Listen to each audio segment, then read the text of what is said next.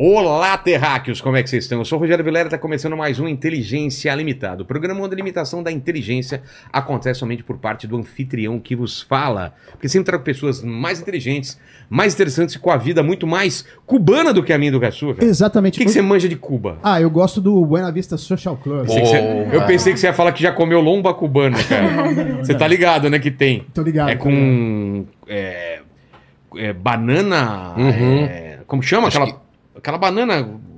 Banana, É tipo banana da uma terra? É, É, tipo banana da terra, É, né? tem. Pô, é Nossa, muito bom demais. Filé cubana. Me disseram que é muito Lene, bom. Lene, é o seguinte, esse episódio é polêmico, o pessoal tava Total. xingando a gente. É. Como que o pessoal vai participar dessa live com respeito? Ó, com respeito, então, primeiramente eu vou pedir pra você dar like no vídeo, se inscrever no canal, se tornar membro e ativar o sininho pra receber as notificações.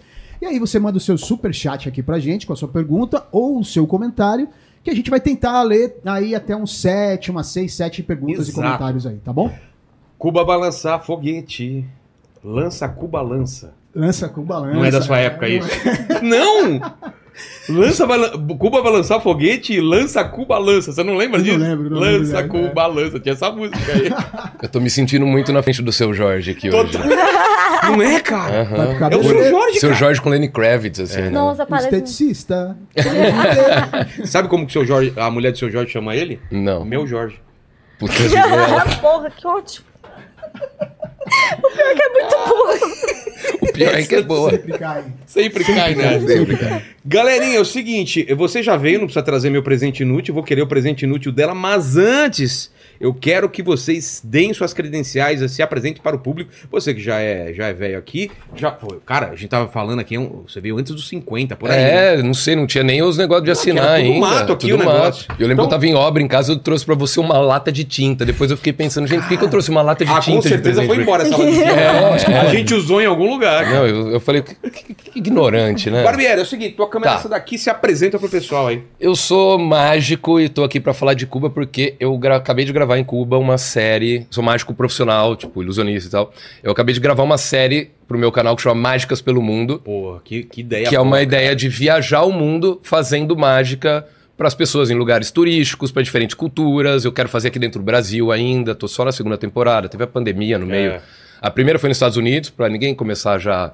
Ah, só vai em país comunista. A primeira foi nos Estados Unidos, na Mas Califórnia. a ideia é você vai pra lá e prepara coisas que tenham um pouco a ver com o país ou não? Nem sempre, mas É? em alguns casos eu tento trazer um pouco da cultura Ah, dentro da é legal, mágica, é sabe? legal. É, nos Estados Unidos eu fui, por exemplo, em shows de grandes mágicos, mostrei pra galera, Chris Angel, Penn Teller, conheci os O, dois, o quê? conheci o Penn e o Penn Teller, Teller? eu tenho o autógrafo Cara. deles, no livro e tal. E fui no, no Copperfield, pela segunda vez já tinha ido, porque eu morei nos Estados Unidos em Ele tá com 2013. saco de fazer ainda as mágicas? O cara faz dois shows por dia há 50 anos, assim. Ele, tipo, o show tipo dele é assim- meio que ah, ah, no automático, É, assim. tipo, Mas Ah, fala que tem quando, su- tem que flutuar, que saco. que quando ele vai estrear mágica nova, ele vai na pegada, Ah, assim. mas deve ser isso, né? Enfim, e aí agora eu acabei, fui agora em fevereiro pra Cuba, fiquei Pô, foi agora 16, esse ano. foi, é, 16, 17 dias lá, a gente gravou 14 vídeos no total. Havana, Varadeiro... Havana Varadeiro, Trinidad, Cienfuegos, Santa Clara. Pô, e passamos legal. por várias. Tem foto, tem essas paradas? vídeo, então, tem Então vamos tudo. colocando aqui pra ilustrar. Tem, cara, tem, eu documentei todos os dias, estão documentados. São Boa. 14 dias. Eu vou falar da minha experiência de 12 anos atrás também. Boa, Mudou boa. muita coisa. Não, muita, muita coisa. Enfim, e aí eu, eu, eu- essa ideia da gente estar aqui hoje meio que surgiu de É, mim, né? Eu é. te procurei porque eu fui pra Cuba muito por conta do canal Mundo Sem Fim, da Michelle e do Renan, que eu adoro o canal deles. Vão, pra- vão vir pra cá também. Legal, nossa, eu adoro Legal. eles. Eles estavam tão no Japão agora, né? Tá incrível. E quando eu vi os vídeos deles em Cuba, eu falei, gente, mas me falaram que Cuba era completamente outra coisa a vida inteira. Como Todo assim? mundo tem uma opinião sobre Cuba sem ter ido, sem, É, vezes sem ter eu falei, estudado. eu quero ver isso de verdade. Ele falou, Vai pra Cuba, você foi eu pra juro Cuba. que eu tinha medo de não poder filmar na rua Sério? em Cuba. Eu tinha esse Ah. receio. E aí eu vi os vídeos lá e falei, mano, é normal. Eu não sei. Isso é muito Marcelo Taz na cabeça. É né? isso. É, e eu- aí- Eu, eu, na época que eu fui, não sei se tá assim ainda. Os caras nem carimbam seu pa- passaporte, faz um separado. Não, é separado. Pra é. você É. não ter problema em algum, nos Estados Unidos, sei lá. Ai, faz sentido, É, foi isso que me disso. falaram. Porque as pessoas eram impedidas, gente, Entendi. em Cuba por causa É, não carimba o nos passaporte. Estados Unidos, Carimbo, É, nos se outros tivesse- países, é, carimbo exatamente. visto que é feito separado. Ainda é assim? Ainda É. assim, ainda Tá. assim. Visto é 20 20 dólares. Aí eu fui ver os preços, né? De passagem, Você de foi, quanto tipo, que é pra ficar lá. ou foi na loucura? Não, fui na loucura. Eu e a a gente tava bêbado um dia em casa, Você tá bebendo. Eu- Vamos pra Cuba, amor? Vamos pra Cuba. Entramos, vimos passagem, acho que eram uns 2,800 a passagem cada. Falei, porra, tá justo. É. Não é, porra, um dinheiro que tá sobrando, mas é justo. Começamos a programar e lá a gente ficou em hostel, em casa de família, só em Varadeiro que a gente ficou em, de resort pra família? entender. Pô, Na resort- verdade, eu fiquei em resort em Varadeiro porque eu pedi a Ana em casamento em Varadeiro. Ah, rapaz. Com aquela aguinha Nóbia. transparente, É lindo. quente, Verde, mano, verde, mano, verde. Mano, Não tem uma ondinha assim, ó. É. Enfim, Mas essa, vamos, esse falar, é o meu vamos falar porquê. dessas paradas. Legal. Vamos falar. Tá, tão ainda noivo ou brigaram já? Então, quando? Quando sai o casório? Nem sabemos, nem conversamos ainda. A gente vai começar a morar junto no começo do ano que vem, só Você meteu essa, né? Só pra morar pra, junto. pra pagar um IPTU só, É, entendeu? exatamente. Vamos rachar. Ai, vou ter que pedir ela em, em noivado. É o pra- comunismo, né? Boa, boa, Vamos boa. compartilhar as contas, amor. Exatamente, espertão. Socializou os meios de graça. Exatamente. Agora é contigo, tua câmera é essa daqui, ó. Se apresenta pro povo aí. Oi, gente, meu nome é Laura Sabino. Eu sou comunista, então, assim, xingamentos já vão vir aí. Sou produtora de conteúdo, eu produzo conteúdo pra Twitch, pro Instagram, pro YouTube. E Cuba sempre foi um tema que eu quis me aprofundar, eu quis estudar sobre, porque eu acho que todo mundo que tem uma família de esquerda e que se envolve nas discussões políticas vê Cuba como um grande rinha, sabe? Assim, existe uma disputa sobre o que foi essa experiência, quais são os pontos positivos, quais são os pontos negativos. Então, eu sempre é, cresci vendo Cuba sendo tratado ou como um inferno ou como um paraíso na Terra. Exato. E aí, à medida que eu ia Não conta estudando, ainda, é, não conta sua que experiência. eu ia que estudando, é. crescendo, eu, eu fui tentando ver outras possibilidades mais reais e concretas do de que fato é, era Cuba e o, como que foi esse processo da, do país. E aí eu decidi também, no começo desse ano, ir para Cuba. Então eu fui em fevereiro desse ano, eu fui no mesmo É, período que ele, um pouquinho período? antes. Você foi um pouquinho antes, né? Um pouquinho Eu fui dia antes. 13. E aí eu de- fiz um trabalho que a gente ainda não soltou tudo, além de alguns vlogs que Sim. já foram pro ar. Agora a gente vai soltar também as outras partes, que são entrevistas com moradores cubanos só Legal. de temas polêmicos. Então, é uma parada que eu acho que, se eu não me engano, semana que vem já sai o primeiro, Tá. que é perguntando para os cubanos a relação com os Estados Unidos, por exemplo. E aí depois vai sobre questão LGBT, sobre questão de mulheres, enfim. Poxa. Então, é, tá, tá bem legal. Então, acho que essa experiência, quando o Felipe me chamou, eu fiquei empolgada. Primeiro, porque eu assisto o podcast. E segundo, porque eu acho que é uma oportunidade de dar uma explicação Uma e, e uma visão sobre Cuba que foge desse estereótipo, sabe? Que a gente tá acostumado a ver. Entendi. E só que tem um, tem um preço a se pagar para você participar desse podcast. Esse preço é o presente Eu que você tem que me pegar na- trazer. Na, na bolsa. Onde tá? Ela pega ia você, pegar. Fabi. Aí. E vamos, vamos começar então. Bom, vamos ver qual é o presente, né? De repente você queira contar uma historinha. Da... Tá fácil aí, Sim. Fabi? Cadê aqui? Simplesmente a oferenda pra Ah, participar. Olha aqui. A oferenda de Luísa Sonza. Cadê a. Guantanamera. Guantanamera. Putz, essa música eu tocava o dia inteiro na nossa playlist, né, amor? Cê- Vocês fumam? E, e- e sempre. Cara, eu não. Eu tentei. Eu também. Já tentei. Mas eu nunca consegui gostar de charuto, não. Cara, esse cheiro. E eu fui fumante sei. de cigarro por muito tempo. E charuto Sério? não me desceu, não. Eu experimentei pela primeira não é vez não, em viu? Cuba. Ah, experimentou Já- já lá? Experimentei Eu já lá. experimentei já, mas assim, é, não pode tragar, né? É. É, não pode, Cara, não pode ser tragado. Sente cheiro, não é bom? É bom. Tem, qual que é o famosão caro pra caramba lá? É o da Havana Club. Coíba. Não, é É, Coíba, é o isso. Coíba. Coíba Havana Club é o rum. É. Inclusive, Vilela, voltei alcoólatra de Cuba, cara. Sério? Rum Ah, é como bom é bom de é rum, né? Nossa, gente, eu rum é gostei demais. Gente, a, a tem gente uma- foi no museu do rum lá e eles tiraram o caldo de cana na hora, que caía num suco de laranja, metia rum, gelo e te Nossa, servia no museu. Uma bebida. Nossa, eu falei, gente, eu preciso ir embora daqui. que eu- eu- a gente bebeu todo dia, assim, e é barato, cara. É. É barato. Depende dos lugares. Tem os lugares mais caros, tem os lugares. Se você. Que eu fiquei no meio da, de Havana. Eu fiquei num, num, num bairro que chama. Barriotino, Barriotino, que é tipo a Liberdade. É um bairro. Chin... Na verdade, a Liberdade é mais japonês, né? É um bairro É. chinês. Com muito imigrante chinês, mas mais antigo, assim. E é um bairro bem pobre Uma de, coisa que eu achei Cuba. estranho, não sei se ainda é assim. No hotel que fiquei, tinha só. Acho que a TV cubana, não sei se um ou mais canais, mas tinha TV de, de- da China. Uns três Tem. canais. Tem, tem, tem TV da Tem China. muitos ônibus também que a gente vê lá, é parceria de solidariedade China, Cuba. Ah, tem, um, tem uma ligação, então. Tem, tem, Uhum. tem, tem. É, eu acho que talvez de comércio exterior, talvez seja o parceiro mais forte. Eu não sei falar, eu tô dando um, Tá. um achismo, assim, mas... era a América Latina e, e Caribe, né? A ideia era Aham. essa.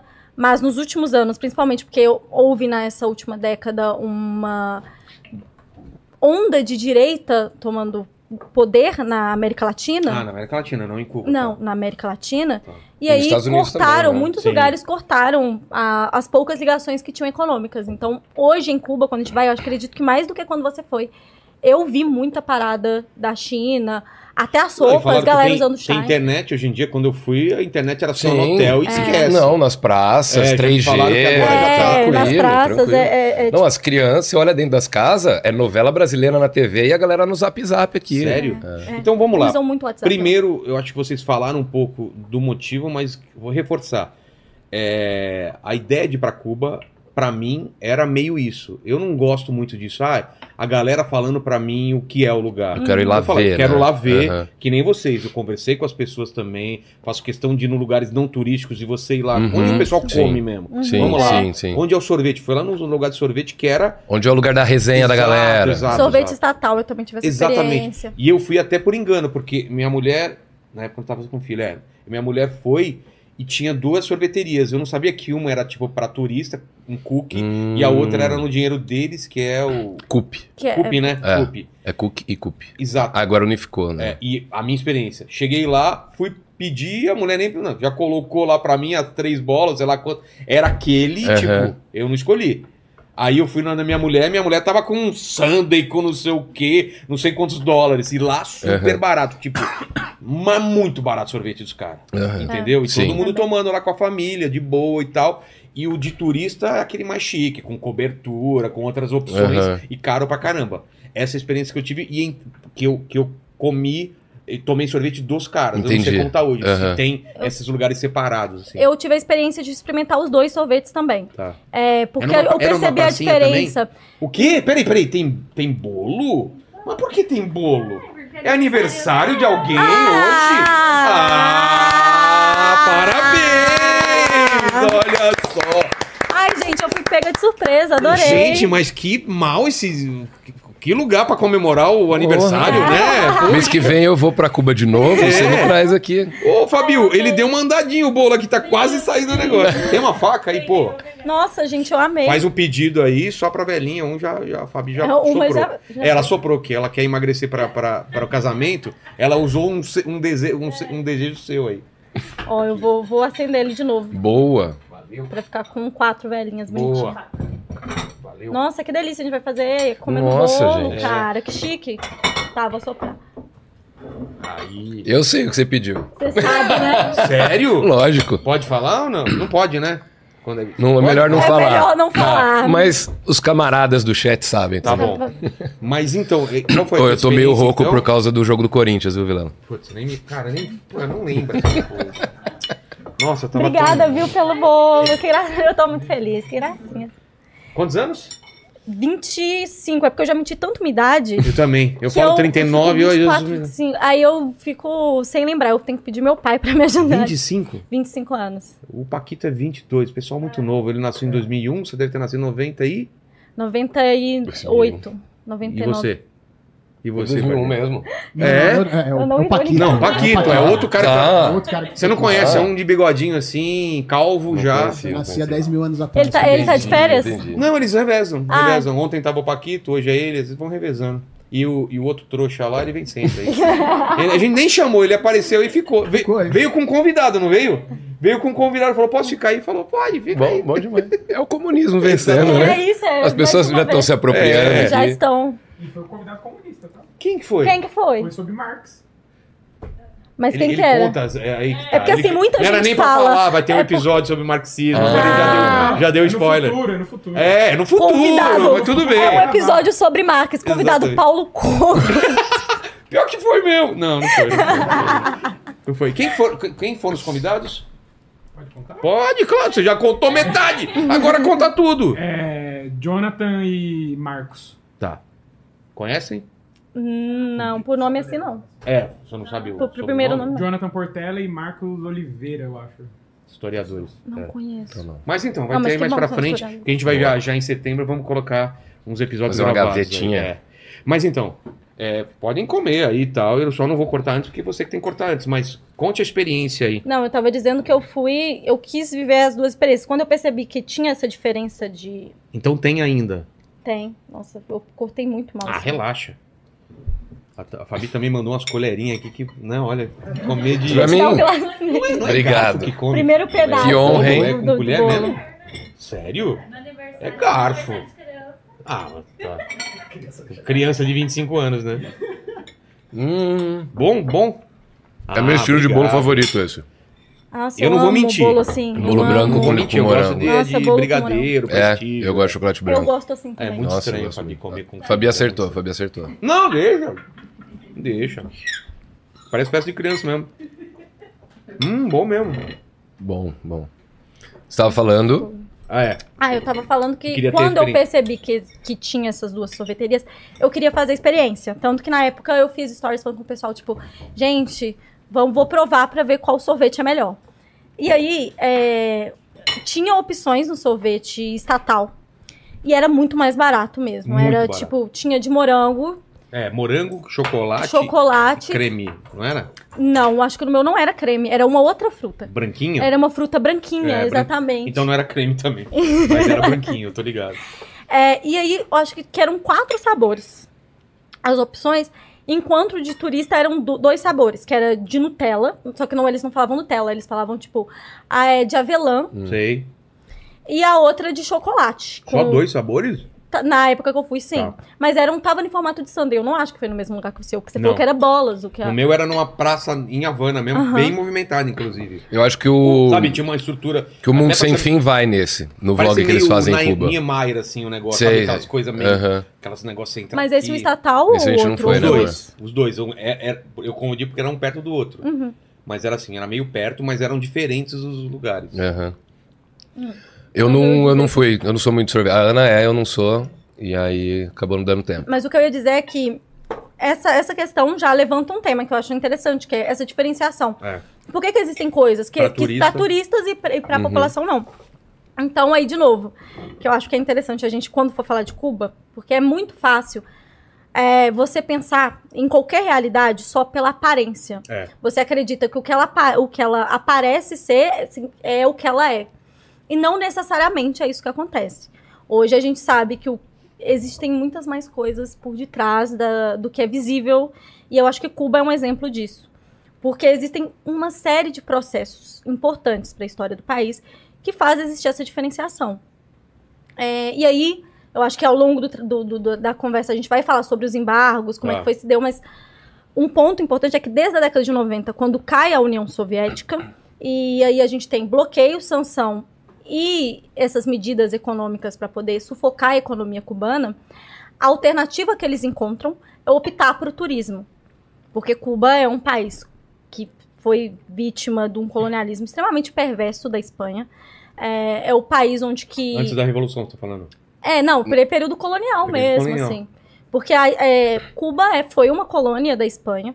E nesse processo de colonização, ele foi um dos mais traumáticos da América Latina e Caribe.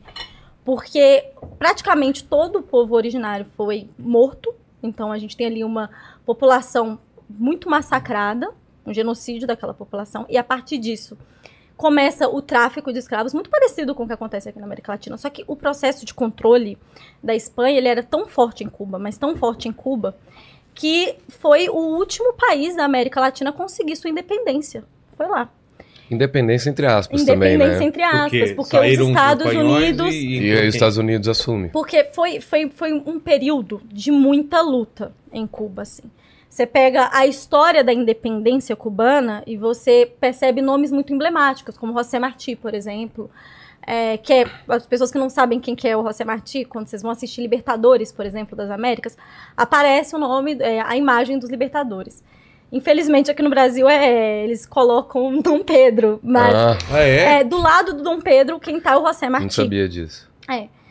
E aí, Só pra você ter uma ideia, o José Martí tem busto em todos os quarteirões de Cuba, assim. Ele é venerado. Ele é mais forte do que Fidel. do eu que acho. Fidel e Che Ah, é? juntos, assim, talvez. Sim. É.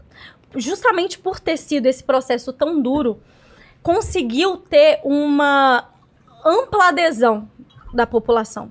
Então você tinha um grupo da classe artística, que do qual José Martí ficou muito conhecido, porque ao mesmo tempo que ele era poeta, ele é um cara que fez parte de, do processo revolucionário eh, de independência.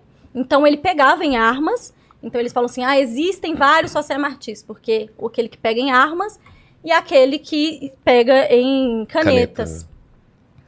E, ao mesmo tempo, quando começa a tensionar muito esse processo, ex- existe um período que eles chamam de Guerra dos Dez Anos, é, no qual Cuba perde, né? A galera que queria emancipação da Espanha perde, mas já estava extremamente fragilizado as relações econômicas com a Espanha. Eles viram que não tinha sustentação.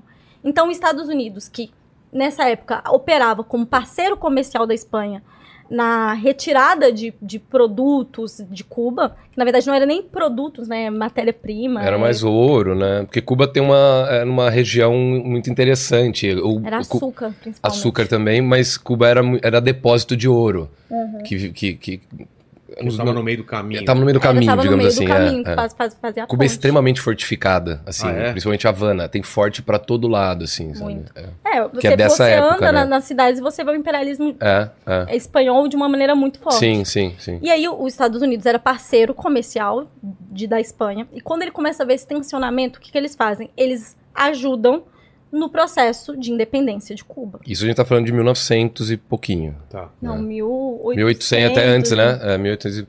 É período colonial. É. E aí, quando os Estados Unidos entra dentro desse processo, eles fazem um- uma falsa é, libertação daquela população. Porque na prática o que aconteceu foi. Eles entraram como os novos colonizadores. Seria mais ou menos o que a gente tem hoje, que a, que a galera chama de protetorado, Tá. como, por exemplo, o que acontece em Porto Rico. Porto Rico não participa das eleições é, estadunidenses, mas são governados pelo presidente estadunidense, enfim, não é considerado cidadão estadunidense, mas tem todas aquelas coisas de pagar imposto para os Estados Unidos, enfim. Então a ideia era que Cuba se tornasse isso, só que de uma maneira ainda mais controlada. Eles chamam de emenda Platt, que era um documento onde que constava que os Estados Unidos tinham o direito de intervir em Cuba e ajudar nesse processo da escolha dos, dos presidentes, das pessoas que iriam estar ali à frente do país. Então, o que acontece? O- basicamente, uma substituição de qual era o império por trás de Cuba. Então, a história de Cuba com os Estados Unidos é bem longa, não é uma coisa nova. E aí, quando. Eu imagino que o interesse dos Estados Unidos também é pela posição estratégica, né? Sim, Sim. a distância dos Estados Unidos pra Cuba, É, Miami, 80, né, de 80 Cuba. quilômetros, Não, né? é, acho que é uns Muito 140. É tipo São Paulo pra Limeira. Então, São sabe? duas muito horas, cara, É. de voo. É. Não, mas de. pelo Não, de mar, voo não é nem isso. Do, do mar, assim. Tipo, de distância. Se fosse, se desse pra ir de carro, É. era uma hora e meia de carro. É muito pertinho, É. sabe? Assim, é Sim. do lado. E eu tava explicando por que que hoje tem essa diferenciação de turismo Sim. e, e das outras.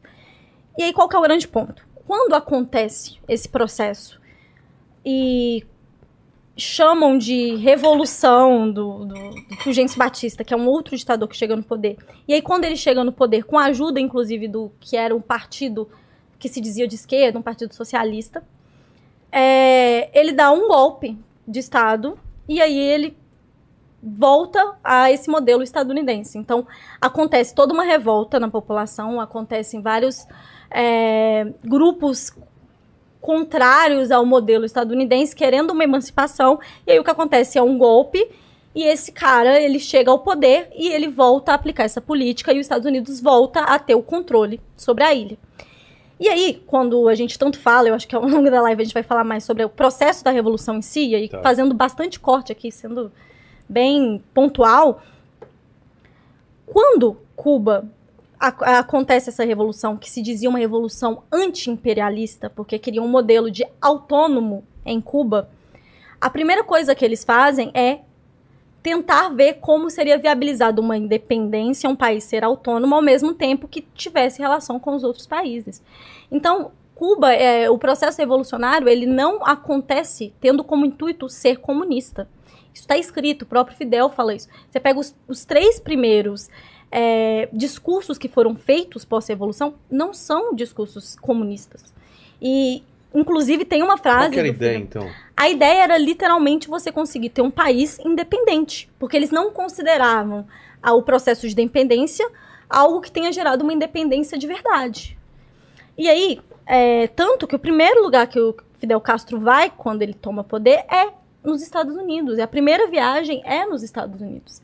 É, só que aí ele começa a anunciar uma série de medidas que passava também, é, porque tinha pessoas socialistas dentro do grupo, porque a revolução ela é feita por um grupo de. é, por vários grupos, na realidade. Então você tem ali a guerrilha, que a gente fala muito, que a gente tem que falar, porque foi um processo muito interessante, que conseguiu ganhar população, que começa lá pela tomada da Baía dos Porcos, mas tem outras, outros movimentos que a galera não fala tanto, como, por exemplo, o movimento estudantil foi essencial para o processo da tomada do poder do Fulgêncio Batista. Um movimento militar dentro do- dos, dos quartéis cubanos. Então, é, quando acontece esse, esse, essa revolução, Cuba está em um período em que estava em toda a sua existência dependente de outros países. Os Estados Unidos transformaram Cuba em um uma espécie de cassino a céu aberto. A Um gente está falando de um- grupos assim gigantescos de bordel, Poderoso de casa Chefão de 2. jogos. É. Aparece no filme assim, e era retratado dessa maneira mesmo. Era sabe? cartel, droga, prostituição. Cuba virou. Realmente eles chamavam de o bordel dos Estados Unidos, principalmente de Miami. Então, quando acontece esse, esse processo, o que estavam se esperando é: vamos é, construir uma Cuba autônoma e forte. Só que a maneira em que os laços vão se estreitando e colocando contra a parede, a ideia era que Fidel ele colocasse uma um modelo muito parecido com Fulgêncio, que era chegou ao poder, mas ok, você muda quem governa, mas não muda como vai ser o modelo econômico. Não e muda aqui eu não tô nem manda, né? falando de sistema econômico, eu tô Uhum. falando tipo de modelo mesmo, assim, É. de governo Quem que vai mandar? quando eles colocam, é, quando Cuba começa um processo de a gente vai ter que fazer algumas mudanças, como outros países fizeram, como uma é, uma como, como que é o nome? Do? Reforma, Reforma agrária. agrária. Uma Aham. reforma agrária, a gente começa um processo de expropriação que acontece em países capitalistas, por exemplo. Os Estados Unidos tensionam mais uma vez e aí Cuba desliga desse modelo. Porque tinha muitos americanos que tinham terras em Cuba. né? É, muitos, Uma muitos burguesia de tinham. Miami praticamente controlava Cuba.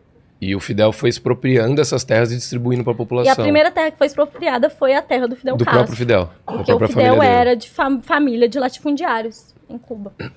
É, e aí, o que acontece? Acon- é, esse processo de, de expropriação começa a se dar. Tensiona, a gente está falando de um período que é começo da década de 60, né, 59 ali. Então, é um processo em que a União Soviética estava crescendo, como império mesmo, estava sendo visto. E Cuba é, ganha lá dentro a ideia marxista de, olha, a única maneira possível de construir uma autonomia cubana é por meio de um rompimento de sistema. Então, o processo de revolução cubana, ele não se dá de uma maneira tão consciente quanto outros processos revolucionários, assim, eles têm um, um objetivo, só que esse caminho ele foi muito mais é, diferente do que outros processos revolucionários que tinham, na maioria das vezes, uma linha política mais fixa. Esse é, Cuba estava por um, uma espécie de disputa. Então, quando os Estados Unidos eles assumem esse papel, vence o lado marxista comunista dentro de Cuba. Então, qual é o meu ponto? Por ser um país formado em todo o seu período como uma colônia e se comportado como uma colônia, todo o, o processo de produção se tornou muito dependente. Até mesmo no período da União Soviética, porque o primeiro ponto que eles queriam era: vamos fazer então uma distribuição de renda e uma aplicação de modelo de saúde, de educação. Foi essa a prioridade. E continuou mantendo, mantendo uma dependência, dessa vez, da União Soviética. Teve um período em que 80%, se eu não me engano, da economia era baseado no precinho camarada. Aí que vem o termo preço camarada.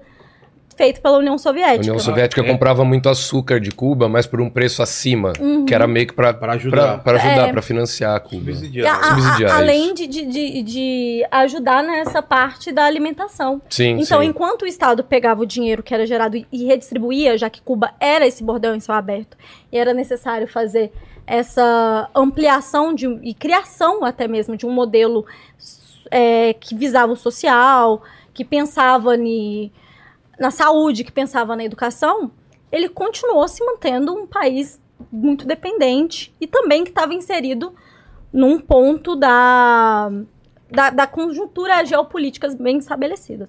Então, Cuba, que é esse bloco socialista, então Cuba ele se torna um país sancionado, porque a partir do que acontece o rompimento com Fidel e o processo revolucionário, o que, que eles fazem? Os Estados Unidos já emite o embargo econômico. Anos depois, eles intensificam. Mas só, só a partir do momento que eles se aproximam com a União Soviética ou já Não. vi? Ah, é? A partir do começo da- das expropriações, Ah, tá. é, é dado o primeiro bloqueio. Mas não é um bloqueio tão violento quanto se tem hoje em dia. Mais era um bloqueio, era, funcionava meio assim, olha, tá sobre aviso esse lugar. Só que isso atrapalha a economia e eles se juntam ao bloco comunista porque eles precisam de manter a economia e fazer as medidas que para eles eram importantes naquele momento. Então, é...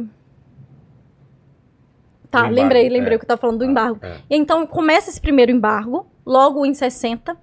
E em 62, quando Cuba se aproxima oficialmente da União Soviética, acontece que é uma parada muito mais louca, que é os Estados Unidos começa a impedir outros países, para além do- desse bloqueio econômico, começam a fazer também um bloqueio social. Então, eles começam a adotar medidas que tinham como intuito tirar a mão de obra qualificada. Então, existem políticas dentro dos Estados Unidos durante muitos períodos, assim, em que eles incentivavam que médicos formados fossem para os Estados Unidos e lá eles recebiam benefícios, como, por exemplo, ajuda pra, de moradia por um tempo, auxílio de alimentação por um tempo. Então, assim, é, acaba acontecendo um- uma série de rompimentos e de intervenção muito estratégica, porque Cuba simbolizava ali naquele momento uma possibilidade da América Latina começar um processo revolucionário. Então, os embargos em Cuba são muito longos. E aí, só O para medo responder. é que aquilo se espalhasse. Se espalhasse. É, é bem parecido com o processo, por exemplo, do Haiti. O Haiti É, foi o, que tava- primeiro é, o que estava país. acontecendo no resto da América Central e, e Latina e, e América do Sul. Tinha outros países com, se inclinando para a União Soviética também? A gente tinha já organizações comunistas em vários países, mas ah, eu diria que Cuba, ah, o medo dos Estados Unidos em relação a Cuba foi tão forte, porque Cuba está debaixo do nariz dos Estados Claro. Unidos, é duas horas. Estrategicamente, imagina, do colocar lado. míssil lá. Sim, sim. Sim, é, depois vem também a, a Guerra dos Mísseis. Tudo isso é por causa de. pra explicar a questão da, da diferença do turismo. Não me deixa perder esse fio da meada, Tá, tá? tá. E aí, É como eu sempre falo, É pra porque é você muito entender longo, é Cuba muito- hoje, É. você tem que entender Cuba há 150 anos atrás. É, como, por exemplo, eu, eu- eu- nessa conversa eu pulei a questão das invasões que aconteceu. Aconteceu uma tentativa de imagem, invasão. Procura aí sobre Nossa, esse período. nossa, Aconteceu uma os- tentativa de invasão dos Estados Unidos. É, eles pagavam o que, o que em Cuba chamam de Mercenários, né? exatamente. Para invadir e Pra- fazer o quê? Olha, tem vários matar o períodos- Fidel. vários períodos que são bem interessantes. Assim, nesse primeiro momento era para realmente tirar esse, esse novo poder que tinha se instalado, esse novo modelo que tinha se instalado.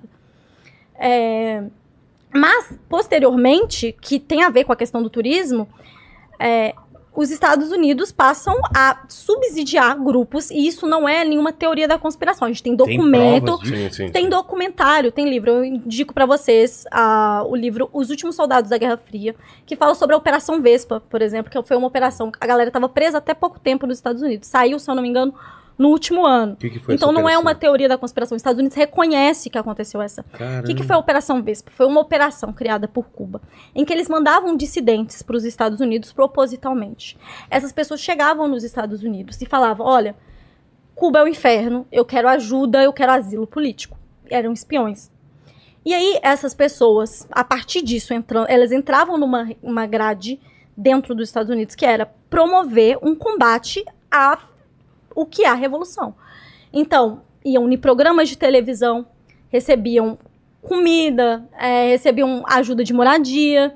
E tinham grupos, e aí os- existe uma grande divergência aí do ponto de vista histórico, tá? Que eu tô falando. Claro que eu, como marxista e entendendo o processo, eu acredito que exista uma ligação direta, mas de qualquer forma existia um, um subsídio nisso. Mas a divergência de documentação é se esses grupos, os outros que invadiam Cuba e atiravam em hotéis, você tem casos de pessoas mortas por essas pessoas que eles chegavam de lancha e atirando. sair atirando para poder combater o, a- o turismo e as pessoas sentirem medo de ir para Cuba. Aí o que eu tava falando da divergência histórica é que existem documentos e essa rede Vespa alega que por essas pessoas serem acolhidas, os Estados Unidos não penalizar esses grupos, eles terem nome, eles poderem sobrevoar, levantar voo dentro dos Estados Unidos, existia é, um programa estadunidense para poder incentivar isso. Não existe ainda uma prova concreta em relação a isso. Mas o que a gente sabe e que essa operação provou é que essas pessoas recebiam subsídios e eram tratadas diferentes, diferentes nos Estados Unidos por simplesmente irem em televisão é, e falarem mal do, do, do que era o sistema e criticarem o governo cubano. Então isso, isso é um fato, assim. O, o livro é o- Os Últimos Soldados da Guerra Fria e, se eu não me engano, tem um filme na Netflix que eles soltaram. O Wasp, não é? Eu acho que é esse o É o nome. Wasp? Como- Eu acho que, se eu não me engano, tem o Wagner Wagner Moura, Moura, no filme. é. É mesmo? É, É. é. Dá uma olhada. É, É o que, muito que eles bom. procuram? Wasp? Coloca Wasp? Eu acho que é W-A-S-P. Tá. Você falou Vespa, eu tinha esquecido Então o nome do filme. Você falou Vespa, eu todo lembrei. um processo para você encurralar um país a tomar determinadas medidas. Quando cai a União Soviética, É isso? É isso mesmo. É, Wagner Moura é um, é um dos é, atores, né? Que atuam. Aí tem também a Penélope Cruz. Mas tá no Netflix? Tá falando Tá na aí? é, Netflix. Netflix, Tá. exatamente. É, muito, é, é bem legal esse filme eu assisti. é bem legal. E ele, ele fala sobre essa Operação Vespa, claro que é um romance, eles romantizam dá- muita dá uma- coisa, sim, não é sim. tão bom quanto os livros e os Sim. documentos que falam. Mas é, mostra como que isso é reconhecidamente Então, aceito. O que a gente tem de fato e comprovado é os Estados Unidos agiu é, é, com força para evitar que eles se- virassem para a União Soviética e que eles pudessem ter algum tipo de sobrevivência com turismo e o embargo não só entre eles, mas Econômico, forçando outros países Esse- ou ainda não nesse esse- ponto Eu Isso acho veio que, depois não de- sei se Não, já nesse nessa período época, já né? tinha. já, tinha Já de tinha. que outros países também não Mais do que negociassem isso. Vilela. Eles colocavam pessoas dentro de aviões, e isso daí também comprovado. E as pessoas sobrevoavam Cuba e enviavam lá de cima cartazes é, é, com frases, com coisas antes do governo. Tá. Então imagina qualquer país fazer uma coisa dessa. Vinha agora um, um é- avião da, da- Como chama do isso? Paraguai. Como chama isso? Você é tá a- acabando com a Tá- autonomia do, você do aquele povo. tá violando o espaço aéreo de outro país. Não, além disso, assim. você está interferindo, tem um nome para isso, né? De, de ó, a- Soberania, A né? soberania. Soberania, É a exatamente. soberania de um Ainda mais de um país que tem um certo conflito com você. Claro, né? claro, claro. Então agora você imagina. a gente a- jogar na Argentina um negócio desse. Não, nem isso. É a Coreia do Sul começar a sobrevoar a Coreia do Norte. Claro, é, é Não- guerra, é ato é. de guerra. Claro. Sim, e então foi, foi se pavimentando esse caminho. Ao mesmo tempo, olha, olha como que o Cuba po- estava o povo, sendo é. completamente é, levada por um caminho muito complicado que tinha que ir para o turismo mesmo. Porque nesse período, a América Latina inteira estava passando por períodos de ditadura civil empresariais militares, inclusive o Brasil. Década de 60 Financiadas e e 70. Pelos Estados década Unidos. de 60 e 70 inteira. A E América e Latina. a gente começa uma, uma fase pesada de industrialização e tal. E Cuba não, não foi possível Não isso, acompanha, Ou, né? não, ou, não ou foi uma opção de não irem por esse caminho.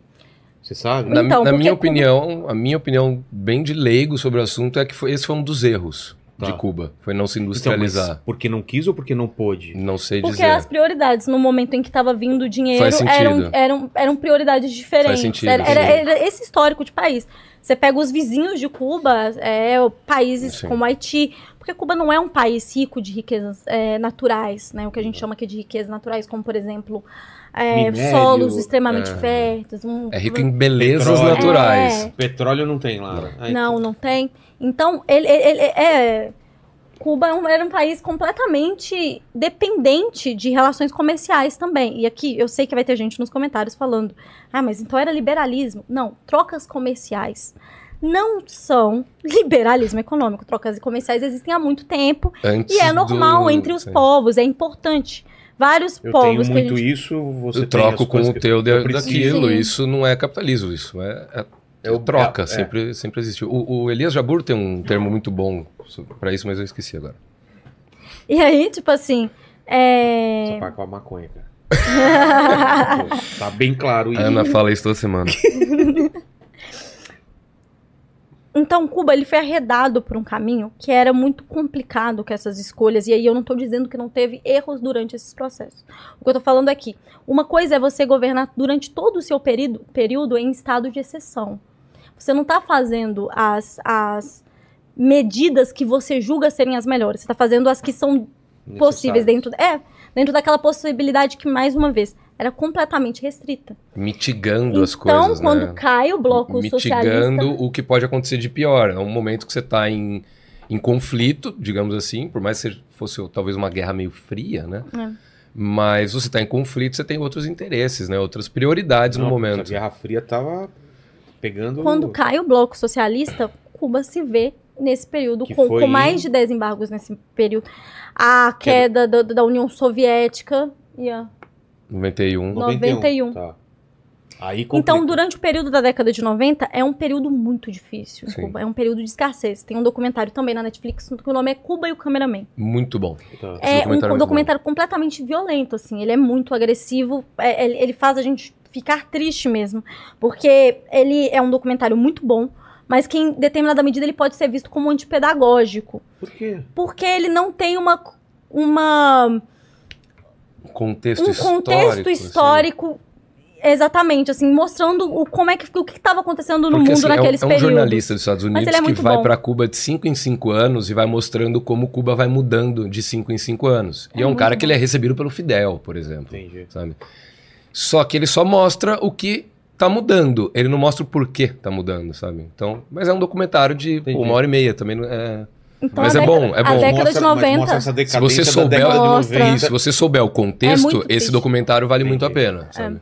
Não, é, eu acho que é um documentário que todo mundo tem que assistir, Mas- não é à toa que eu tô mas- dizendo. Mas, aí quando entra a década, só pra me finalizar Tá, essa tá. parte aqui que eu vou finalizar Tá. agora. Que é, na década de 90, Cuba entra em um processo de escassez e de míngua muito forte. Falta tudo. A gente tem ali apagões, a gente tem falta de alimentos, a gente tem. E tá um país completamente isolado. O que que. Qual que é a escolha que Cuba faz? Ir para o turismo. Porque, primeiro, existia uma carga histórica de que o turismo era forte. Infelizmente, antes era turismo sexual, turismo de, de jogo de azar e tudo mais. Eles resolvem fazer um turismo histórico. Então, existe nesse período construções de, de muitos museus, de muitos espaços de memória dentro de, de Cuba, de bustos que a gente viu do Sim, José sim, Martí, busto, de outros revolucionários do período da independência cubana.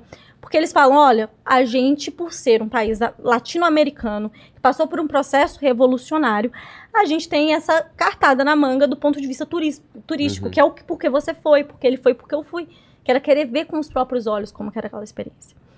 Então, quando é, hoje a gente vê que existem em Cuba espaços voltados para o turismo e outros lugares que são voltados para a população cubana, essa diferenciação, primeiro, porque a- o, o- intuito do turismo ali era, é ser um dos subsídios econômicos do país, é uma dos pilares de sustentação do país. Então, eles precisam que ele seja extremamente forte e rentável. Não dá para cobrar para da população o mesmo valor pelas mercadorias. Por isso que você fala que quando você foi na sorveteria, uma era muito mais barata, mas a que vinha com as coisas melhores eram muito mais caras. E ah, o outro, o Mas outro não motivo. tinha proibição do povo entrar na outra. Não, não existe essa É. proibição. Eu já ouvi falar, mu- muita gente falar que cubano não pode ir na praia em Não. Cuba, É essas mentira. coisas. Gente, a gente foi em uma praia em Trinidad, ver. só tinha cubano na Não, praia. a Só tinha cubano. Quando eu, quando eu fui na praia em Cuba, assim, eu fiquei assustada porque tinham cubanos é, fa- falando comigo, ai, você tá indo nesse frio pra, pra, pra praia e tava fazendo, tipo, 30 graus, Sei. sabe, assim. Ah, pra Então, eles é frio. pra eles era frio. Entendi. Eu falei com minha amiga na época, eu falei assim, ai, vamos pra praia? Ela olhou pra mim e falou assim, então, se você quiser ir nesse gelo, Aquela água você quentinha, né, pega um Caribe. ônibus e que... Nossa. Então, é, é isso, assim. Então, eu entendo que existam críticas nesse sentido, porque é uma coisa que não é pra gente, apesar que acontece isso no Brasil, tá? O Brasil é um país completamente. é, os espaços que rico circula não são Sim. os mesmos espaços que pobres. Nordeste, você vê, isso é muito claro. Lá como- tem essa diferença do ponto de vista do turismo, mas mais uma vez, é uma escolha feita porque foi enredado por um processo histórico que está para além do, do que de de Cuba enquanto governo somente, sabe? Acho que você deu uma boa uma boa pincelada nessa linha do tempo. Aham, sim. E aí a gente coloca agora a época que vocês foram. A gente tá vivendo o que lá? Como eles, como eles retratam o, a, a atual fase de Cuba? Tá melhor? Tá melhorando? O que, o que, que tem de. Eu falei, da, por exemplo, da internet, que já mudou Aham. nesses 12 anos. O que mais Sim. Tá mudando em relação ao povo, em relação ao regime? Como que tá? Eu, eu senti. eu- o, o atual presidente de Cuba, que é o Dias Canel, ele é o primeiro presidente de Cuba que não participou da Revolução. Então, do Fidel foi pro Raul. Então a população abraçava muito Fidel, a população abraçava. Se você anda lá, as- as casas ficam todas abertas, janelas abertas, é, os cachorros pra, rua, volta pra casa. Segurança é Tipo, tranquilaço. Todo mundo fala, tran- pode não, sair à noite. tranquila- isso não, é isso aí não tem nem tranquilo. A gente falar. filmava de madrugada, assim. É. Eu tive um caso, depois eu posso contar um caso que a gente foi assaltado lá, levaram Lá? nossos passaportes, nossos equipamentos, mochila com tipo 30 mil reais em equipamento, somando tudo, Furtado ou assaltado? mais os passaportes, furtado. Ah, tá. Mas depois me lembra de Tá contar bom. essa história porque ela tem um final muito incrível. Conta assim. agora. É, já Porque é conta. sobre o contexto que você tá. É, é, mano, como- Estávamos gravando numa praça em Trinidad, Vem aqui. eu e a Ana. Vem aqui, a Ana não apareceu. Dá um oi pro pessoal, senão parece que você tá falando com. Ah, vem cá, só dá um oi. É minha namorada imaginária, né? É, Não existe, ah, ele né? não, não existe. É aqui, baixa um pouquinho. Oi. ó lá. Ela existe. Ian Não é também tá fake aqui, news. Não é Vem fake aqui. news. Vem aqui, vem aqui, dá um oi já também. Entendeu? Você O não Ian- ouve, ouve as vozes deles? Um dos- Não- Ninguém sabe, mais mas é um dos homens mais tatuados do Brasil. Caramba! Nossa, cara, Não se, é? se vocês soubessem. Corpo inteiro Cenas- tatuado. E ele, ele hoje. passa Então, por aqui. a então- galera no chat acha que a gente tá zoando essa Não, hora. cara, aqui à frente. E ele falou de tatuar virilha. Na hora que ele virou de costas e levantou a camiseta, eu falei, é um membro da Yakuza, tá ligado? Ian, tu tá sendo muito exposto, amigo. Ela já usou meu short. Não, é, o shorts, da Não, outra o vez short teve eu o vi- ioiô. É, aí o ioiô. Não, os shorts e toda a perna tatuado já. Sim, Achei sim, falei, aham. Caramba, o cara é tatuado, né? Não, e na hora que ele, que ele tirou a blusa, momentos no basti- nos É. bastidores, eu fiquei, caraca, Ian. Gente, ele só tirou a blusa, calma, né? Continua. Se vocês soubessem o que aconteceu nesse estúdio antes, ficariam enojados. Pode crer. Enfim, a gente tava gravando umas mágicas com o pessoal que tava numa praça lá em Trinidad. Uma praça. De boa. E a praça. Você, você gravar, precisa pedir permissão. é- Imagina. ligou a imagina, câmera e vai. Ninguém, ninguém vem perguntar o que, que você tá gravando. Não, não. Às vezes vem perguntar por curiosidade, Falando querer por- saber se é famoso. Não, tô falando sabe? policial. assim. Não, imagina, Tá. imagina. É, inclusive, era uma das coisas que eu achava que não, não se podia fazer em Cuba, por exemplo. Aí quando Sair eu vi o- gravando. o, Mundo Sem Fim gravando tudo lá, eu falei, nossa, como eu sou ignorante, né? Enfim, a gente tava gravando mágica lá, eu fiz com o pessoal e só nesse momento eu deixei a, a mochila sob responsabilidade da Ana. E aí umas crianças apareceram, eu comecei a fazer mágica para as crianças, era tipo saída de escola, assim. E a criançada começou a pirar, começou a pedir para tirar foto com ela, tirar foto comigo, nem sabiam quem a gente era. Fiz várias mágicas, foi super legal. Eu tava, sabe aquele temos material para o Sei. vídeo? Tem material aqui, as reações ficaram boas, a garotada adorou, não sei o que lá. Vambora, amor. No caminho, voltando para casa, amor, e a mochila? Ficou lá. Putz. E, tipo, tinha equipamento meu, acessório de mágica, que foi feito no exterior especificamente para mim, sob medida, sabe? Eram Pra coisas que, funcionar. assim... E o pior, os passaportes. A gente ia voltar pro Brasil em dois Ah. dias. A gente precisava do passaporte. Era a única coisa que eu queria era o passaporte. Voltamos... Nossa, voltei correndo. Tinha acabado de torcer o pé jogando bola. Eu tava com o meu tornozeiro desse tamanho. Não, jogando bola aqui em Ah, São tá. Paulo. Aí uns... Um mês depois fui pra, pra lá e meu, deu um pique de três quarteirões assim. Cheguei lá, procura a mochila, pergunta nada, nada, ninguém sabia. Aí, como a gente tinha tudo gravado, pega o vídeo, volta o vídeo, comecei um CSI. Ó, Sim. aqui na, na, na, na sombra do vídeo dá pra ver minha mochila. Então aqui eu ainda tava. Enfim, não achou a mochila. Cheguei pras crianças que a gente fez mágica e contei. Falei, ó, nossa mochila desapareceu, era uma Tá mochila vinho da Vans.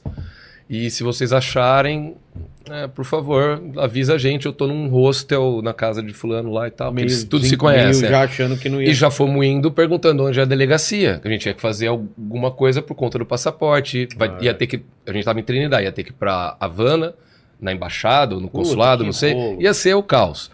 Chegamos na delegacia, o policial com o pé na mesa, descalço, de chinelo, assim. Pô, os caras não têm trabalho, velho. Os caras não andam armada. A polícia em Cuba não anda armada. Não precisa. Não tem arma circulando. Então ele não precisa ter essa força extrema contra. Sei. Porque não tem arma. Eles me falaram lá que caso de polícia, assim, raramente é quando dois bêbados brigam no bar, um puxa Ah. faca, sabe? É, esses são os casos Briga lá. por mulher, falaram Briga, que tem. é, né, tipo, exatamente. E aí a gente, a Ana, coitada, começou a chorar, porque ela começou a achar que era culpa dela, e era. e eu, tipo, não tenho o que fazer, eu não vou dar bronca nela. É. Ela tá chorando, ela tá triste, eu tentei acalmar ela o máximo, fui pegar água e tal. E os policiais, ó, a gente vai ter que chamar um advogado pra vocês, vocês não podem prestar depoimento sem um advogado. E quer o intérprete também, a gente chama. Eu falei, não precisa, espanhol, o portunhol, vamos embora. E aí, tá bom, só que o advogado vem de outra cidade, vocês vão ter que esperar um tempo. E a gente, mano, se tremendo assim, né? Aí a Ana teve a brilhante ideia de dar uma olhada no, no teu canal no YouTube, nos comentários, na tua DM, porque você falou pra eles que tinha um canal e eles procuraram e salvaram o teu canal ali na hora. Então vê se eles não mandaram nada. Eu falei, mano, eles não vão ter essa brilhante ideia de me mandar uma DM. Nunca ia procurar também. Não né? vão ter. Ah, os amigos não, solicitações não, solicitações ocultas. O que que esse. Cliquei assim. A foto da mochila. Um molequinho, não tinha nem foto de perfil. Sei. Mandou a foto da mochila. E várias ligações perdidas pelo Ah. Instagram.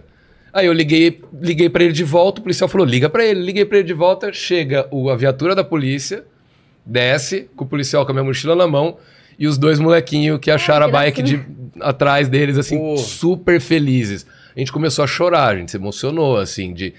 A gente falava pro, pro, pros, pros policiais: isso no Brasil Esquece. jamais aconteceria. Eu, aconteceu Jamais. comigo de eu. Como eu sou velho, na época de orelhão, parei no orelhão, coloquei minha mochila com equipamento fotográfico, saí, peguei o carro, falei, puta, mochila. Voltei cinco Nossa. minutos depois, nunca mais, nunca mais. Caraca. E aí a gente, eu cheguei depois, né, conversando com a polícia lá e tal, fomos embora. Aí os Tava molequinhos tudo lá. tava tudo lá, tudo, tudo, tudo, absolutamente tudo. E aí eles falaram, um senhor achou a mochila no, no banco e ele sentou um pouco mais pra lá com a mochila na frente esperando ver quem que era o dono, não é que alguém passou e pegou, Sim, alguém entendi. tava procurando de quem era. E aí a gente chegou nos molequinhos, eu dei um dinheirinho pra cada um de agradecimento, eles abriram um sorriso daqui a aqui e falaram assim: "Você, vocês querem que a gente vire guia turístico de vocês por Cuba? Porque a gente pode levar você pra tal lugar, vocês vão conhecer a história de tal historiador, de tal, não sei o que lá". Começaram a dar uma aula de história pra gente. Eles tinham 11 anos, 10 anos. E a gente começou a ficar Mas espantado você, chegou, mas você chegou a perguntar pro policial qual o tipo de ocorrência que tem, de, se tem furto de turistas? Pro policial, não. Depois, no, quando a gente voltou pra, pra casa que a gente tava hospedado, o bairro estava parado para nos receber, né, amor? Todo mundo, tipo, estavam procurando por vocês, veio Mas umas da crianças aqui. mochila? Causa- Ah, Primeiro tá, foram tá. onde a gente estava hospedado e depois foram na delegacia. Então, a hora que a gente chegou, tava todo mundo, o que aconteceu? O que aconteceu? Quando eu lá, lá, A segurança é mochila, lá. incomparável. Não, é incomparável. E aí a gente começou a conversar com o dono, do, com um dos donos lá do, dessa casa, que era um senhorzinho, devia ter uns 80 e poucos anos, então ele viveu a Revolução. Ele falou, la seguridad es extrema. É, todo mundo falou isso pra mim. Exatamente isso. também. É. Porque lá você anda, não sei como tá agora, mas à noite tem aquela iluminação amarela mais fraca. Fraca, é, é. E você fica meio com cagaço, assim. Sim, né? Fala, sim. pô, parece que Nos primeiros dias a gente é- ficou com muito medo, mas não é depois... claro que nem aqui, assim. É uma luz, é uma luz amarela. É, uma luz ama- Tipo, parece que você tá no século passado. Isso, isso. Cara, isso. Parece que vai ser um vampiro do É. beco, não parece? Sim. Cara, porque é. é- A gente foi numa igreja assombrada lá. É? E cada susto, né? Mano, cada canto é, é, um, é, um, é um filme É, de vampiro, assim. É. É, Eu queria ter ido nesse. em Trinidad, né? Tem mesmo? Tem um... Ah, é que eu não acredito em nada, né? Então eu fui lá pra, pra precisava de conteúdo pro vídeo. Entendi. Ainda não sabia que eu ia ser Caiu assaltado. no, co- caiu no, no bait do No turi- bait. no bait do turismo. Do turismo. cubano. É, é. É só uma igreja que tá meio abandonada, tá assim. ab- Mas é legal, a galera lá é muito, Ai, muito nossa. ligada na religião santeria. É, Que é então. uma religião de, de descendência africana. Você não, é, é africana, né? Ou é, cubana a raiz é, mesmo? é, Não, é não, é- africana. É, é, é tipo candomblé. Ela, ela tem uma raiz africana, mas ela é uma, uma mistura. nos né? moldes cubanos, assim. É, e tem muita. Nessa igreja tinha algumas É. É oferendas e tal. sabe? E eu acho, eu acho muito linda E a essas coisas assim, é sabe? crioula que eles falam, né? Ah, é muito Crioula. Tem comida, comida. nossa, e barata. Eu tenho uma história mal é assombrada pra dois contar de Cuba. Hã? Que aí é uma autocrítica ao, Eles- aquela eles- eles crítica ao governo Eles, cubano. eles comem feijão de manhã, não, do café da manhã. Sim. Cara, é? a minha amiga, ela batia no liquidificador. Ai, E, tipo, caldo, era tipo um caldo de feijão, só que Aham. bem ralinho. sei. E eu fiquei tipo, cara, vocês gostam mais de feijão do que o Brasil. Não, É. De manhã, assim, feijãozão, cara. É, mas um, um caso de terror também pra, pra contar a Uhum. história. E aí, esse é bizarro, assim. A gente foi olhar, andar em Trinidade, inclusive. É, A gente foi dar uma volta pra ver como é que era. Falamos, nossa, vamos fazer uma caminhada. Falaram que subindo uma. Era tipo um penhasco, assim. A gente conseguiria ter uma vista muito bonita. E a gente foi subindo, subindo e nunca terminava. Beleza, fomos subindo. No meio do caminho, assim, começou a escurecer. Eu entrei numa caverninha. Começou a sair um tanto de morcego de dentro. Falei, olha, vamos voltar, porque tá escuro, tem morcego aqui, a gente não sabe, vamos imaginar a gente voltar Era só um show do Ozzy. com alguma, É. com alguma doença, alguma coisa. Beleza, a gente começou a descer. Agora você imagina, num país estranho, falando uma língua diferente, a gente vê uma escadinha, uma luz neon, assim, tipo uma escadinha bem de baixo, como se fosse indo pra um- uma gruta mesmo. E aí, ah, os- o, cara virou e falou assim: Oi, vocês, vocês, sabe aquela, aquela- aquele meme do tá afim de ficar doidão? Ele ficou tipo, tá afim de ir no museu? Ele falou assim: vocês estão afim de ir no museu? Aí, tipo assim, a gente, não, não, não, não. E nosso amigo, museuzinho, nosso amigo que tava com a gente falou, tô. E começou ele entrou dentro da gruta. Na hora que a gente passa pelo portão pra dizer pra ele, não, não é uma boa ideia. A gente só ouve o barulho da chave assim. Ah, não. E assim, eu cresci na periferia, então Você tá ligado quando você perdi? Eu perdeu, falei, é, cara, fui toda. é. falei, caraca, é isso. Ainda, ainda pensei assim, caraca, velho, eu, eu vim aqui e já soltei vídeo falando da segurança de Cuba. Não, mesma coisa. morta 11 aqui. vídeos elogiando a segurança de Cuba. No 12 segundo a gente vai ser assaltado. Aí o cara veio andando assim, falou com a gente, ah, deixa eu mostrar pra vocês. E começou, de fato, a apresentar. E a gente, nossa, que interessante, ele é, aqui é o Disco Ayala. E ele falava isso, bem-vindos ao Disco Ayala. E a gente, Disco Ayala? cara, o que, que é o Disco Ayala? E a gente perguntava, nossa, deve ter sido algum revolucionário, algum intelectual, quem, quem que é Ayala e tal. E ele, toda hora, ele mudava de assunto, assim, não, então, vamos contar aqui o- como que aqui é bonito. Ah, aqui à noite funciona uma discoteca, vocês sabiam disso? E é... Só que de, de tarde até esse horário, agora que vocês estão, é de graça, porque é uma visitação de museu. E a gente, nossa, que legal, mas o, o- o- é disco Ayala, ambos os negócios. Quem que foi o Ayala? E ele toda hora, não, então, vamos mudar de assunto. E não falava. A gente fez o tour pelo, pelo museu, ele foi mostrando os lugares. E era um museu que não falava especificamente de, de uma história. Era basicamente assim, ah, é história de Cuba. Vamos contar pra vocês aqui a história de Trindade. Aham. E aí tá. A gente desce. Já assim, quando ele abre o portão, foi um alívio pra mim. Eu falei assim, nossa, não morri nessa. E a gente foi conversando, falando assim, nossa, imagina que louco, deixa eu contar. Ah, tem um motivo. Escuta. Ah, tá. Não, a- a- o, porque ele trancou, eu tenho pra mim que foi só pra meter cagaço na Ah, gente. tá, porque não tinha motivo. Mas a- o- existe uma Vamos história ver por esse trás. museu, né? Vamos lá conhecer o Nossa, museu. Tá maluco. E a gente começou a conversar assim com, com o pessoal. Nossa, imagina que louco se, se, se a gente posta esse vídeo, porque a gente gravou o vídeo lá dentro, mostrando o museu, que era até uma forma de segurança pra Claro. mim. É, e a gente falou assim: imagina se alguém de Cuba falou assim: ah, esse lugar não existe há anos, sei lá, É. tipo. Aí a gente falou: vamos pesquisar quem que é o disco Ayala. E aí a gente jogou Ayala, aí tava lá. Conheça o caso do serial killer Ah, Ayala cubano que Cara, não- vivia em caverna. mano, vocês foram no museu so- Eu- sobre o serial clicou, killer. E eu- o, cara, o cara simplesmente Mas o que, que tinha nas coisas? O que, que vocês viam? Era objetos Essa foi a coisa mais errada que eu vi em Cuba na minha vida. Porque o negócio, ao mesmo tempo que era um, um museu pra falar sobre, sei lá, questões geográficas de Cuba. Olha como que o solo. daqui é, olha como que internamente é. Tinha uma discoteca lá dentro. E era muito legal, Meu porque Deus, imagina. gente, é muita de informação. você debaixo da terra, num túnel, uma discoteca que tem ali. Assim, eu falei, é a maior Aquela crítica do que eu Matrix, tenho. sabe? No filme do Matrix, o cara ficou debaixo da terra A maior no- na crítica. rave lá. No, no- Sim, sim, sim, é sim. Lá no Ayala lá. A maior crítica que eu tenho a Cuba é literalmente isso. A mesma coisa É o daqui a um tempo, pós-evolução.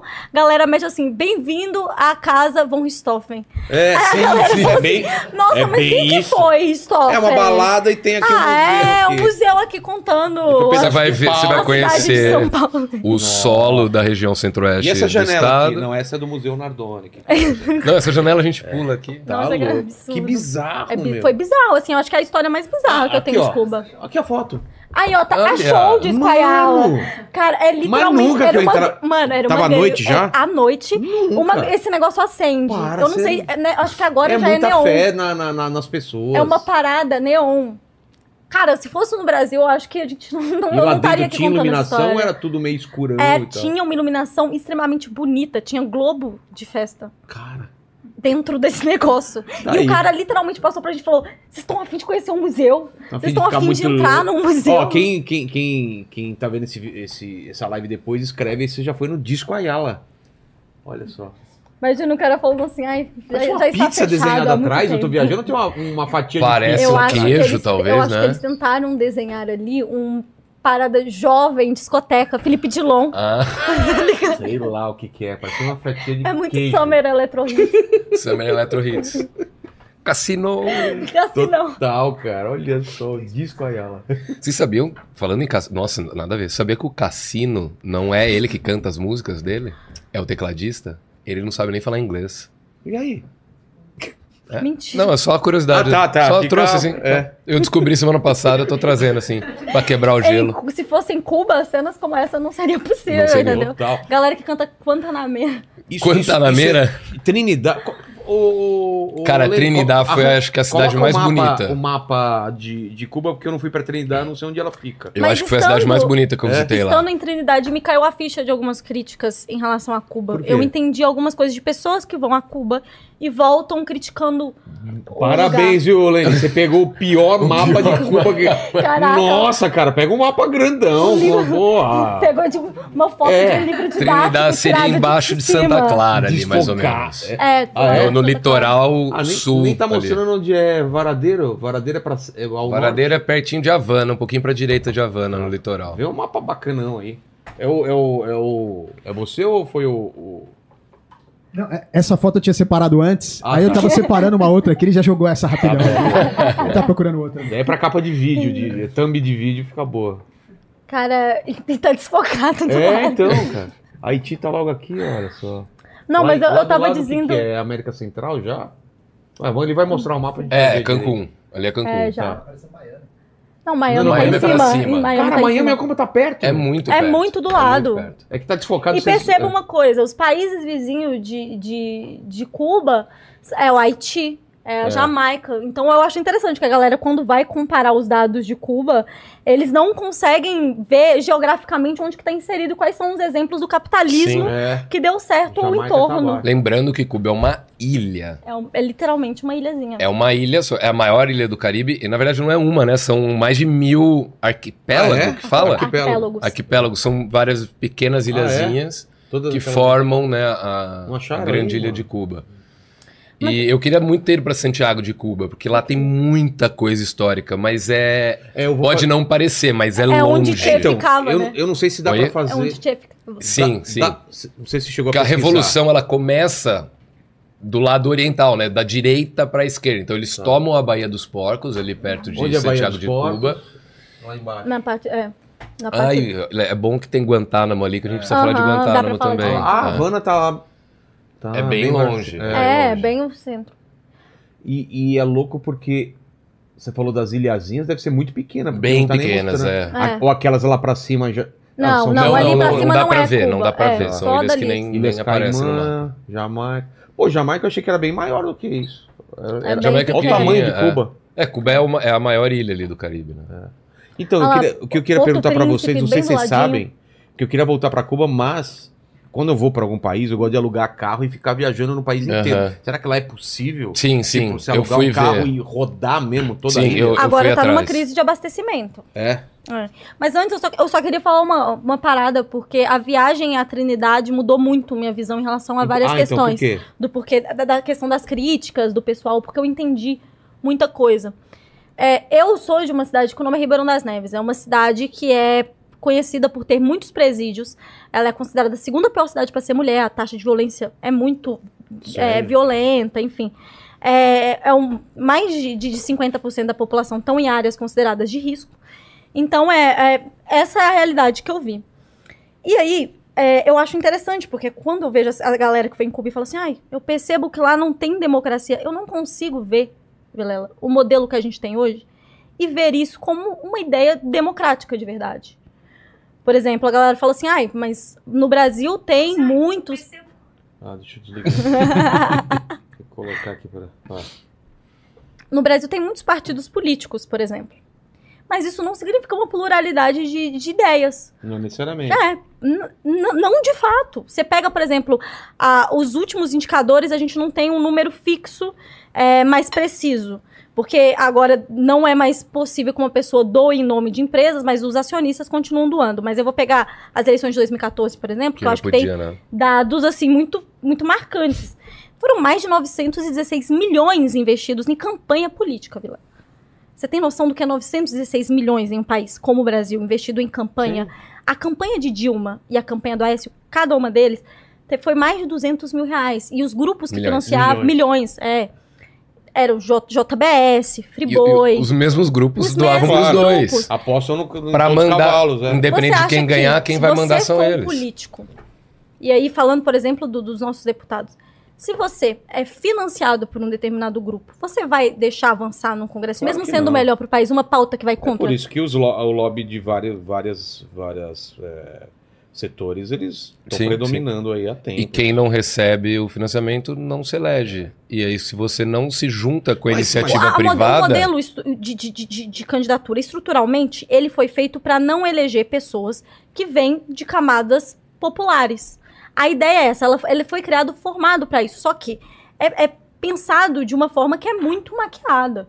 Vou te dar um exemplo. A gente fala que a gente vive em uma democracia, e aí dentro do próprio campo de esquerda se vende uma ideia de que a gente vivia em uma democracia que ela foi entrando às vertigens. Isso não é verdade. Eu cresci na periferia. E o que eu cresci vendo era colegas sendo mortos pela polícia ou por, por violência de bairro. Não tem como, em uma sociedade onde que pessoas literalmente morrem de fome, a gente dizer que existe uma liberdade de escolha dentro disso. Não, a gente tem uma certa liberdade de escolha, tem uma certa democracia. É claro que é extremamente Falha. falha. Então, mas aí Mas que tá, tem porque uma- não existe essa mas- democracia em abstrato que as pessoas É que assim- tem uma procura, né? Que a gente tem que melhorar. É, putz, é Por É, exemplo, é- é falam porque- muito de liberdade de expressão e quem puxa esse assunto, só pra eu, pra eu concluir Não, essa claro, parte, é muitos Estados Unidos, por Sim. exemplo. Só que é um país que literalmente tem Julian Assange, que tá sendo perseguido há mais de uma década, que tá preso no Reino Unido, que vai ser deportado, pelo que tudo indica, para os Estados Unidos. E nos Estados Unidos ele já foi condenado à prisão perpétua. Qual que foi o crime que esse cara cometeu? Literalmente um jornalista que conseguiu ter acessos a drones e documentação dos Estados Unidos que mostravam que durante as guerras os, os soldados estadunidenses riam da cara das pessoas e matavam pessoas como isso é Como um público, como se fosse um jogo. Não, até hoje, tem Estados o Unidos Snowden. espiam no Brasil. Você tem um Snowden, exatamente. Snowden o, ca- também. Mas que como podem- tipo crime de traição, é isso? o que o que está sendo colocado é que vazou Deve ser, informações. E aí imputaram no cara mil denúncias, agora eu acho que já, já meteram até Ah, é, começa a violência. aparecer. É, Sim. assim, é o tempo todo. Você pega o Snowden. O crime, o crime do cara Não, foi mas- mas literalmente você denunciar. falou, agora com as big techs e- e- e que dominam as coisas, a- a- essa pauta de liberdade aí ficou ao- em outro nível.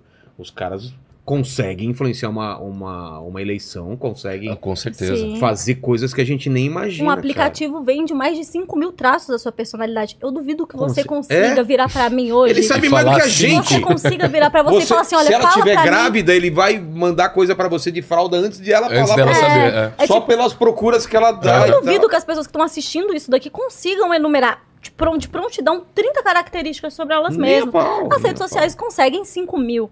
É. Então a gente está falando de um modelo que, em tese, é mais livre, e existe uma propaganda que diz que ele é mais livre. Mas, mas Não, qual que é a grande mas- questão? é. Só para concluir. Tá, tá. Que é, eu crescendo em Ribeirão das Neves, quando eu fui para Cuba, o que me chamou a atenção foi a segurança, Tá. foi o fato de das pessoas serem muito politizadas. Sim. É, meu namorado se chama Hugo e as pessoas só chamavam ele de Hugo Chaves. Quando a gente passava, ai, Lula, me fala como é que tá Lula e Bolsonaro. Nossa, sim, sim. Eles É, Sabe é um tá pro- eles, sa- eles Eles são sabem. muito ligados em relação à questão política. Então entra, entra a informação do mundo inteiro pra ele. eu fiquei por Sem- quase duas horas conversando sem com o recepcionista. Nenhum tipo de, de censura. Não, eles têm acesso à internet normal. Google lá. e- É. A única coisa, Agora, por o que exemplo, acontece tipo, é depois eu conto. Só, só, só pra concluir essa Tá. Que é, o que acontece também, e aí eu vi isso de perto, é outros países deixarem de enviar coisas. Por exemplo, se uma pessoa cubana compra em determinadas lojas que, que, tão, que tem sede nos Estados Unidos, Amazon, eles não recebem. Não, É. eles não aceitam. O Não- meu amigo comprou chega? justamente na Amazon. E deixa eu te falar, olha que estranho. Meu amigo colocou o endereço do Brasil. Ele tava querendo comprar um livro. Tá. E aí ele colocou o endereço do Brasil pra chegar. O fato dele estar em Cuba, Foi a rastreado. localização, eles já falaram que, olha, por, por- por questões. é, não é sociais, eu acho que foram, tipo, ah, Burocrático. não- é, nós não estamos. ah, Continua, continua essa. Enviando. Tipo, o Mas chat assim- GPT eu tentei acessar lá, tipo, não, esse, esse site não, não funciona em Cuba. Não é a, feito a pelo gente Estado. fechou o Mas resort. você entra no, no- no URL e não, consegue. Não.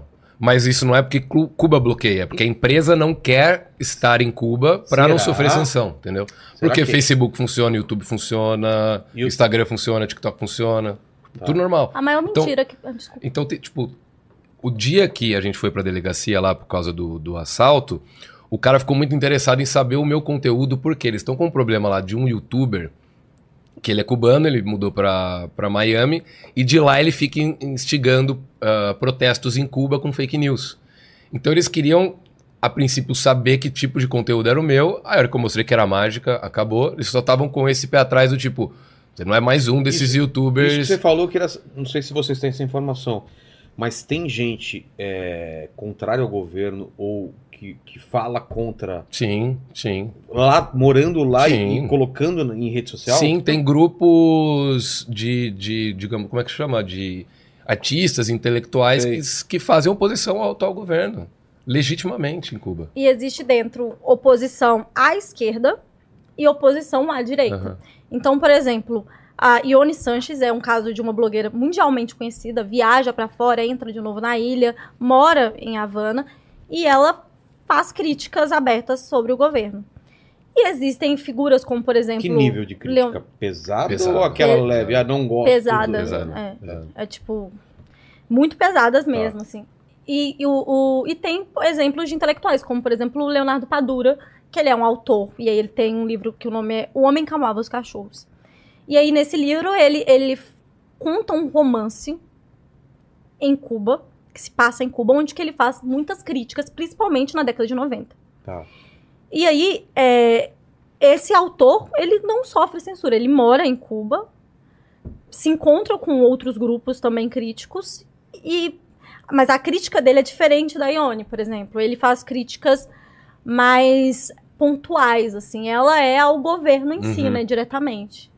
Então, existem, existem essas pessoas. Eu, eu conversei com muita gente lá e o que eu, o que eu senti é que assim. É isso que eu queria saber. se- O que, que vocês sentiram dos- das pessoas? Elas falam livremente? Elas ficam Livremente. meio- Você perguntar, meu, e aí, tá bom aqui? Ou não sei o que. que Sim, qual, que vocês sentiram? Eles atualmente estão passando por uma crise de abastecimento Do quê? de Gasolina. energia, gasolina, E energia alimento? elétrica. E alimento? Alimento, Falta coisa? Vocês chegaram a entrar em supermercado? Sim. sim, sim.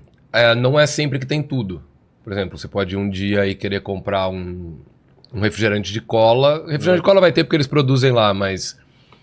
Sei lá, hoje eu quero. Tal cerveja. tal cerveja. Lá tem a nacional também, mas abastecimento às vezes não tem farinha nesse mercado. Então você vai ter que ir no outro, porque lá no outro tem. E eles ganham uma caderneta do governo que eles têm direito por família a pegar certos alimentos Se por mês. a saber entendeu? se isso é pouco, se é muito, quanto Não é? dá pro mês todo, Não mas é uma ajuda que o governo dá. É melhor. Tipo o que, assim? Quando eu falo de- falei disso no vídeo, a galera criticou muito. Eu falei, gente, é- é, literalmente o governo tá dando quase que uma cesta básica. Eles dizem que dura 15 dias. Tá. Antigamente falaram que eram três pães por pessoa, agora tá um pão. Por Isso já dia? mostra a crítica. É. A pessoa tem direito, de- de forma gratuita, a um pão por dia. É, se eu não me engano, o quilo das, das paradas é, é dado a partir do, do que as pessoas. É, do número de pessoas por família. Sim. Então, por exemplo, o número de óleo, uma parada que eu senti falta em Cuba, e as pessoas me falaram isso, foi do da falta de açúcar. E olha que contraditório. Hum.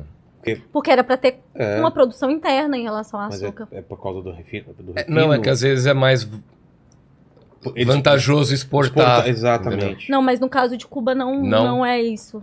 É, e o que me É, falaram. Porque eles é- também eles também estão passando por uma. Pelo menos estavam quando eu fui, por uma seca muito pesada, É. assim. Mas vê se essa informação procede. Na época eu fui, falei, tinha o Cook, que era a, a- a moeda de turista, e onde você ia, você pagava com Cook. Entendeu? E aí tem o. Que era com paridade com o dólar, Paridade com praticamente. o dólar. né? O que falaram hoje é que não existe mais isso. Mas que as pessoas lá são loucas por dólar, porque elas conseguem, com dólar, comprar muito mais coisa. Ou é, ou- é, é muito desejado o dólar mesmo. Vocês sentiram isso? Eu Vocês senti, estavam com dólar. eu senti que o modelo. Não, eu tava Vocês com trocaram euro. tudo troquei, eu troquei eu, lá. Eu troquei também. Ah, Ou o euro, talvez. É, você Não, chega eu lá e troca. Ah, você trocou. Troquei. O que, que vocês sentiram sobre isso? Então, de novo, as, as paradas que eu senti falta em Cuba são todas ligadas a consumo. Isso. Nenhum foi em relação a direitos básicos ou de, por exemplo, fome, igual eu vejo de perto, ou uma violência Eu acho que extrema. eu vi, juro, chutando alto, no máximo, em 17 dias lá, uns quatro moradores de rua. Cinco. que- Eu eu não Coisa que eu morador vejo Mas no- morador- só, no, só no meu bairro Mas tem morador isso. de rua é como aqui? Tipo, o cara mora num canto ou debaixo de uma ponte? Como que é? Ele Geralmente praça? é a galera que que, é meio que expulsa da, de casa por conta de alcoolismo, que às vezes bate na mulher, a mulher chuta o cara de casa, ele Mas vai o ca- pra Mas o cara rua. pede dinheiro na rua Não, e fica na O, dele? não. o, o que eu Pra ia mim não chegaram a pedir, não. comentar é que eu não vi pessoas morando na rua. Eu vi o contrário, eu vi pessoas que, tipo, estão numa situação de, tipo, ai, nossa, eu queria é, determinada coisa, você consegue me dar e tal. Eu não vi pessoas morando Tipo, em rua. Como assim, determinada rua? Por exemplo, ai, eu queria. Qual que é o seu shampoo? Você tem algum extra? Você trouxe shampoo Ah, pra tá. mim? Essas coisas Coisa eu percebi. fora, não é, mais lá. uma vez, as coisas que eu percebi eram ligadas a consumo. Consumismo. É consumo. Não, não é consumismo, é consumo de coisas que eu Básico? acho justas. Não, é? não itens básicos como arroz, feijão. Eu não vi ninguém virando e falando, por exemplo, ai, Laura, me falta carne, em, é, me falta carne, eu tô morrendo de fome em Aham. casa. Eu não conheci nenhuma pessoa que falou isso, sendo bem sincera. Agora, em Mas relação vocês a consumo, sobre isso? Tipo, Sim. eu cheguei a perguntar. A gente- eu fiquei é um em dos casa- orgulhos deles, eu assim. fiquei é... em casa é, das famílias. pessoas, assim, de Cuba. Eu tenho alguns amigos cubanos, eu fiquei. Vocês vão ver isso nas entrevistas, assim. Se tiver alguma coisa, depois até coloca pra gente de foto. Mas você, E é interessante falar que i- é um isso não quarto é. que você não- pega, assim, da pessoa? É, não é porque assim, de novo, na década de 90, quando a gente tem esse modelo de ampliação do turismo, é, eles começam a oferecer, a população começa a ir para esse, para essas profissões. Por quê? Em Cuba, todo mundo que quer estudar, estuda. Não existe uma financiarização da educação como Tá. no Brasil, por exemplo. Se você quer fazer um curso de medicina, tanto que Cuba exporta médicos por conta disso, porque é uma parada que é Cuba é o muito país com mais muito médico por caro. habitante no mundo. É, como é uma parada muito cara e muito elitizada pelos governos, sobretudo de- do- dos países do sul global, é, para Cuba faz muito sentido exportar médicos. É, então, então. é a mão de obra. Mas eles exportam os melhores? Todas as pessoas têm. Não, então. Acho eu não sei como é que é feito isso. porque talvez, o que eu ia né? dizer é o seguinte: que existe em Cuba uma, um número muito grande de pessoas que são formadas. E não necessariamente, como Cuba sofre tantos embargos também, essas pessoas conseguem atuar nas suas profissões. Elas podem escolher o que elas quiserem. É, Ou, elas tipo, podem tem uma fazer- demanda de médico, desculpa, meu filho precisa de médico. Não. Um É, escolhe... você escolhe o Tá. curso que você quer fazer. Não existe isso de uma ob- obrigatoriedade. Inclusive, assim, a formação de professores em Cuba é uma é, parada bizarra de boa, assim. É um modelo muito diferente. Ah, um menino novo, ele começa a dizer que quer ser professor e tal, ele já começa a ter um, um trabalho de monitoria junto da galera e tal. Então, é, que eu me perdi no que eu tava dizendo, porque eu, eu ia falar sobre isso para poder contextualizar uma parada A que o Vilela falando falou. da casa que você ficou e como que é a moradia lá. Eu acho que era isso que você É, falou. aí eu ia falar sobre a questão do turismo. É que Ah, as pessoas que- começaram a abrir suas casas. Começaram a ano né? abrir suas casas, verdade, exatamente. verdade, verdade. E aí, na década de 90, como você tem muitas pessoas formadas e não necessariamente lugares para elas, ela- Você quer estudar, você estuda. Sei. As pessoas começaram a irem pro turismo. Porque era um um lugar onde estava rendendo dinheiro, onde que a Demanda, economia. Tinha Pois é. E aí as pessoas começaram a abrir as casas. O governo criou um modelo que é instalação em casa de cubano. Então, se a pessoa seguir alguns requisitos que são requisitos muito básicos, é a maioria de higiene pessoal mesmo, assim, tipo limpeza, sepsia, elas podem receber pessoas nas suas casas. E foi, foi aí que eu fiquei, assim, tipo, eu Uhum. fiquei em casa de cubano, fiquei vi também na Quanto casa de amigos e lembram? tal. Cara, se- o, o quarto compartilhado no hostel que a gente ficou era coisa de 5 dólares o dia. Eu, 25 eu lembro que eu reais. paguei, tipo, é, então, eu paguei, tipo, 30, 20 reais. 25. É, é, é muito barato. muito Porque barato. a a gente foi ficando em lugares diferentes. assim, Sim, eu, quis, sim. eu quis ter essa rotatividade. É isso. Gosta do silêncio? E- e- Ô, acabou? Não. Tem ei. muita coisa pra Então contar. manda, manda bala. E, e eu queria mais imagens, assim, vocês têm vídeo é, e... Cara, uma coisa pra legal pra contar, eu, eu conheci o filho do Che Guevara. Ele falou pra você que era o filho de Che Guevara e você acreditou. Não, a história é bizarra. Todo mundo lá fala que é filho de Che Guevara. Você Ele- Inclusive, pode ser que ele tenha Não, vários uns mesmo, porque ele era uns- meio garanhão. Tem uns caras que são sósia pra tirar foto, já viu isso? Não, Não sei se não. tem ainda. Não. Tinha uns caras assim na praça pra você tirar foto. Não, isso eu não vi. É. O que aconteceu foi o seguinte: quando eu comecei a, Quando eu e a Ana a gente decidiu ir pra Cuba, eu comecei a estudar Cuba. Eu não sabia nada. Comecei a estudar e eu fui atrás de onde estão os filhos do Che, onde estão os filhos do Fidel, os filhos do Raul. Inclusive, a gente vai falar da filha do Raul daqui a pouco, que ela tá liderando o movimento LGBT em Cuba, sabe? Fazendo várias reformas. Lá então Apro- eles não fuzilam gays, então. Não. Fala a verdade. Tem hotéis. Você não viu isso Tem daí? hotéis com bandeira LGBT, É? as casas com bandeira É de LGBT. boa. É de boa, é de boa mesmo. Esse é mais um mito que criaram É, assim, em é. torno de Cuba, muito por causa de, de um período histórico. Mas existiu isso em Mundial. algum momento? Nenhum, nenhum, nenhum- não existe registro de que pessoas foram assassinadas por, Por serem gays. Por É. serem gays. É isso o que a eu- gente tem é um período histórico onde que pessoas LGBTs eram consideradas doentes. E aí a gente tem, por exemplo, na Inglaterra, inteiro, né? Na Inglaterra ficou muito famoso o caso de um dos pais da computação Claro. que foi castrado quimicamente. Por- e esse é um exemplo de como, por exemplo, modelos capitalistas lidam com- com- lidavam com homossexualidade até pouco tempo atrás. Sim. É. Então, assim, era considerado de fato uma doença. Pra você ter ideia, assim, até 2018, pessoas trans eram consideradas doentes. Enquanto em Cuba, desde a década de 70, já era disponibilizado cirurgias de re, é, readequação, que eu acho que é esse que é o termo correto, não Resi- sei. É, resignifica- Resi- re- designação Redesignação. designação de maneira gratuita. E aí o que, que acontece? A gente tem nesse período é, um grupo de pessoas que são LGBTs que estão em Cuba e as pessoas não eram fuziladas, mortas ou punidas por serem LGBTs, o que já é um grande avanço no contexto da época, pegando o que era é, o mundo naquele período. Mas existiam pessoas que eram LGBTs e que eram levadas para um programa de, de politização, por assim dizer, que era uma ideia de que pessoas que eram contra-revolucionárias passassem a conhecer esse modelo novo. E aí é, é uma crítica que é feita dentro de Cuba. Eu acho que Fidel foi um dos primeiros presidentes aí na televisão e reconhecer que é um erro essas pessoas serem vistas, boa parte delas, como contra-revolucionárias, não por isso, mas isso era visto como um dos fatores também, do tipo, ai, nossa, essa pessoa vai consumir mais, essa pessoa vão ter. Sabe, é uma visão preconceituosa, Entendi. mas que era aplicada a nível mundial. Tem Não existem registros. gris e tal, que, que pergunta. Sim. É.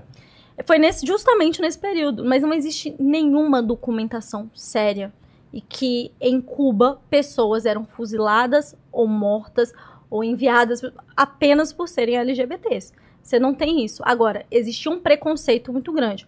Mais uma vez, o Brasil é o país campeão de matar pessoas LGBTs no mundo.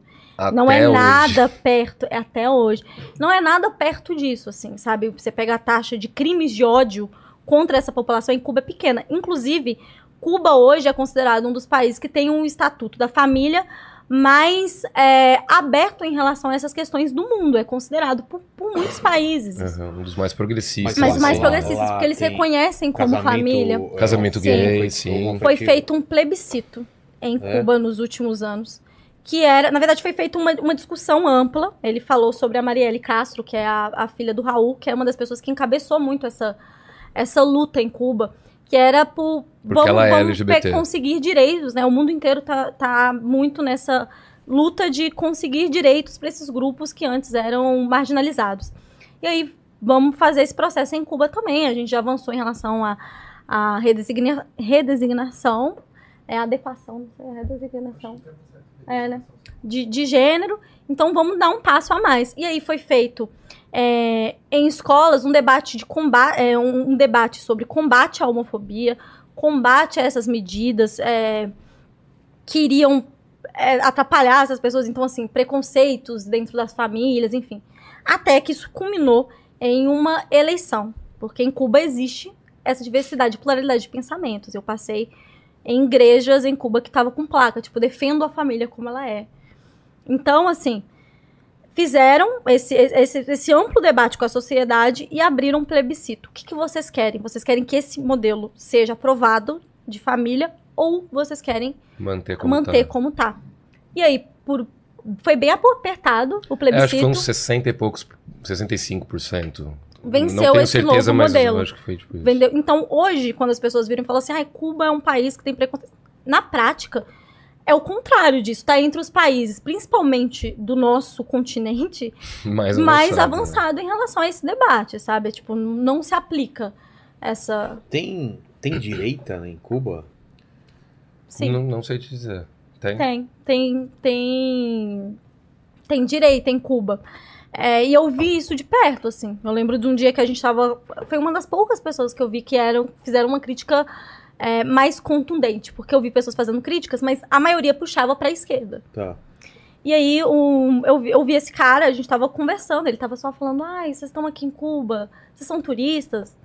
E a gente começou a comentar, sim, somos e tal. Aí ele falou, não, porque eu sou, eu sou empreendedor, eu, eu, eu sou, é, eu tava vendo, ele vê vídeo de TikTok, né?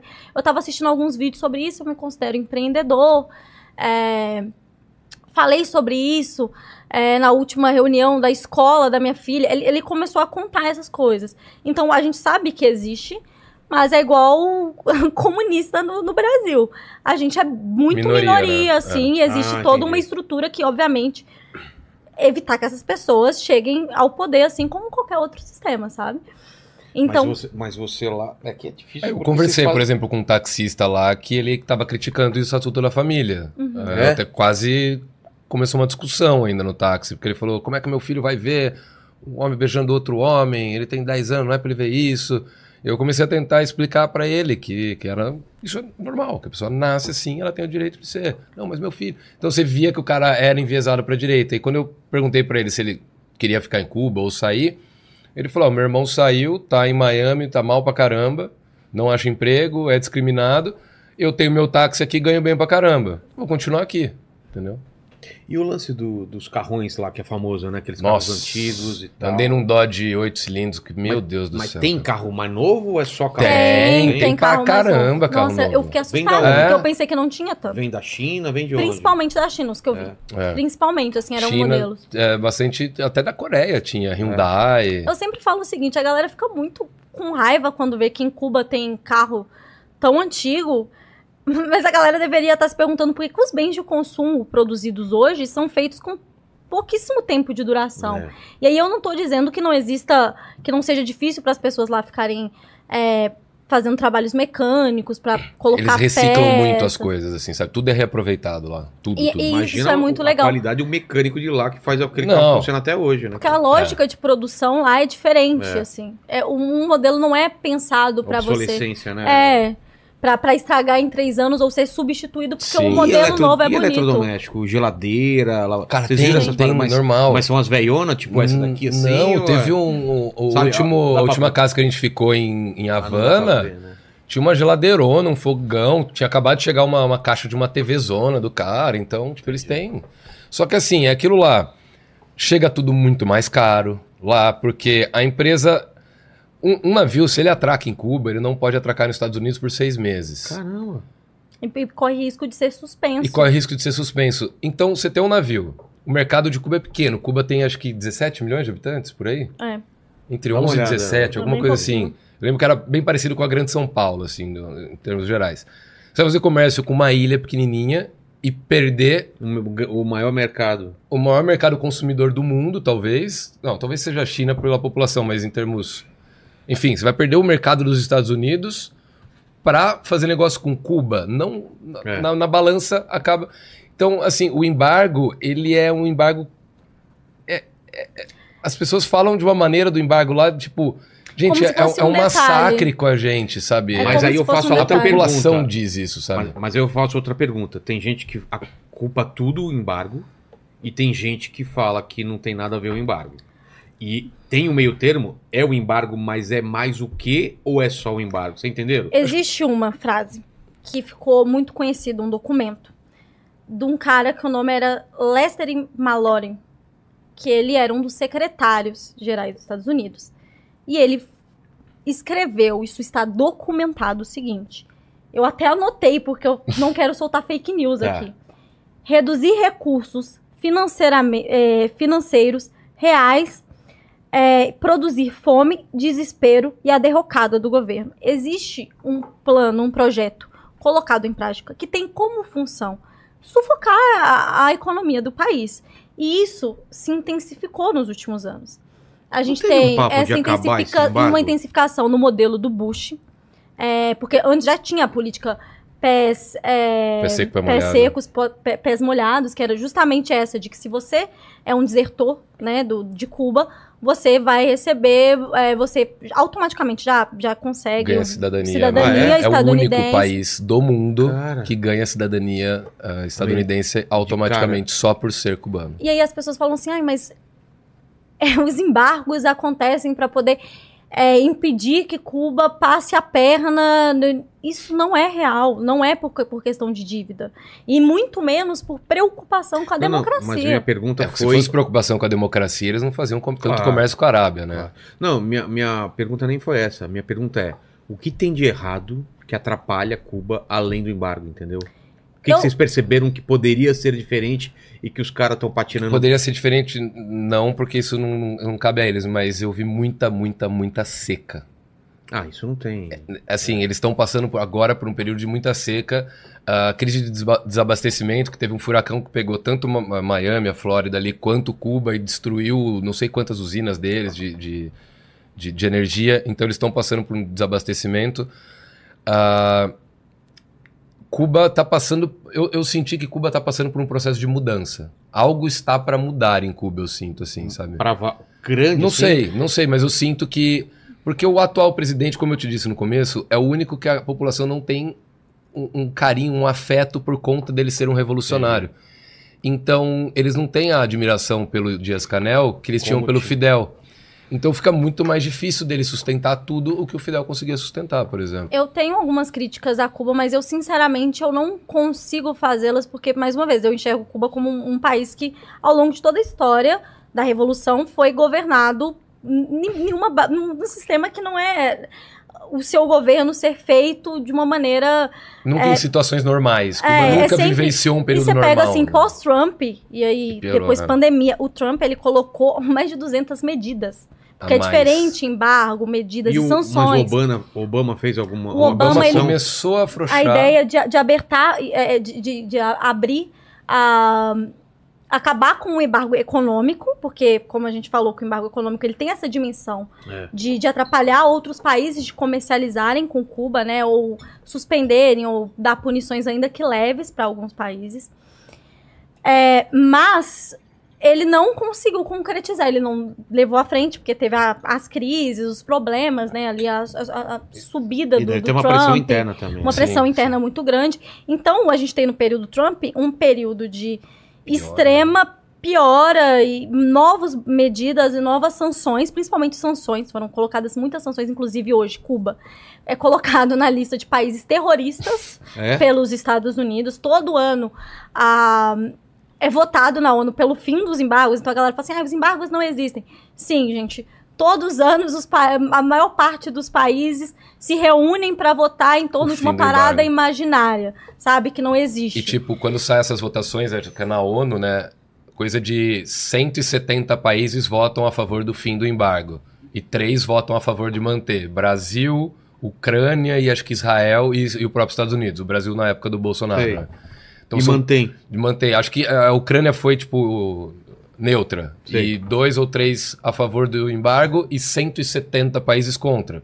Como que não existe embargo? Então, a, os, pa- à países estão crítica- votando o quê quando eles falam disso, né?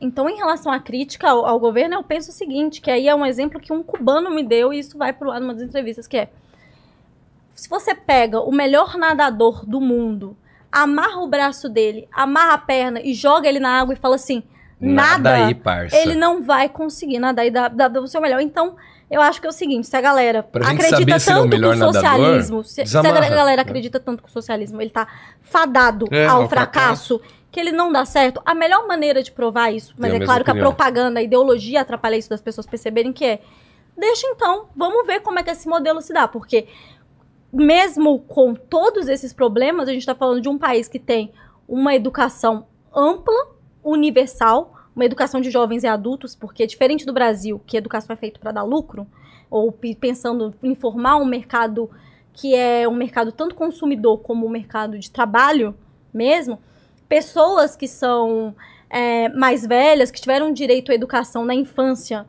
negados, que hoje tem 60, ali, 70 anos, elas têm um direito de estudar, sabe? Você ter uma Existe ideia, uma ideia de universalização. o analfabetismo em dois, três anos de revolução. Existe uma ideia de universalização da saúde. Então, eu, eu não estou questionando que existam problemas em Cuba. A questão é, É, por que, que se um, se um sistema de- está fadado, De também. Por que, que dá não tira o errado. embargo e a gente vê? vamos ver no que Essa é vai a minha dar. opinião. Os hospital deve faltar também umas Eu- eu só paradas. faço- Faço muito. Na, na pandemia eles tinham desenvolvido duas ou três vacinas, mas eles não tinham seringa. E aí, Entendeu? depois Ah, que é, aconteceu. Parece que a galera leva seringa de, de casa para quando é para ser. É. É porque as fábricas de isso? seringa, as cinco principais fábricas, elas, a sede são nos Estados Unidos. Ah. Então, quando começou a ganhar uma repercussão muito grande, do tipo, nossa, aquela ilha caribenha com ferrada durante a pandemia conseguiu produzir três vacinas e eles não estão conseguindo aplicar por falta de seringas, aí houve uma mobilização mundial que a galera vai falar, ah, mas teve empresa. E aí vieram várias empresas que conseguiram, alegando ali que era uma questão de ajuda humanitária, entregarem as seringas. Mas literalmente os Estados Unidos Se bloqueou. Porque, assim, em tese, blo- os bloqueios econômicos não valem para nada relacionado à saúde. Em Não tese. deveriam, né? Mas na prática, é, é colocado uma série de empecilhos que criam uma burocratização Uhum. nesse processo. Então, por exemplo, você pega os pedidos, também, os né? pedidos durante a pandemia de medicação em Cuba. Gente, mais uma vez, informação pública. Vocês podem, cara, pesquisar isso no Google. Os pedidos de- foram a maioria postergados pra caramba. A- ou os que não foram atrasados foram negados. Foi muita pouca coisa que foi. Então, assim, em tese, não afeta, mas na prática, afeta. Se você faz um pedido urgente e o pedido demora sete, oito meses, mesmo com caráter de urgente, urgência durante uma pandemia, isso impacta, assim, como que a saúde desse país é, é- é- vai, vai ser construída, a questão de insumos do país. Então, assim, é, não- o maior erro que a galera tem é virar e falar assim, ah, os bloqueios, para além dos bloqueios de Cuba, vamos pensar em Cuba. Não tem como pensar em Cuba hoje sem pensar nos embargos, nas sanções e nos bloqueios. Porque isso é uma parte é, Fundamental. fundamental para qualquer tipo de, de, de, de- de- De avanço, né? é, de avanço num país, sabe? Então, é, é- é muito louco isso. Tem- Um país que exporta médicos é colocado na lista de país terrorista. Um país como os Estados Unidos, que tem uma, uma parada muito louca, quando é uma economia de guerra. Literalmente, os caras têm, é, precisam de fabricar guerras no mundo, porque parte do lucro deles vem da indústria armamentista, e já que isso chegou no topo nos Estados Unidos, porque a população é muito armada. Então, você tem ali conflitos, como, por exemplo, a própria Al-Qaeda, a maneira que ela foi construída, Uhum. sabe? Vários governos, esse período em que os Estados Unidos treinava, financiava e às vezes até produzia ali, de um, é, é, colocava armas de um lado, oposto, um do outro, é, em- sabe, assim, pra- é muito, muito bizarro. Então, Não, a gente, a gente- se fala de humanidade, de, de coisa humanitária, já ouviu falar da prisão de Guantánamo? Sim, claro. Cara, a prisão de Guantánamo é um território dentro de Cuba que pertence aos Estados Unidos. E, e isso. E os Estados Unidos, na, na legislação, né, teria que pagar um aluguel para Cuba, se eu não me engano, e o É. Fidel nunca aceitou, porque ele se nega a aceitar que os Estados Unidos têm uma prisão dentro do território cubano. E é uma prisão com relatos, inclusive provas e documentos das maiores bizarrices e atrocidades que você pode fazer com o ser humano, inclusive inocentes. Torturaram inocentes para tentar pegar informação dentro de Guantánamo. O mundo inteiro sabe disso e tá lá. Mas Cuba é terrorista. Estados Unidos não. Os Estados Unidos é a liberdade, né? Estados Unidos que tem como parceiro comercial a Arábia Saudita, como você falou, que é considerado um dos modelos que mais fere os Onde o direitos presidente manda humanos. matar jornalista. Então não venham com esse papo de que ah, isso acontece porque eles estão preocupados com a democracia. Não é sobre isso. A gente sabe que é uma estrutura política, tá documentado o, motivo que isso é feito. Alto.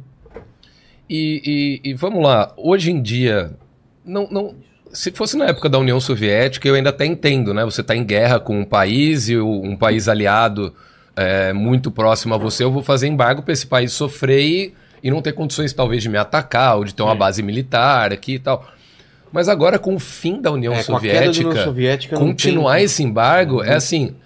Esse argumento que eu te dei, eu não concordo, mas é um argumento. Hoje, pra mim, não existem argumentos pra continuar o embargo de Por Cuba. será, é, é desumano, sabe? É um medo da China, talvez? Eu vi até recentemente que estava rolando no Senado americano um debate para propor o fim do, do embargo, onde republicanos e democratas estavam se entendendo na, no- na questão de, é, realmente tá Tem na hora acabar, de é. acabar. Mas eu acho que eles também estão numa situação política tão delicada dos Estados Unidos e estão sendo engolidos agora pela China, que eu acho que há um vespeiro que ninguém quer mexer, né? Então vai ficando. Vai É, ficando. vai empurrando. Essa foto que você colocou, o que, que é, Lene? Não entendi. É, da seca lá. Ah, é da seca? da seca. é. Que baixou o nível do. Aproveitando que você tinha colocado antes, eu comecei É, a falar que do é? Tchê, Era né? eu tinha começado o- a falar do Tchê. Era o vídeo do Che Guevara. Vamos lá, vamos Deixa eu contar a história. Eu, quando eu tava planejando a, a- a- viagem, eu comecei a pesquisar sobre Cuba e fui procurar, pô, tem irmão do Che vivo, tem filho, tem filha, o que, que- esposa, ex-mulher. E eu descobri que um filho dele, é, o Ernesto, tem uma agência de Harley Davidson em Cuba, que chama La Poderosa. Pra quem assistiu o Diário de Motocicleta, La Poderosa era o nome da moto que o Che viaja pela América Latina até subir. Era do Che ou era do, do outro?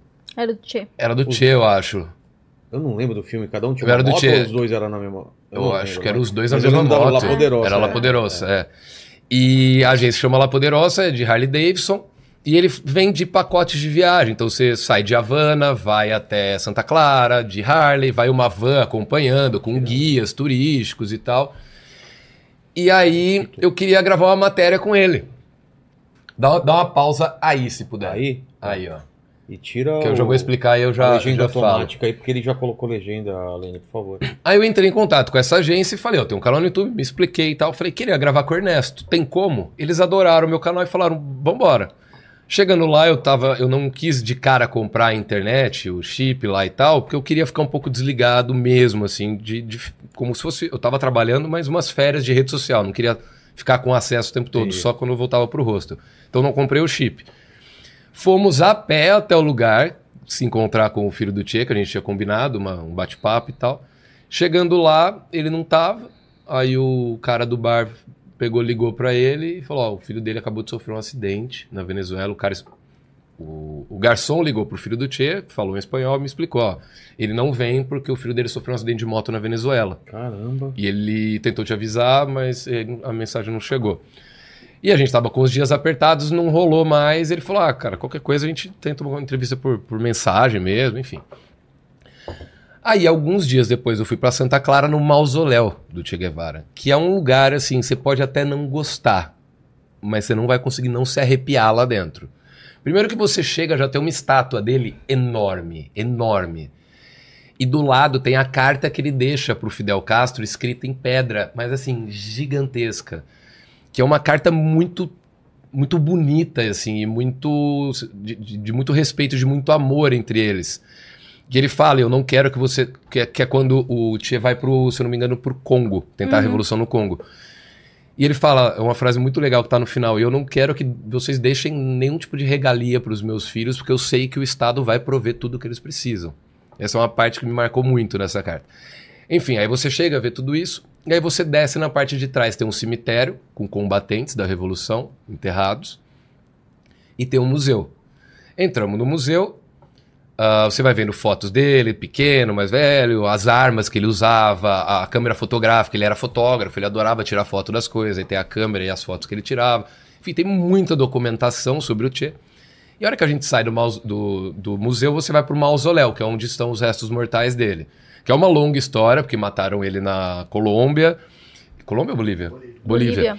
Mataram ele na Bolívia, os restos mortais dele ficaram na Bolívia por muitos anos, depois ah, o Fidel conseguiu ah, pegar esses restos mortais, enfim, é uma longa história, e faz esse mausoléu para ele. E ele tá enterrado junto com outros combatentes, mas na, na- é na parede, assim, né, que tá o- o- o- os restos mortais dele, é uma caixa, digamos assim. Bem na dele tem um feixe de luz que vem do céu, assim, que Ah, forma uma estrela. Ah, é muito bonito. E é tipo, tem um laguinho do lado, barulho de água caindo, tem que tirar o boné, não pode filmar lá dentro. Eu tenho imagens porque eu peguei imagens da TV cubana pra pôr, mas você não pode filmar. Enfim, hora que a gente sai disso, com lágrima no olho, assim, porque é muito emocionante, você tá na frente do, do, do, do Che Guevara, basicamente. Os restos mortais, mas é o Che Guevara que tá ali, pô. Eu, saindo, vi um monte de gente com colete de motoclube, Harley Davidson, Harley Davidson. Eu falei, gente, não deve ter muita Harley Davidson em Cuba, né? Vou perguntar, gente, vocês estão por qual agência de viagem, né? La Poderosa. Falei, e o Ernesto tá com vocês? Sim, tá ali na van. Falei, Qual a mentira, chance? gente, qual a chance? Qual a chance, cara? Fui descendo, aí eu viro pra Cadê? ele, Vamos lá. aí eu falo, Ernesto, sabe quem sou eu? Essa bermuda aí é anos 80, total. Ah, hein, isso aí é cara? do emo. É. Bem Tá- emo. tem áudio, Leno? Desliga o microfone aqui só pra não vazar.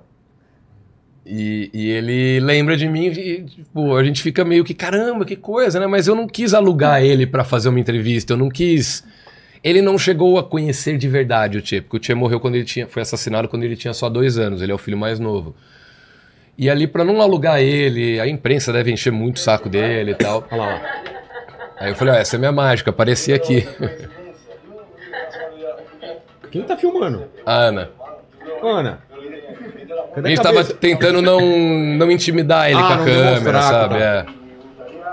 Aí ele contou do grupo dele, aí eu faço uma mágica pra ele e tal, mas tipo super rapidinho, porque eu não queria alugar mesmo, porque ele tava trabalhando aí, né?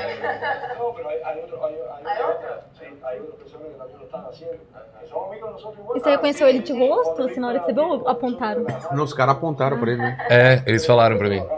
Olha as motos. Porque en Brasil ficamos o tempo todo en internet. Esse trabalho com internet, então. Nosso portunhol gastado. Aí antes de ver a mágica que eu fiz Hum. com o filho do Tchê, eu tenho... Aí é publi, acho, sei lá. Tá. Tem mais alguma coisa que você mostrar? Não, é basicamente Tá. aquilo, depois eu faço uma mágica pra ele, mas é mais pra contar a... Tá legal o teu Ah, cabelo aí. Gostou? Tá tipo. Iggy Pop? laranja. Laranja, né? Tá laranja. Ou, ou por causa da, da, da É, a minha iluminação é, ela é amarela, Ah, tá. aí deixa mais laranja ainda. Saquei. Ou talvez eu tinha acabado de tingir também, pode Eu, ser eu isso. vou pedir pra, pra, pra fazer umas perguntas. Eu vou fazer um xixi rapidão, manda as perguntas. você deveria Boa. fazer o cachinho pra ficar igual do Birubiru. E eu O Birubiru se- do Corinthians? É, Eu Biru sou Biru. Mas eu queria também uma ajuda de vocês, porque é, bombou muito. é, foi me discutindo uma thread do Leonardo Lopes Uhum. sobre Cuba. Vocês chegaram a ver essa Ah, thread? você chegou a ver? Não sei se Eu você não consegue vi, acessar eu vi muito por eu eu não vi ela ajudar. inteira, mas eu sei a estrutura dela, que é basicamente filmou determinado oponente e fala: Não, Olha então- como Cuba é. Não, não, depois a gente fala disso. Só sim. deixar o banheiro porque eu quero Tranquilo. comentar sobre isso. É, Lene, manda umas perguntas aí. Boa. Ó, o Guilherme Henrique perguntou aqui: é, é, o povo é preso quando sai às ruas para protestar contra o, contra o governo? Cara, eu não sei. Eu Assim, conversei sobre isso com, com o dono de uma casa que a gente estava hospedado e ele falou que aconteceu o quê? Os últimos protestos que tiveram em Cuba tiveram muita quebradeira. Eles foram muito estimulados por youtubers que moravam em Miami a depredar coisas e houve- houveram até saques em residências, em comércios, essas coisas. E por isso a, a polícia teve que ser um pouco mais incisiva e algumas pessoas foram presas por conta desses protestos agressivos. Mas você tem total liberdade em Cuba de protestar contra o governo, desde que você não quebre nada Eu diria merda. que assim, que eu, eu não sei muito do, do histórico de pessoas presas em Cuba. Eu sei do histórico brasileiro, né? Por exemplo, hoje a gente teve uma mãe de santo quilombola sendo morta por ser militante de esquerda dentro do seu próprio terreiro, né? Eu sei o, o caso do Rafael Braga preso por causa de um pinho-sol. Eu conheço Franco. a a- o caso de Marielle Franco. Conheço também, né? Eu sou do, do assentamento é, eu sou ligada também a assentamentos, na verdade, assim, cresci vendo. Vi uma repressão absurda com pessoas que estavam querendo literalmente lugar para plantar, para colher e para morar. É, a gente vê, é, o Brasil é um dos países que mais mata militantes. Então, assim, eu não sei o histórico de Cuba em relação a isso. E aí também para deixar uma coisa bem clara. No começo do vídeo eu tava falando sobre como é que é feito o processo eleitoral brasileiro, ele é pensado para alguns grupos não alcançarem é, visibilidade, para não ganhar força política também, né? Meio que é, existe essa segregação por espaço. Então, um bairro nobre é muito diferente. Hoje, pela primeira vez, é, no, aqui em São Paulo, eu vi a Cracolândia. Eu nunca tinha visto pessoalmente a Cracolândia de São Paulo. Agora você foi lá? Eu fui, eu vi Hoje, né? agora, hoje. E uma das paradas que eu tentei explicar para os cubanos, por exemplo, que a galera tá falando de liberdade e tal, é, foi a Cracolândia. Vilela, eles não conseguiram entender o que lá- era. Lá não tem um, eles não um lugar o, que as pessoas o imaginário político deles não consegue ir até a Cracolândia. E aí, aí que tá a questão. Eles, não, eles me perguntavam assim, não, mas eles ficam na rua? Tá, mas tem crianças lá também? O que, que é feito? Que, qual, que é, qual que é a política? Eu falei, a política é basicamente a polícia de tempos em tempos, vai num lugar, acerta tiro de borracha, dispersa, e essas pessoas vão se movimentando na cidade, né? De Inclusive uma aí- forma bem específica, Bem geralmente, né? já. Parece, às vezes, soa até uma especulação imobiliária, sabe? Ah, é? Pô, Cracolândia tá na rua 1. Todos os imóveis da rua 1, o valor cai. Vai uma Joga empreiteira, pra- compra tudo, Ah, a hora que tá tudo licitadinho, fala pra polícia levar pra outro lugar. Desvaloriza lá, valoriza aqui. A Cracolândia hoje em São Paulo é usada pra especulação imobiliária, nitidamente. Então, assim, a, a Nitidamente. gente, a gente. Eu tentava explicar, eu, as pessoas estavam comigo, o que era a Cracolândia, assim, e eles não conseguiam entender. Ah, mas as pessoas ficam lá, é, é- não conseguiam entender o que é um lugar amontoado de pessoas usando drogas 24 horas, e aí crianças, e porque o imaginário político deles não consegue atingir isso de tão distante que é. Isso é, pra galera que fala tanto de liberdade, é uma parada pra gente pensar. Que, que liberdade é essa que a gente constrói? Que é a liberdade das pessoas terem o direito de morrer de fome também. Sabe? Então, assim, é, é, é muito complexo. Então, Como disse o Fidel, aí, né? Muitas último- pessoas, vão- muitas crianças estão passando fome hoje no mundo, mas nenhuma delas em Cuba. Então, assim, é, eu imagino que agora as pessoas devem falar assim, ah, mas que você tá falando é uma ditadura. Na lógica comunista, a gente vive numa ditadura do, do- da burguesia. entendi. E nessa ditadura da burguesia, ela é mais. Ela tem um- uma roupagem mais bonita, uma embalagem mais bonita, ela parece mais é, palpável, a gente não consegue perceber. Por exemplo, eu vou soltar um vídeo sobre educação que o título é Por que professoras no Brasil recebem poucos? E aí eu vou fazer um, um panorama histórico de como que foi esse processo durante todo o período do Brasil mesmo, de como que a profissão docente foi formulada. Só que são coisas que é muito difícil de você ver. Não é a mesma coisa de você fazer uma thread no Twitter e falar no Twitter e falar assim: "Olha, eu vi isso daqui". Só que você não explica o que causa aquilo. Você não explica o, o, o que está por trás dali. Então é preso àquilo que eu disse no começo, que é entender que a essência das coisas estão no que você vê. Isso já, já é superado há muito tempo dentro da, da- das ciências humanas, sabe? Assim, eu diria de todas as ciências, na realidade, a gente confundir a aparência com a essência. Entendi. Então, um gringo consegue vir pro Brasil e mostrar duas realidades completamente diferentes. Sim. Se ele for para Paraisópolis ou, sei lá, Ou talvez Morumbi. Itaquera, É. vai- você vai ver uma coisa. Se você vai pro interior de São Paulo, que é, de É. onde eu sou, e vai para um bairro rico, você se sente, na, sei lá, nos Estados Unidos, na Europa, na. Flórida, tem um Curitiba. exemplo que eu acho que especifica muito isso que você está falando. Por exemplo, a gente hoje no Brasil, mulheres são um número muito menor na política institucional, por Sim. exemplo. Fato. E aí, se você vê isso, você pode, de uma maneira assim, cair de gaiato nessa história, se você não entender o processo histórico que está por trás, você pode falar, mulheres são menos competentes do que Uhum. homens, é essa que é a explicação. Ou negros na, na, na Negros cadeia. nos es- A maioria você das- olha e das pessoas fala, na cadeia então são essas negros, então eles pessoas- são Uma mais- pessoas são- leitura errada E rasa. é uma, é muito uma, rasa. é uma leitura que não consegue ir na raiz. Quando a gente se coloca como radical, radical significa ir na raiz do problema. E aí, vou contar uma historinha curta, que é, é, foi contada pra mim por um amigo muito querido que faleceu, que é o Carlos Marcel da Cunha. E ele me contava é, isso quando eu era bem novinha, que é a história de um grupo de pessoas que viviam em uma aldeia. E nessa aldeia, direto apareciam pessoas jogadas, é, bebês jogados no rio. E aí eles falaram, vamos fazer alguma coisa. O problema é, tem, tem bebês aparecendo no rio. E aí eles criaram uma escala, que era de tempos em tempos, fulano fi- fica na- no rio para pegar crianças. Até que um dia, um desses caras estava escalado para pegar crianças no rio, vi- le- se levanta e, fa- e começa a andar. E todo mundo começa a criticar ele. Fala assim, ué, você vai deixar agora no seu turno crianças morrerem afogadas? Aí ele olha e fala assim, eu tô indo subir lá em cima para ver quem tá jogando as crianças no rio. Então, o que, quando a gente faz uma análise marxista, o que a gente está fazendo, essa análise histórica e dialética, que entender que as coisas são feitas por um processo histórico, que ele não é uma linha reta a história igual a gente estuda na escola, é, na maioria das vezes, né? E eu tô falando como estudante de história, sabe? A gente pensa muito naquela linha do tempo reta, só que a história ela não é feita de maneira reta, ela é com conflitos, com disputas. A história ela é feita de disputas, de contradições. Então, é, Achei que você ia usar a é palavra interessante narrativas. a gente ver. Infelizmente, hoje em dia a galera pensa que narrativa significa. Eu, como historiadora, sofro com Sim, isso. sim. A galera pensa que narrativa é sinônimo de mentira, então eu tô evitando Aham, usar. Boa. Mas assim, é, a, a, a história ela é feita por essas disputas e os processos eles são muito mais complexos do que a gente pensa. Quem hoje vê é, é, professor e fala assim, ah não, o professor recebe pouco porque não se esforça o suficiente. Isso não é uma visão de como que essa profissão É. foi construída no Brasil. Então assim, eu não cheguei a ler tudo. É, então, é- esse é o- a thread que a gente tá falando, não sei se um mês atrás, algumas semanas atrás. Não, eu lembro, eu fui Eu lembro que deveras marcado nessa é, não, thread aí. pô, isso daí, cara, foi- é, compartilharam pra caramba e me marcaram também, todo mundo, é, inclusive o Leonardo vem aqui de- é, mais pra frente e eu vou falar Isso que ele fala de policial a paisana, É, eu então- cheguei a perguntar pra um cubano, ele riu da minha cara. Com, tá. com um cubano que conheci nas ruas de Giovana, quando falávamos sobre segurança, o que que ele tá falando? Então, Ele fala, não ele diz que, não? que tem policiais, eu li uma parte, que tem Tá. policiais à paisana, Ah, entendi. ou na verdade seriam fiscais da revolução que ficam à paisana na rua ouvindo conversas de turistas pra ver se algum cubano vai falar mal de Cuba pra esses turistas. Tá.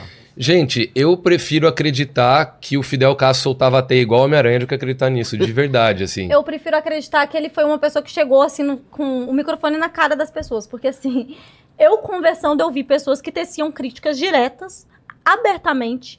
Em nenhum momento eu fui cerceada de Aham. gravar.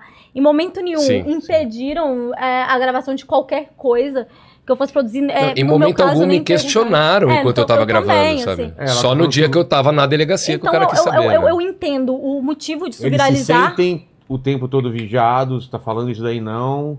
Que mais? Lá pra cima, como começa lá? Eu quero ver o começo da thread. Deixa eu ver.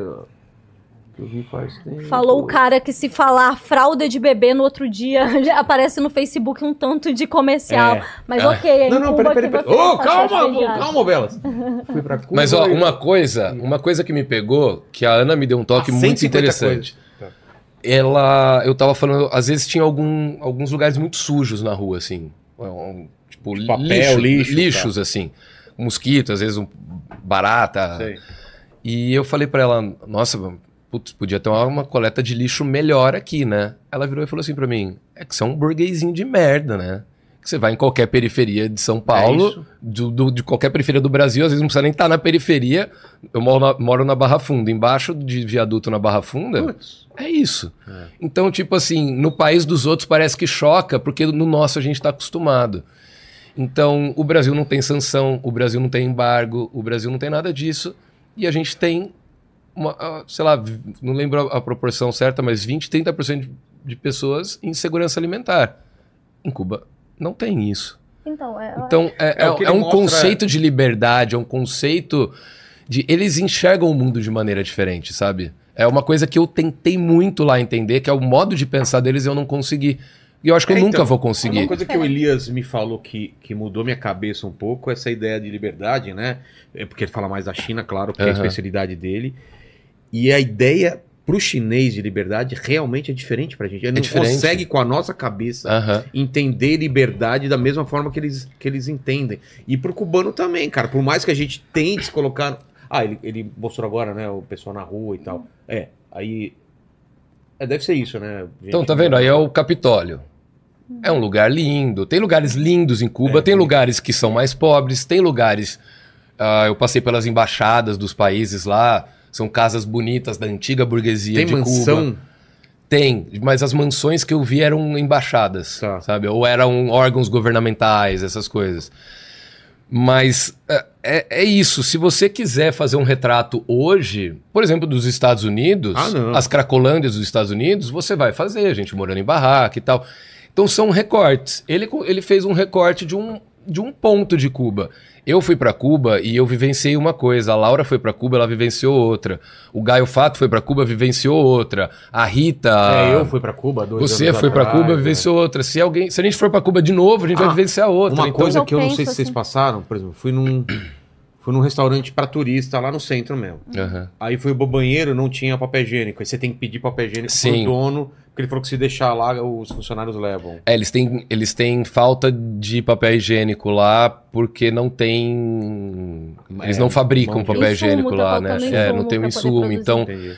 coisas que o embargo parece que não, mas na raiz o embargo ele gera problemas lá na ponta, que é o papel higiênico, às vezes uma escova de dente. Não é que não tem, tem, mas é pouco. Entendi. Eu consigo explicar, por exemplo, se eu. Não sei, eu acho que daria até pra fazer uma, uma live sobre essa. Pegar a thread essa e ponto é, a ponto. e pontua- Ah, era legal. Legal, legal. Porque assim, eu consigo entender esses pontos a partir da história de Cuba e como é que um país que sofre tantos é, embargos, ele consegue ter problemas tão visíveis. Agora, eu não consigo entender um país em que o capitalismo age abertamente, que é um império, inclusive é o retrato do mundo que vende e produz coisas como Hollywood, por exemplo. way of life americano. É, exatamente.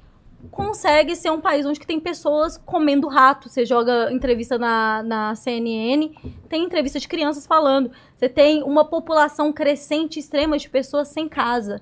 Você tem pessoas se matando porque não tem acesso à É, saúde. o cara Um sabe que país se onde for que- pro médico, caras ele que gastar no 10 carro, mil dólares. estaciona um carro que nem funciona mais, compra um carro, uma lata velha, estaciona na rua e é ali Mora que ele lá, vai morar. Como explicar os Estados Unidos tendo o poderio e não ter, mais uma vez, isso é importante, nada impedindo dele dar certo, por assim dizer?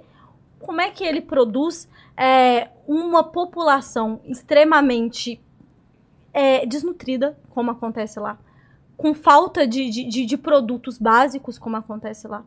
É, como que eles conseguem, ao mesmo tempo que a população sofre com isso, fazer um plano em que era gasto mais de 80 milhões para poder prejudicar Cuba, por exemplo. É. Sabe? É uma inversão de prioridades. E aí eu chego em uma conclusão, Vilela, que isso não é o capitalismo dando errado. Quando falam que o capitalismo deu certo, eu concordo. O capitalismo dando certo é o que a gente vê. Ah, É, ele foi produzido e pensado para existirem pessoas que estão em situação de vulnerabilidade social. Isso é o sistema dando certo. Agora, se você pensa um modelo que ele tenta e ele tem como intuito construir um novo sistema de produção, onde que ele não é baseado no lucro, e sim na demanda das pessoas em relação ao, ao que- precisam ou, que, que querem, enfim, mudar essa lógica de produção. essa- Cara, é, é- é simplesmente um passo muito é, maior do que a gente pode imaginar, sabe? Então, eu vejo os Estados Unidos, o Brasil com a Cracolândia, um, modelos de, de- de capitalismo que deram certo, sem ter empecilho nenhum, sem ter embargo nenhum, sem ter é, nada que impeçam eles de crescerem é, de uma maneira livre, sabe? Então, quando eu olho para Porto Príncipe, Haiti, Jamaica e olho para Cuba, eu consigo enxergar dentro de Cuba um modelo que tenta acertar, apesar. E- apesar e tem de dados para embasar isso. Você compara o IDH, a mortalidade infantil, a... É, o que o pessoal, a idade- o pessoal crítico fala é que não dá pra acreditar porque quem fornece os dados é o próprio governo. Mas, Já aí, todo- mas aí não dá para acreditar é em nenhum isso. governo, então. Então, É, parte disso. Pois e é. assim, uma thread no Twitter, com todo respeito ao, ao cara que fez, não, não, não o conheço. É, eu falei porque viralizou muito. sim, sim, que- é. é, é, mas ele consegue passar uma, talvez a visão que ele quis passar, mas uma thread de Twitter é muito raso para entender Cuba. Olha o tempo que a gente tá aqui, a gente não Sim. pincelou um milésimo do que precisa ser pontuado para entender Cuba, até porque a gente nem sabe isso. Eu muito menos que a Laura. Eu convido as pessoas, no- no- é é uma publi, mas não é, mas Eu convido as pessoas a assistirem os vídeos que eu produzi lá, Eu assistirem os vídeos do Mundo Sem Fim, que foram muito completos, que foi o que me despertou interesse em ir pra Cuba.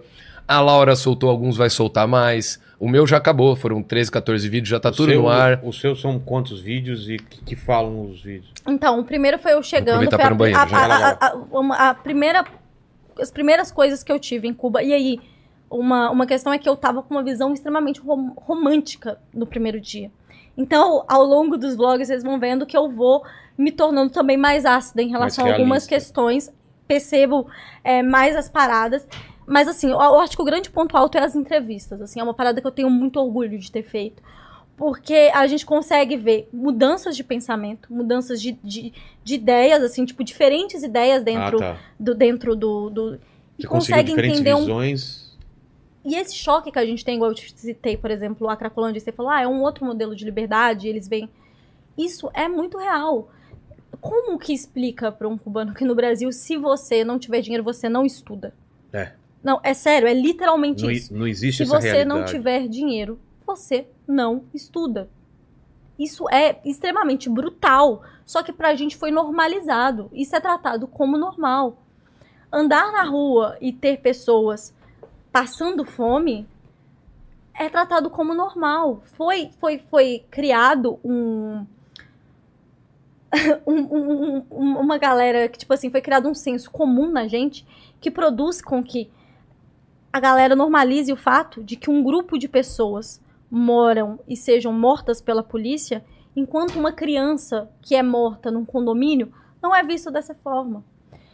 O dia que eu decidi que eu iria me afastar completamente de, de outros campos que não fossem é, marxistas, nas minhas construções, não de diálogo, porque eu acho que a gente tem que dialogar com todo mundo, foi num dia em que eu entrei para a faculdade. Foi literalmente no dia. Porque eu fui ver como é que era um DCE. Eu nunca militei num DCE. Eu nunca militei no movimento estudantil. Minhas movimentações sempre foram dentro da minha comunidade, em assentamentos também, junto de movimentos sociais.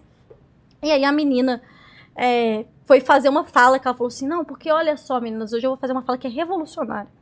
E aí, sabe o que ela falou? Ela falou assim: é, todo homem é estuprador em potencial. Eu fiquei pensando naquilo e eu entendi o que ela quis dizer, porque em potencial todo mundo é qualquer coisa. Exato.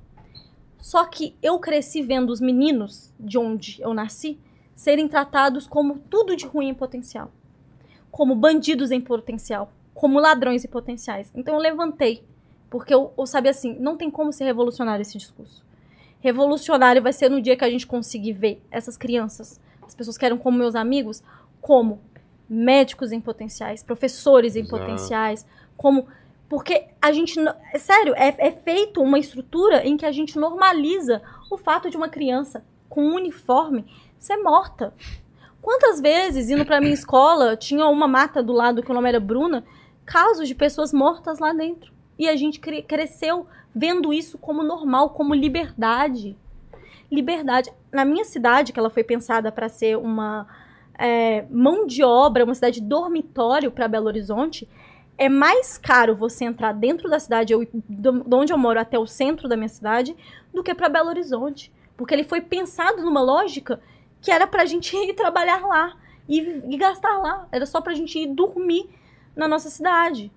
Então, assim, me desculpa se, a- se as pessoas que estão assistindo têm uma visão muito romântica de que a gente vive em uma democracia pura, que não existe contradições. Mas, sendo bem sincera, eu vejo que a gente vive em uma ditadura que não é explícita, que tem Hollywood, que tem produções que não mostram isso. Se eu fosse fazer uma thread em vários lugares, igual, por exemplo, na Cracolândia que eu fui hoje, no Rio, e mostrasse, eu tenho certeza que uma pessoa é, que, que vive em, em outros países iriam ficar completamente, Absurdadas. dúvida. sabe? É, é, A gente se, se acostumou com, com um absurdo. é isso. gente- isso é uma coisa que me deixa triste mesmo. Enquanto isso, a China erradicou a fome. Mas é vista como um.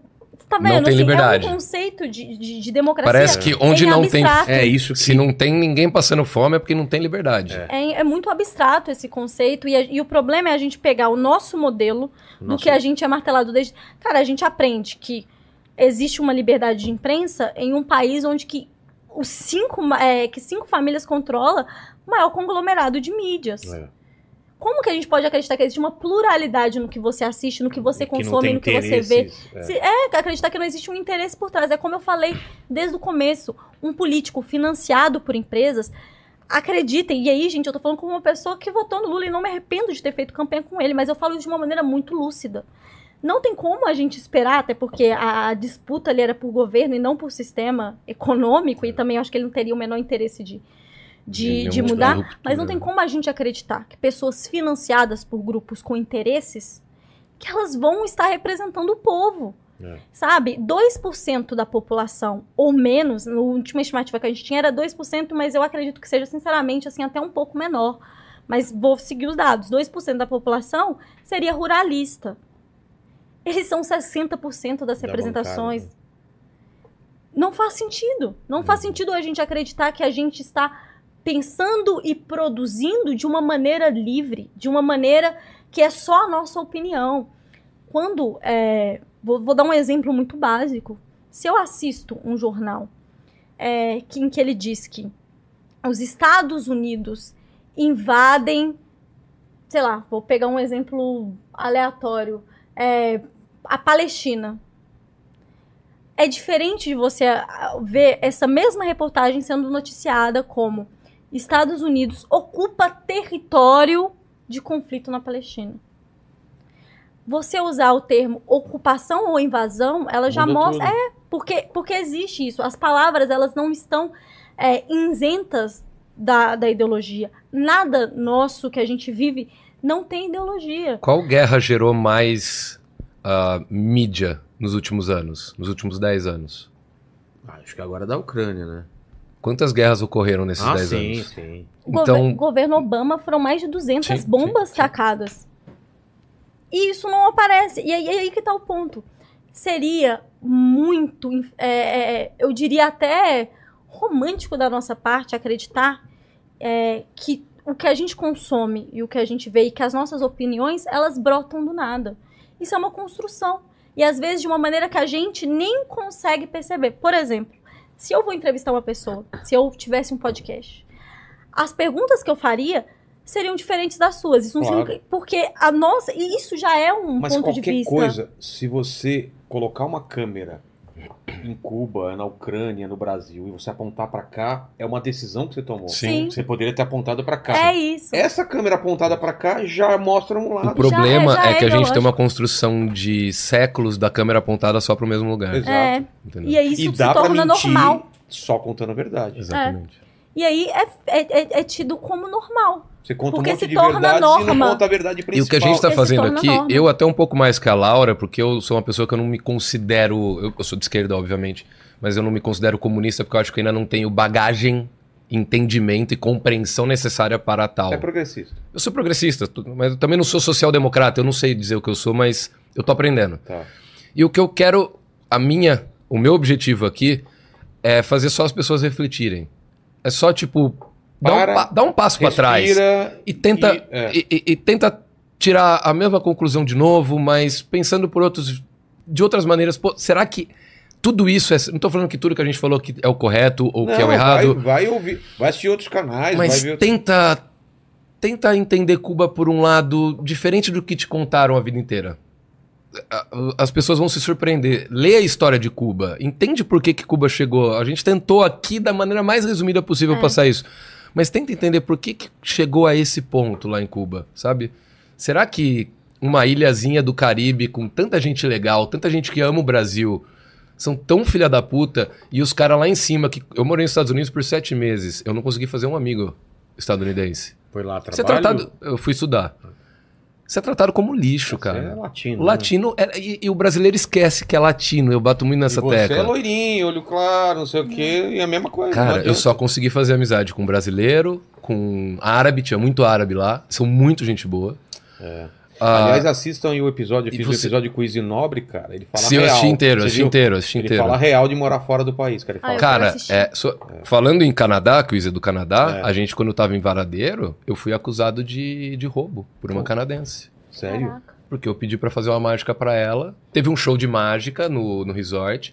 Aí no final eu falei, vou aproveitar o gancho e vou fazer mágica pra Já galera na saída do show. conteúdo. E eu ia fazer o anel da pessoa desaparecer e ia aparecer no meu chaveiro. E aí, a hora que eu falei, posso fazer uma mágica pra você? Ela meio que assim, eu falei, pra seu anel pra mim. Meu Deus do céu. Parecia que, ela, que eu ia assaltar ela. Ela começou a falar pro resort inteiro que eu ia assaltar ela. Caraca. Então, a gente é tratado como lixo. Então, vamos ver, tenta se entender mais como latino É. que- e, e entenda que os Estados Unidos não é nosso amigo e nunca vai ser. Entendeu? E Cuba não é nosso inimigo. Cuba não é inimigo do Brasil. Então, Isso é verdade. Os caras adoram o Brasil. os caras adoram. Eu- Adoram eu Brasil. chegava lá, eles perguntavam de Novela. tudo, de futebol, novela É, principalmente. novela o tempo todo novela. Eles sabem Novela tudo pra de novela. cara, é. Você sabia que paladar lá virou sinônimo de restaurante? Por quê? Porque a Regina Duarte, em uma novela, não lembro que novela que era, Sim. nos anos ouvi falar 90 ou 2000, não disso. Foi sei, nos anos 90. tinha um, um personagem dela que tinha um restaurante que chamava Paladar.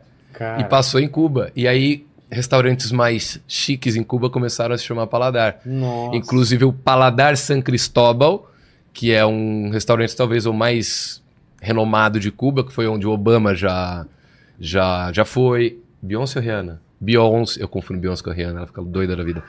Cara, a Beyoncé já também, foi, Tipo, Pepe Mujica já foi lá, Mick Jagger já foi Pô. lá. Nossa. E a gente foi lá, conversou com o dono, o cara ali o tempo todo. Mas, Chama exemplo, Paladar San Cristóbal. lá, lá, desculpa a ignorância, mas lá em, Cuba tem shows grandes, assim? Vai banda de rock? Como... Muito bom, muito boa pergunta. Em 2005 ou 2006, o Audioslave tocou em Cuba, Caralho. numa praça. Eu visito, eu mostro É? isso em um dos vídeos.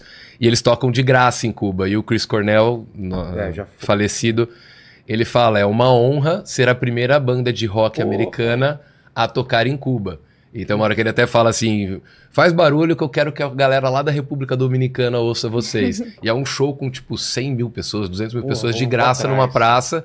E esse show virou um DVD do Audioslave, é o mais famoso. Foda. Felipe, tem uma parada que você tava falando Rolling Stones da... também já tocou em Cuba. É. Tem, tem um Influência. documentário do Rolling Stones em Cuba, inclusive. Você tava falando da influência das novelas brasileiras. Tem, tem uma também, eu descobri isso, eu fiquei chocada. Você também, cara. Que o termo O? Nazaré... Cara, novela Sim. brasileira pra caramba. Não mais do que as mexicanas e as Sim, cubanas. é sim, tipo, a novela brasileira lá é.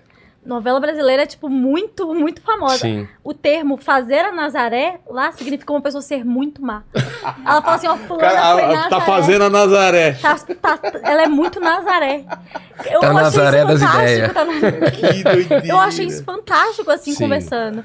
Então, é, é esse E o as ponto, casas assim. lá são muito parecidas com as nossas. Por exemplo, as O casas tipo eu olhava de dentro, era muito parecida dentro a, a, a, a decoração, Ah, a- tá. o rack com a TVzinha em cima, Entendi. o filtrinho de barro com paninho, muito parecido com a casa da minha avó, Um entendeu? cubano tinha me perguntado o seguinte. É verdade, parece muito casa, mas Uma casa de antiga. vó, né? É, ele, ele me perguntou uma coisa que eu achei fascinante. Ele falou assim: ah. Lá no Brasil, os cafés da manhã tem tanta coisa igual nas novelas. Que ele falou Ah, assim: não, olha, na não é. favela. Você falou eu que é falei, mentira. Não.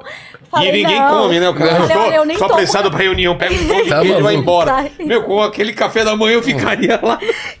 E ele Não, me não é perguntou, assim, tipo assim, não é. lá no Não, Brasil, só hotel e burguês, burguês. Queria mesmo, que né? o meu café da manhã fosse Nossa, É porque isso é novela, aquelas novelas que tem Helena, sabe? quando eu comecei a achar namorar com a Ana, tinha. no- nas duas primeiras semanas eu fazia, né, amor? Ah, depois- Comprei taça na Toque isso. Stock pra. cara. Tá vendo? É isso. A pessoa cai iludida. Hoje em dia, metade do, do, do vídeo nosso em Cuba é um reclamando do outro peidando. que horrível. E falando em peido, ô Leno, Opa. fala, fala aí que o pessoal tá, que o pessoal tá peidando nos chats aí. Ó, eu só queria é, falar que ah, vocês tinham perguntado sobre a população né, de É. Cuba. É 11 milhões, 11 milhões. e meio 11 milhões. atual- Então é tipo, né? é a, cap- é, é a. Quanto tem em São é- Paulo? Não é nem a grande São Paulo, é só São Paulo mesmo, né? Eu acho que a grande São Paulo é uns 17 Depois milhões e só vê São também, Paulo é é. uns 11. Eu acho que é Ma- mais, né? Eu acho que é, deve ter subido, mas é mais ou menos isso. Aí, ó, a Solange, ela tá pedindo aqui. Vocês podem falar alguma coisa sobre a qualidade da educação em Cuba? Acho que a Laura sabe falar melhor que eu sobre isso. Então, é porque aí, de novo, contextualizando, lembrando, o Brasil é um país que a galera fala assim, ah, a educação no Brasil é muito sucateada. Só que, de novo, as coisas, elas estão no mundo que a gente recebe quando a gente nasce, ele não é, veio pronto, não é algo natural, ele é construído. E aí, uma- um, um exemplo muito claro, e aí eu vou falar sobre a educação em Cuba, que é se a educação do Brasil fosse pública, gratuita e de qualidade para todo mundo, não existiria boa parte dos conglomerados de educação, porque é simples. Se você tem, se a população tem educação gratuita, de qualidade e todo mundo tem acesso, não teria por que as pessoas Eu gastarem isso. é, Isso quare- 40 mil em uma faculdade, igual acontece no Brasil. Em Cuba, eles operam fora dessa mercantilização. Inclusive, assim, eu fiquei bem chocada quando eu fui ver é, na livraria e eu vi muitos livros pedagógicos sendo. é, os livros são bem baratos. Muito barato. E aí, é, a educação em Cuba eu acho que é exemplar pelos modelos. E aí tem uma, uma senhora que seria muito massa se você eh, trouxesse, que o nome dela é Maria Leite, que ela faz um debate sobre a questão da educação em Cuba, como que é. Eu estava falando da formação dos professores, né? Desde muito novo, muito novos, os meninos são Ensinados, aprendem. ou é meio... Eu acho que é meio padrão, né? é o salário padrão, dos os serviços salários públicos, assim. públicos são, são e inclusive está desvalorizando a moeda. Então eu acredito que nesse momento esteja mais difícil ainda você tá em qualquer profissão que não seja ligado Ao ao turismo. turismo É. na ilha, sabe? Assim, esse sufoca- sufocamento é, é bizarro. E aí essa impressão de que algo tem mudado em Cuba. Aham. Porque a população literalmente é, tem feito críticas em relação a isso. Sim, sim. Mas é. É, um- é um- é uma profissão E a gente só. muito bem. Desculpa te cortar, Laura. A hora que a gente tava falando também do- dos prejuízos do governo Trump, a gente esqueceu de falar que depois do Trump veio a pandemia e Cuba, a principal função. a- a rendimento econômico de Cuba vem do turismo que Já- acabou na já pandemia. acabou, É. Então, ele, no atual momento, eles estão numa situação complicada realmente. É, é- é literalmente Trump, pandemia e depois o furacão.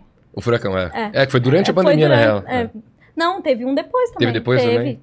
Então, a assim, é um, é um período complicado, mas eu tava dizendo sobre a educação em Cuba, Boa. que eu acho muito, é, muito boa pra gente pensar, porque uma vez que a educação é universalizada como é, pública, o cara que é filho do ah, um cara fodão no Estado e no Partido Revolucionário Cubano, o Partido Comunista Cubano, na verdade, ele vai estudar na mesma escola do filho de um camponês. Entendi. Então, existe uma excelência dentro. Não é à toa que a galera comenta tanto como que é, em Cuba os índices de educação são abismais comparados com outros países da América Latina. Porque justamente você tem essa ideia de que educação não é uma mercadoria, educação é um direito. Assim como a saúde. Então, quando né? a educação é tratada como direito, muda muito a, a, a, maneira em que ela é encarada pelo próprio governo. Porque ela não está sendo produzida para gerar um retorno financeiro, necessariamente, ou, de novo, formar uma é, mão de obra qualificada. Não é isso. O intuito é literalmente as pessoas têm direito a, a ter conhecimento e ter acesso ao conhecimento. Então, eu acho que é só isso já é uma, uma mudança muito louca. E aí, um fato interessante que eu percebi, eu não sei se você percebeu, é que os prédios mais conservados dentro. os- é, eu não estou dizendo que todos, mas os mais conservados que eu vi, eu perguntava, ah, o que, que é isso? Aí diziam, ah, que é uma escola. E isso me chamou a atenção, do tipo Ah. assim, é, os prédios em que, em que eles pegavam que estavam em melhores condições eram os que eles faziam escola. Isso mostra como é que é feita essa prio- é, a, a priorização desse, de- de- de- desses modelos, sabe? Assim.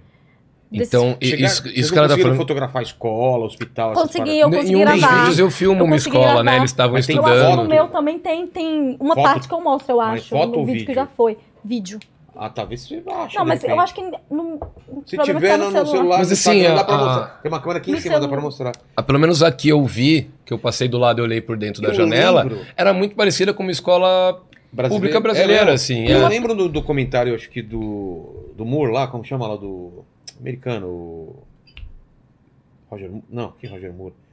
O cara que faz documentário lá, Uhum. polêmico lá nos Estados Unidos, que ele, que ele fez um documentário que era o que os outros países eram melhores do que os Estados Unidos. Hum, ele vai pra hum. França pra falar da, da alimentação na, na escola, que é putz, de alta Ah, qualidade, e vai falar sobre é, os hospitais, o, o sistema é, de saúde da, de Cuba. Ele mostra Aham. na época isso daí.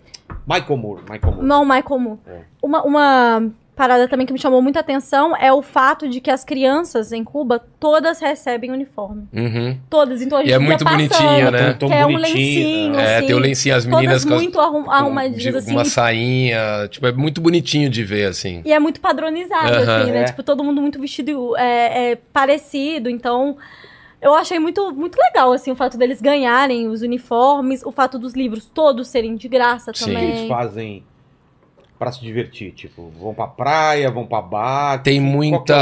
ah, Tipo, os bairros, tem pessoas. eu Até tava conversando com o Ian. Tem uma pessoa meio que eleita no bairro que cuida da segurança do bairro. Então, se qualquer coisa acontecer, Sim. ela tem o contato dos outros bairros e, ó, aconteceu isso aqui, todo mundo já fica sabendo. Uma rede de apoio. Eu vi muitos monitores nas praças. Eu não sei se eram professores, se eram Sim. monitores, se eram voluntários. mas à noite. Brinca. Ah, Turista, eles. tudo bem. eu Você vê os lugares pra turista, mas Tá. o povo faz o quê? Eu vi, eu vi muito povo quando eu andava assim na rua, coisa que eu a minha família fazia nos anos 90 aqui Ficar no Brasil, rua, que é botar a cadeira na rua e ficar conversando com o ideia, vizinho. Jogando Cara, alguma coisa. Eu vi uma Isso. parada que eu, eu, eu Mas tem muito show, tem muita raiva. arte lá também, É. Eu muita fiquei arte. com raiva inicialmente, porque eu fiquei numa casa que o meu quarto era do lado da rua. Sei. Cara, duas horas da manhã, o pessoal com carro de som, sem zoeira, ouvindo só reggaeton, cara. Nossa, reggaeton Nossa. demais lá. Cara, só Shakira, sabe aquelas músicas tocava E a Shakira? galera lá tem- dançando em Tipos volta, como assim. tu. Cara, que a, a simplesmente na vizinha rua, ouvia todo dia. uma galera sentada e outras Nelly Furtado. dançando, assim, tipo... No... Nelly Furtado, cara, tocou muito. Sim, É muito? Nelly Eu não Furtado. sei por que que ela é estourada lá, cara. Anitta, eles amam a Anitta. Eles. Tem um vídeo nosso num restaurante, que a hora que a gente tá indo embora, ele Tocando fala. Anitta? Não, ele fala, vocês são do Brasil, a, a minha maior fã, a minha maior paixão é uma cantora brasileira. Eu, qual? Ele é a Anitta. Porra. Nossa, Shakira tava assim. Eu Sim. decorei a música dela. Eu falei, cara, eu vim pra Cuba. tá tendo que eu. Mas música cubana vocês escutaram mesmo. Sim. Quando a também. gente ia de uma cidade para outra, às vezes de táxi, porque é até legal falar, a gente queria muito andar lá no transporte público deles, de trem, viajar de cidade de trem, mas eles dão prioridade nos transportes públicos pro cubano. É. Porque é muito barato, é praticamente de graça. Eu e a Ana andamos, acho que foi dois pesos cada um no, no lugar que a gente andou, porque não tinha como a gente ir embora de lá se não fosse de ônibus, que foi um forte que a gente foi visitar. E a gente pagou dois pesos no ônibus, que é tipo 15 centavos, 20 centavos, sei lá, Sei na lá. conversão, é, é nada. Ou chegou o cafezinho. Tem problema no transporte público de Cuba. O quê? Parece muito brasileiro, assim, no, no- no sentido de como falta Tem muita ônibus. gente dentro. Aí tem pessoas, é, tem muita, pelo menos É, no que eles adaptam caminhão pra virar transporte de pessoas, sabe? Porque eles não, não, não têm ônibus muitas No vezes. meu vídeo indo pra praia, eu mostro isso. Tipo, a gente entrou numa Kombi, não parava de entrar, Tipo, gente. no, aquele Ai, carro eu de palhaço, né? Deus. Sabe? Aqueles É, que é, é, atrapalhar, aham. Ou de mágico, né? Que É. aqueles carrinhos pequenos começa a sair 15 assistentes. Eu ouvi, tipo assim, Guantanameira umas 15 vezes aí. Mas eu- eu entrei nesse assunto do transporte. Orichas não tocava lá, tá ligado? Qual que é esse? Orichas, pô, legal pra caralho. Tem muito, banda. eles ouvem muito Tá o ligado? Buena Vista Social Club. E a gente foi com um taxista, ele começou a levar a gente todos os dias pra uma cidade diferente. Duas, três vezes pra cidades diferentes. E ele tava ouvindo, tipo, moda de viola cubana, sabe? Lembra muito música mexicana com música caipira brasileira, uma mistura, assim. Bolerão, assim. Não, é mais pro, pra Sertanejo. viola É cantar mesmo? um sertanejo raiz, assim, eu senti com algo mexicano, mas bem pouco, que me lembrou, meu avô era violeiro, Sei, então me lembrou muito meu avô, assim.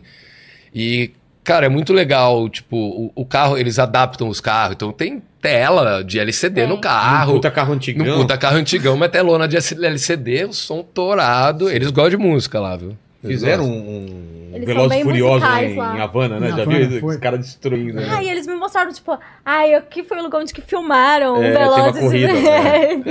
e Ah, é verdade, é verdade. Eles, eles falavam isso pra mim, tipo, nossa, sabia que. E aí, tipo, tipo, na quinta vez eu falei, sim, eu entendi. É. Velozes e Tá, já, Furiosos. já sei. Também gravaram um que falam que é do Rio, mas não foi no Rio que Ah, como se fosse Eu o Rio? falei, é, porque foi na Venezuela, não foi? Eles gravaram um Não Velozes sou e muito Furiosos entendedor que de- não foi Ah, gravado sim, sim, é. Os caras. O personagem é Juan e o outro Ramírez, né? Os brasileiros. Eu, né? o Velozes e Furiosos, eu parei no Tokyo Drift. Em Não, Cuba não tem como fazer isso, porque é muito diferente, né? Tipo, a- a- as ruas, Ah, é sim, muito sim, é muito muito Aí, perceptível. tipo, tem cinema também, tem cinema nacional Tem em Cuba. cinema pra crianças, Tem que é. também, que eles chamam de cinemito. Aham. Aí é, é só filmes infantis, assim, aí a galera falando, ai, eu adorei aquele filme novo, eu qual? Eles Shrek. Eu, Nossa. Legal. Aí, vocês encontraram o americano mesmo lá? Não, muito canadense, né, amor? Muito canadense, muito. Eles têm algum tipo de incentivo, sabe? Os pacotes de viagem pra canadense é, É. é barato É porque e vai muito comparado velho. Com Vai outros muito velho lugares do canadense. Caribe é mais barato. É, ir. é. Eles adoram. O canadense adora Havana. tipo, com- Havana não, Cuba, né? Entendi. Manda aí, Helene. Só, é, vocês meio que já falaram aí, mas só para pagar a pergunta do, do Gráfica Jockey aqui, ele falou o seguinte: de onde surgiram os mitos sobre Cuba? Quando alguém vai viajar para Cuba, é alertado sobre coisas como não existir internet, escassez de papel higiênico, não há como usar cartão de crédito e etc. A internet é aquilo que eu falei. Na época eu fui não tinha mesmo, era só em hotel, em alguns lugares. Mas isso já mudou. Não, e já hoje- me falaram mesmo que tem. E, e a internet Que lá tem, mais? tem dois tipos de internet, que é legal Falta falar. de papel higiênico e uso de cartão de crédito. Cartão Ah, de sim, crédito, cartão de é crédito, o bloqueio atrapalha. Como assim? A- a- Eu a consegui usar o meu marcas- Nubank tranquilinho lá. Mas assim, Mas é eram umas Mastercard, lojas Mastercard, específicas. é porque Ah, Mastercard, entendi. Por causa da Mastercard da É. vida séria, Entendi. assim? O, o Mastercard sim, pelo visto. Sim. Mas outras não. Tipo, Visa você não consegue. Ah, que é? sorte que a lá, gente deu, tem- hein? É isso, assim, tem, tem é, nessa parte at- atrapalha, sabe? Muitas empresas não, não vão. Então, o indicado, isso não é um mito. De fato, o indicado é que você troque dinheiro Sim, e vá sim. com dinheiro pra Cuba. Eu não lembro se De novo, assim, todas as críticas que ele, que ele citou, tirando o papel higiênico, porque eu considero um, um item essencial, Sim. todos esses são a bens de consumo mesmo, assim. É, E são mitos que Cuba são tinha criados por tudo aquilo que a gente já falou, Ah, né? celular Criar lá, a galera, todo mundo com celular. todo mundo com celular. todo mundo com seu Samsunguinho ali. De Eu É fiquei surpresa com isso. É, Tinha- eu também, eu também. Criança. também? se- Mano, não tira- vi iPhone. eu. iPhone eu não sei se eu não lembro, eu não cheguei a reparar, mas. A hora que eu comecei a fazer mágica pras crianças, cara, todas querendo tirar Eu foto. vi sabe? Xiaomi, Samsung. É, os, É, vinho tipo, Samsung tinha demais. Muito, Uhum. assim. Hum. É, mas internet lá tem dois tipos. Você pode comprar, ah, tipo, gigas pra usar. Então eu vou comprar Sei. 10 gigas, eu tenho essa quantidade de banda acabou. usar. Acabou, acabou. Que era o que a gente tinha que ter comprado no começo lá e não comprou, porque dava pra usar em viagem, VMAP e tal. A gente se perdeu muito por causa disso. Mão de vaca. É muito devagar. E uma outra, e não é caro, não é caro, entendeu? Não vou lembrar falar, mas assim, não, não, é é ca- caro. não é caro pra gente, né, aqui do Brasil. É, Pra é, eles, é. é. Mas pra eles, eles compram uma internet que é das praças públicas. Como assim? Que aí você compra por hora. Você acessa. Então eu tenho 5 horas pra usar de internet e eu posso em qualquer Wi-Fi público com Ah, entendi. cartão, com login e senha, Entendi. usar. E aí eu posso subir vídeo no YouTube, eu posso subir, baixar filme. Você- Então eles vão pra praça pra baixar tudo no, no tempo mais rápido Não possível. vale a pena ter em casa porque é mais caro e tal. Ah, eles até Não, têm algum, tipo, no hostel que eu fiquei tinha e tal, mas é assim, você tem que ficar pondo crédito, é... E, e- e, assim, o cara tava me explicando que tinha um, um cabo de fibra que, tava, que passa pela Flórida e passa, tipo, a 4 quilômetros de Cuba, alguma coisa assim, 10 quilômetros, era, passa muito próximo de Cuba. E os Estados Unidos descobriu que nesse cabeamento que, eles, que ia, iria para Cuba tinha peças chinesas, alguma coisa assim, e proibiu Cuba de usar aquele cabeamento. Então, eu tô explicando muito por cima, sei. porque o cara me explicou em espanhol e eu também não entendi. Ele falou: então a internet em Cuba era para estar melhor, gastaram dinheiro com essa infraestrutura para puxar esse cabeamento, Putz. Mas a hora que viram que tinha um componente que não era americano na, na- na- na- no cabeamento lá, era chinês, eles barraram e Cuba perdeu todo o dinheiro. É que o fez, contrário, sabe? que não era chinês, era estadunidense. Isso, é, É. eu contei tudo errado. Ah, não, tranquilo. Gente, eu tô com uma ressaca. maconha. Fala, Leni. Não, mas só uma coisa, porque Ah, tá. sobre a pergunta desse, porque eu achei uma pergunta muito interessante que ele fala Sobre os de mitos. onde que surge esses mitos e de Boa. onde que vem. É, eu citei pra vocês uma frase que ela é pública, ela faz parte de um documento oficial dos Estados Unidos sobre o projeto que eles tinham em relação a Cuba, que era basicamente matar a população de inanição até que o governo se torne é, um governo facilmente derrubado, né? Assim, um- não, não se sustenta. E aí eu, eu quero que vocês façam um exercício terminando essa live. Pesquisem sobre o que foi o plano Bush, é, o pacote Bush para Cuba, que ele lançou, que foi milhões de, de, de dólares voltados para a produção cultural e principalmente para propaganda, a gente tá falando de peças publicitárias, tá? Que a- é, é, questionavam e atacavam Cuba. Então, assim, parte das questões que você levantou, que, que a pessoa que mandou esse chat, são realmente legítimas. Existe uma questão da internet que tem a ver também com autonomia, né? Com soberania. Cuba sempre encarou a internet como também um processo de soberania. Porque é, quando a internet explode, vinha muito essa ideia de, nossa, finalmente um lugar onde que todos possam produzir de maneiras livres. E aí a gente vê as últimas eleições, por exemplo, e a gente vê que não é nada disso, É. muito pelo contrário. A gente já teve plebiscito em que a internet foi importante, é, processos de espionagem. A presidenta do Brasil foi espionada, sabe? A gente tem documento também que atesta isso. Que inclusive é, o Biden, acho que pediu não sei se foi o Biden ou se foi o Obama, pediu desculpas em Acho que relação foi a na época do Obama. Ou seja, isso é reconhecido pelos Estados Uhum. Unidos como um, um fato. Então, a questão da, da, da internet é também uma questão de soberania e sempre foi encarada dessa maneira. Obviamente que hoje em dia, né, como tem várias redes sociais e tal, eu acredito que é, o, o modelo cubano em relação à internet já, já, já tem a- a- aberto muito, assim. Mas, para além da, da- da- dessas dificuldades, dessas questões, Cuba teve que começar um processo da construção da sua própria internet. Sim. Então, o, o Cuba simplesmente não fez igual o Brasil, que, ah, vamos simplesmente importar a internet estadunidense. Vamos, sabe? Então, foi um processo de, de preservação, porque, mais uma vez, a gente está falando de uma ilha que sofreu atentado terrorista. O Fidel É, sofreu mais de várias 300 vezes. tentativas de assassinato. Tentativa do presidente da República. Desde bomba no Veneno. charuto, veneno. Tem um cara que, que ele Bomba no sabia, né? Aquela história ele sabia que um cara queria matá-lo. Eu vou contar muito resumidamente. É, os caras aqui no chat estão falando que você conta as histórias tudo errado. É, mas é isso aí. Você quer em- ver gente Aí o falar... Yuri Gagarin pegou. Quer, umas- quer ver alguém falar coisa certa, vê a Laura. Eu tô aqui que é causar. O cara chegou lá e ele meio que tinha uma reunião, talvez, com, com o Fidel, e o Fidel sabia que ele tava armado que ele queria matar o Fidel. E a hora que o cara chegou e foi dar a mão, o Fidel tacou-lhe a mão na pistola dele assim, ó, e sacou a pistola do cara. Então, essa é uma das histórias. Sei. No museu que a gente foi, tinha uma maquete de planos terroristas pra ma- que tinham pra matar o, o Fidel. O meu preferido é da espiã, e essa mulher é muito bom ver as coisas que ela fala. Que ela foi contratada pra matar o Fidel e, e ela acaba se apaixonando com ele, então ela teve um caso com o Fidel. E não matou. E ele descobriu antes, do tipo assim, meu Deus, imagina. É, é um dos meus casos preferidos. Gente, por favor, leiam o livro A Ilha do Fernando Moraes. É muito legal pra gente pensar Cuba, mais uma vez, dentro dessa perspectiva, sabe assim, de, de uma outra visão também.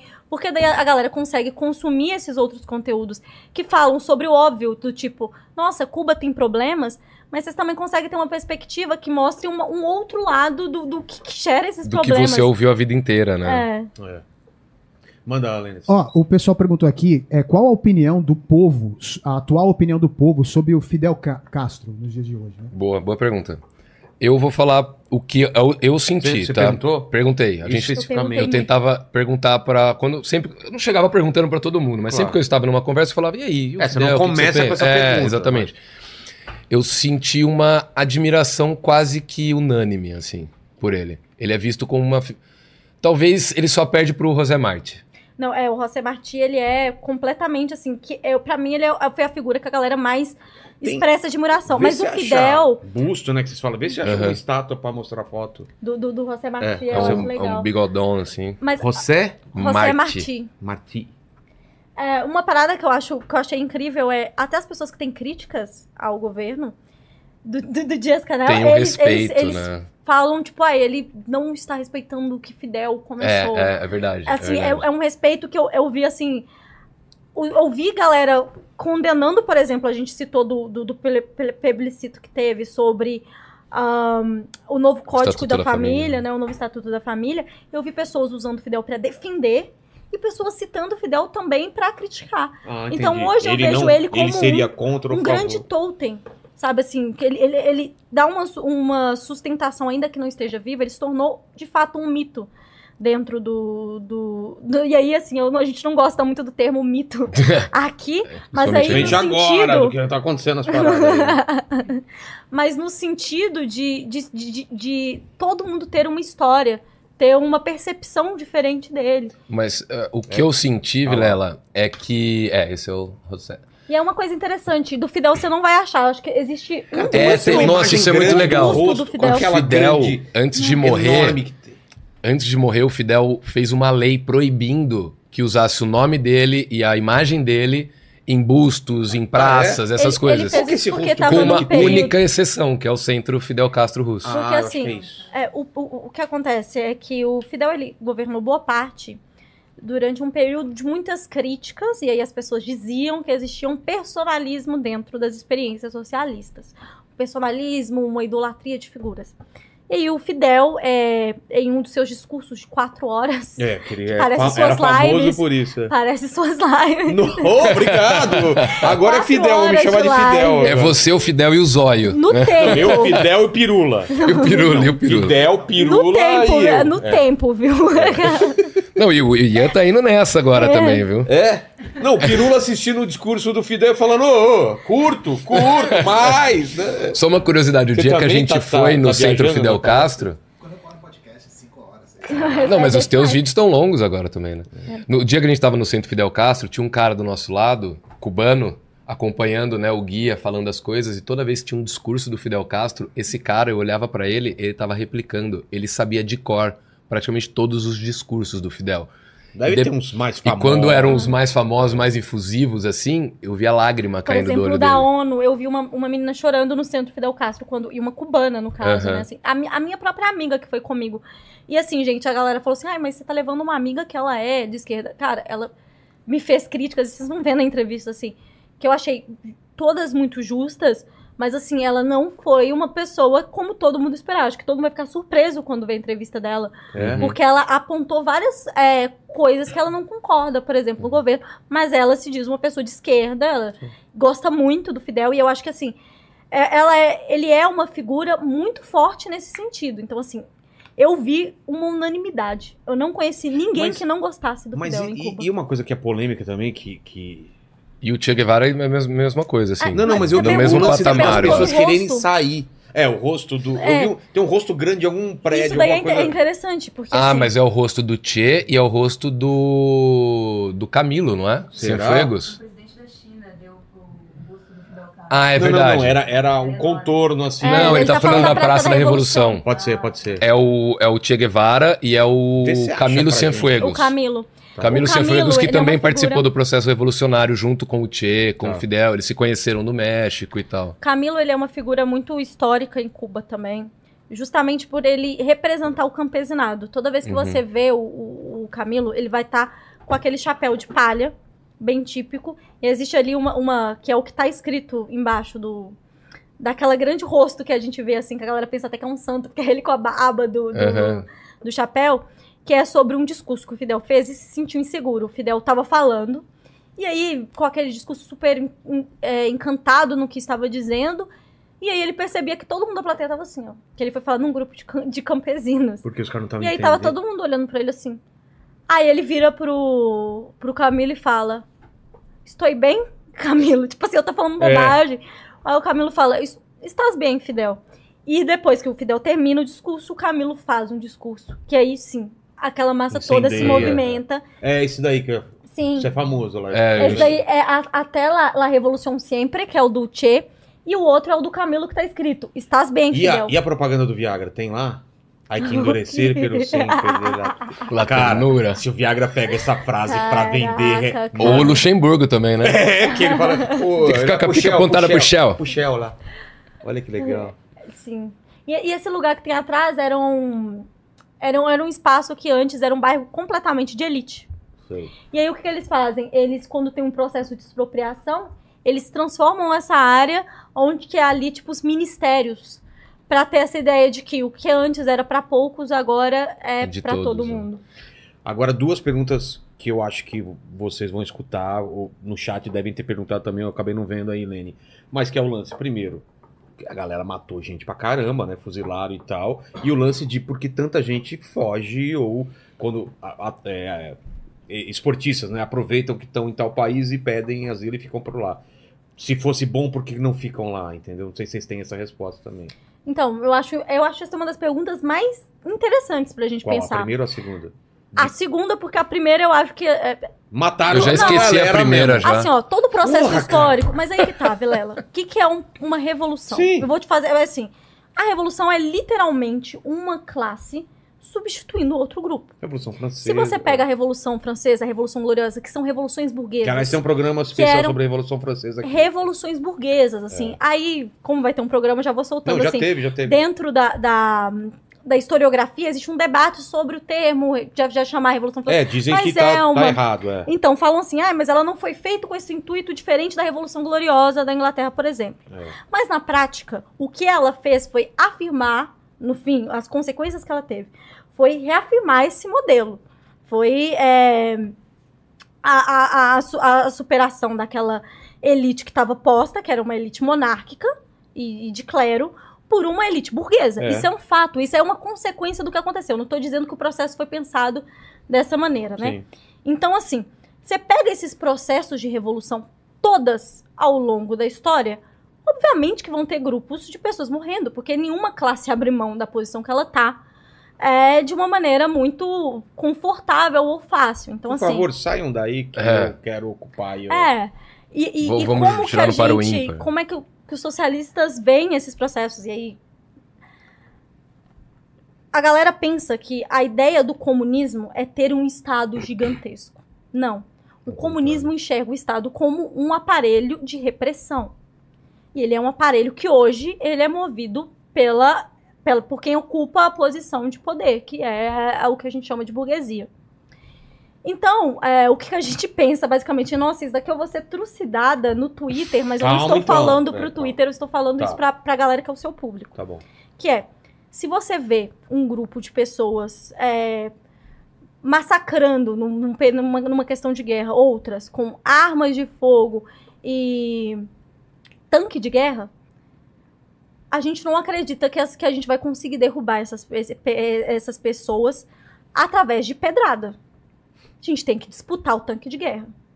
Então, o papel do Estado durante esse período que a gente chama de socialismo, que é um período de pavimentação para um novo modelo econômico que a gente quer que seja o, o comunismo, ele é um processo que não é pacífico. Ele é um processo violento, como toda revolução na história, inclusive as revoluções burguesas que a gente assiste e fala, ai, que lindo, então o clero e a nobreza resolveram abrir mão e aí começou o processo de industria- industrialização. Não, inclusive de expropriação. Os A revolucionários também foram raiva. mortos. Não é que, tipo, só os revolucionários mataram. Eles também foram mortos. O, o, o, o Granma, o barco, foi com, sei lá, 80 pessoas. Chegou em Cuba com... Depois da primeira batalha, sobrou 10, 15. Eu me Então, perdi o que eu ia falar. Não, Não, sei mas se você vai tava- falar da eu tava- segunda parte, Não, é sim, o... mas, é- mas é só pra concluir Ah, essa tá. parte. Eu ia dizer sobre a questão da tá, dos processos revolucionários, né? E como que, que isso é feito de uma maneira que não é pacífica. A galera fala muito sobre é, a gente discutir expropriação. Porque eles falam assim, ah, mas propriedade privada, ela tem que ser respeitada e as pessoas não podem ser retiradas. E assim, sendo bem sincera, eu entendo isso, porque isso é causado por uma distorção. Que as pessoas acreditam que propriedade privada é itens pessoais privados. Então, por isso a ideia de que pessoas querem tirar o seu carro, querem tirar o seu lote, isso não é um modo de um, um meio de produção. Porque meio de produção ele reproduz. Então, se você pensa uma faze um, um território que poderia ser uma fábrica, ou que é uma fábrica, ou principalmente espa- citando o Brasil, né, que é esse país fundiário, você pega um latifúndio que poderia ser um lugar que produziria alimentos ou, enfim, Tudo subsistência para as é. pessoas, e, ela- e ele tá parado sem nada, aí sim a gente tá falando ali de algo que é potencialmente um meio de produção. Entendi. E, e assim, só existe capitalismo hoje porque existiu anteriormente uma expropriação das pessoas nos lugares que é onde elas estão. Então você pensa assim, um modelo feudal. Qual que era a lógica feudal? As pessoas trabalhavam no campo, plantando, colhendo. E dava uma Vivendo. parte pro senhor feudal. Sim. é. E, e como que foi o processo dessas pessoas irem para as fábricas? Elas foram expropriadas. É. É vaza daí que agora aqui vai virar uma indústria têxtil. As pessoas foram empurradas, por quê? Porque parte do capitalismo precisa de mão de obra e mercado consumidor. Uhum. Então, essa ideia de que ah, os comunistas querem expropriar. Queremos. Mas não é como se isso não tivesse sido feito e não é como se não tivesse pegando de volta o que já aconteceu. Então, assim, o que, que eu vejo? A- a- é, é feito todo um alarde em torno de falar assim, ai, mas o processo revolucionário foi violento. E a minha pergunta é: qual processo revolucionário que, a- que aconteceu e que de fato conseguiu causar uma- essa mudança de paradigma real que não tenha sido por meio de, um, de, de processos históricos que envolvem também a, a disputa entre dois grupos opostos. E isso te- tende a ser é, Violento. violento, porque se você vira para um monarca que acha que o Estado é ele, que ele acha que ele é o sol, e fala assim, nossa, a partir de agora não vai ser mais esse modelo, a gente vai produzir arte que não tá na igreja, arte que não vai só mostrar é, a monarquia. Esse processo foi violento. Você imagina o tanto de privilégio, de regalia que essa galera tinha. A Revolução Protestante foi violenta e a gente tava falando de religião, entendeu? É, a gente tava falando de Deus. processos. Claro, claro. Então não precisa nem ser processo revolucionário. Sim, sim. Pro- né? E a segunda parte é o lance das pessoas Quererem sair. sair ou Eu senti aproveitar. que os jovens são menos apegados ao processo revolucionário que os idosos que viveram o processo. senti isso. É. Eu gostaria, tipo assim, eu não entendo, eu entendo, na real, essa pergunta, porque é divulgado as pessoas que saem, e principalmente por causa desse É, quando modelo. tem Olimpíada, você É. vê muita. E, você- e- e aí é um modelo que, assim, pessoas que, que são. É, que eram cubanas e vão para outros países capitalistas, elas ganham muita visibilidade na É. mídia. No Brasil mesmo, a gente tem médicos, essas né, pessoas que. médicos. É, apresentadoras de, de televisão, de programa de rádio. E cu- baseado Aliás, tão no quê? No pediram fato de bastante ser. pra gente. Traz cubano, traz cubano. Se tiver cubano, manda Pô, eu conversei esses dias com uma cubana que faz conteúdo, acho que de nutrição Então, no, no é. TikTok. Como e assim, ela tem exatamente a mesma É, então, opinião É, então que tem eu. Michael pra gente também, eu Você consegue achar cubano já que vai falar uma coisa aqui, e cubano né, que fala é outras outra. visões, né? Inclusive, deve ter gente falando no chat: o que, que esses dois brasileiros que foram uma vez pra Cuba, É, passaram tô- 10 dias lá, estão falando? Estamos falando desses 10 dias que a gente passou lá Exato. E do que a gente estudou sobre Cuba. A Laura, muito mais do que eu. Então, É, tipo, Só falando me de processo preparando, né? histórico. Se você Sim. pergunta pra uma pessoa brasileira o que foi para o governo Bolsonaro, é, você vai ver muitas diferenças. nesse- Claro, claro. Se você perguntar pra mim o que eu achei do governo eh, Bolsonaro, vai ser diferente do que você perguntar pra uma pessoa que gostou do governo É, dele. E- e o é, mesmo exemplo cabe- no mesmo assim. país. E aí eu ia falar sobre essa questão da, Ah, da dissidência, porque eu acho importante, boa. eu acho uma pergunta muito legal, porque eu tinha essa pergunta. E na minha entrevista, o primeiro vídeo do meu canal, é, foi por causa do Olavo de Carvalho, inclusive, eu tinha postado uma foto com boné cubano. E eu não sei Inclusive, o que ele não tá aconteceu, assistindo eu essa acho que é live, porque né? eu tava... Ele nunca mais me criticou, enfim. Hum, tá. Mas enfim, vou parar, gente. Mas o que eu ia Quem dizer, esse cara, velho? o que eu ia Cara, dizer é o um seguinte, ilusionista. você quer que eu- É, é, é. é um exatamente. ilusionista e uma youtuber, entendeu? É. Mas é... Eu falei que vocês não deviam ter colocado youtuber. Falei. Vocês mandaram mal pra caramba. Ma- Mas depois, depois a galera eles trocaram, eles trocaram. É, não, e ficou de boa. E também Não, e sou o meu youtuber continuou lá, um ilusionista. Mas vai colocar o Isso quê? é o quê, Felipe? É, Eu sei, pô, é isso aí Kurt mesmo. Cobain, cover, sei lá. Eu não posso, que eu já tenho 31. Já passou. né? Fudido, velho, pode comer. Kurt Cobain da Cracolândia, Ai, né? eu perdi tudo. Pô, dissidência, dissidência. É. Peraí. Lê, lê, lê alguma coisa enquanto isso. lê Como aí, diria João mano. Kleber, fui pega de calças curtas agora. Peraí.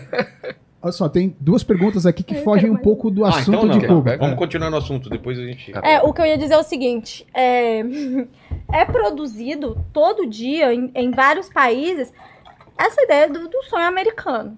Então, é, você pega o Brasil, por exemplo, que é um país proporcionalmente muito maior que Cuba, e o número é, de pessoas que vão daqui pra lá é Ou que gigantesco. tem o sonho qualquer de ir pra lugar, lá. Qualquer lugar no mundo isso É, qual é o acontece. lugar lá de Minas que, pô, os caras foram quase todo mundo pra lá. É, É famoso. go- governa- é, governador Valadares. Será que é Que a de lá? galera chama de governadólares. Pode ser, pode ser, pode ser.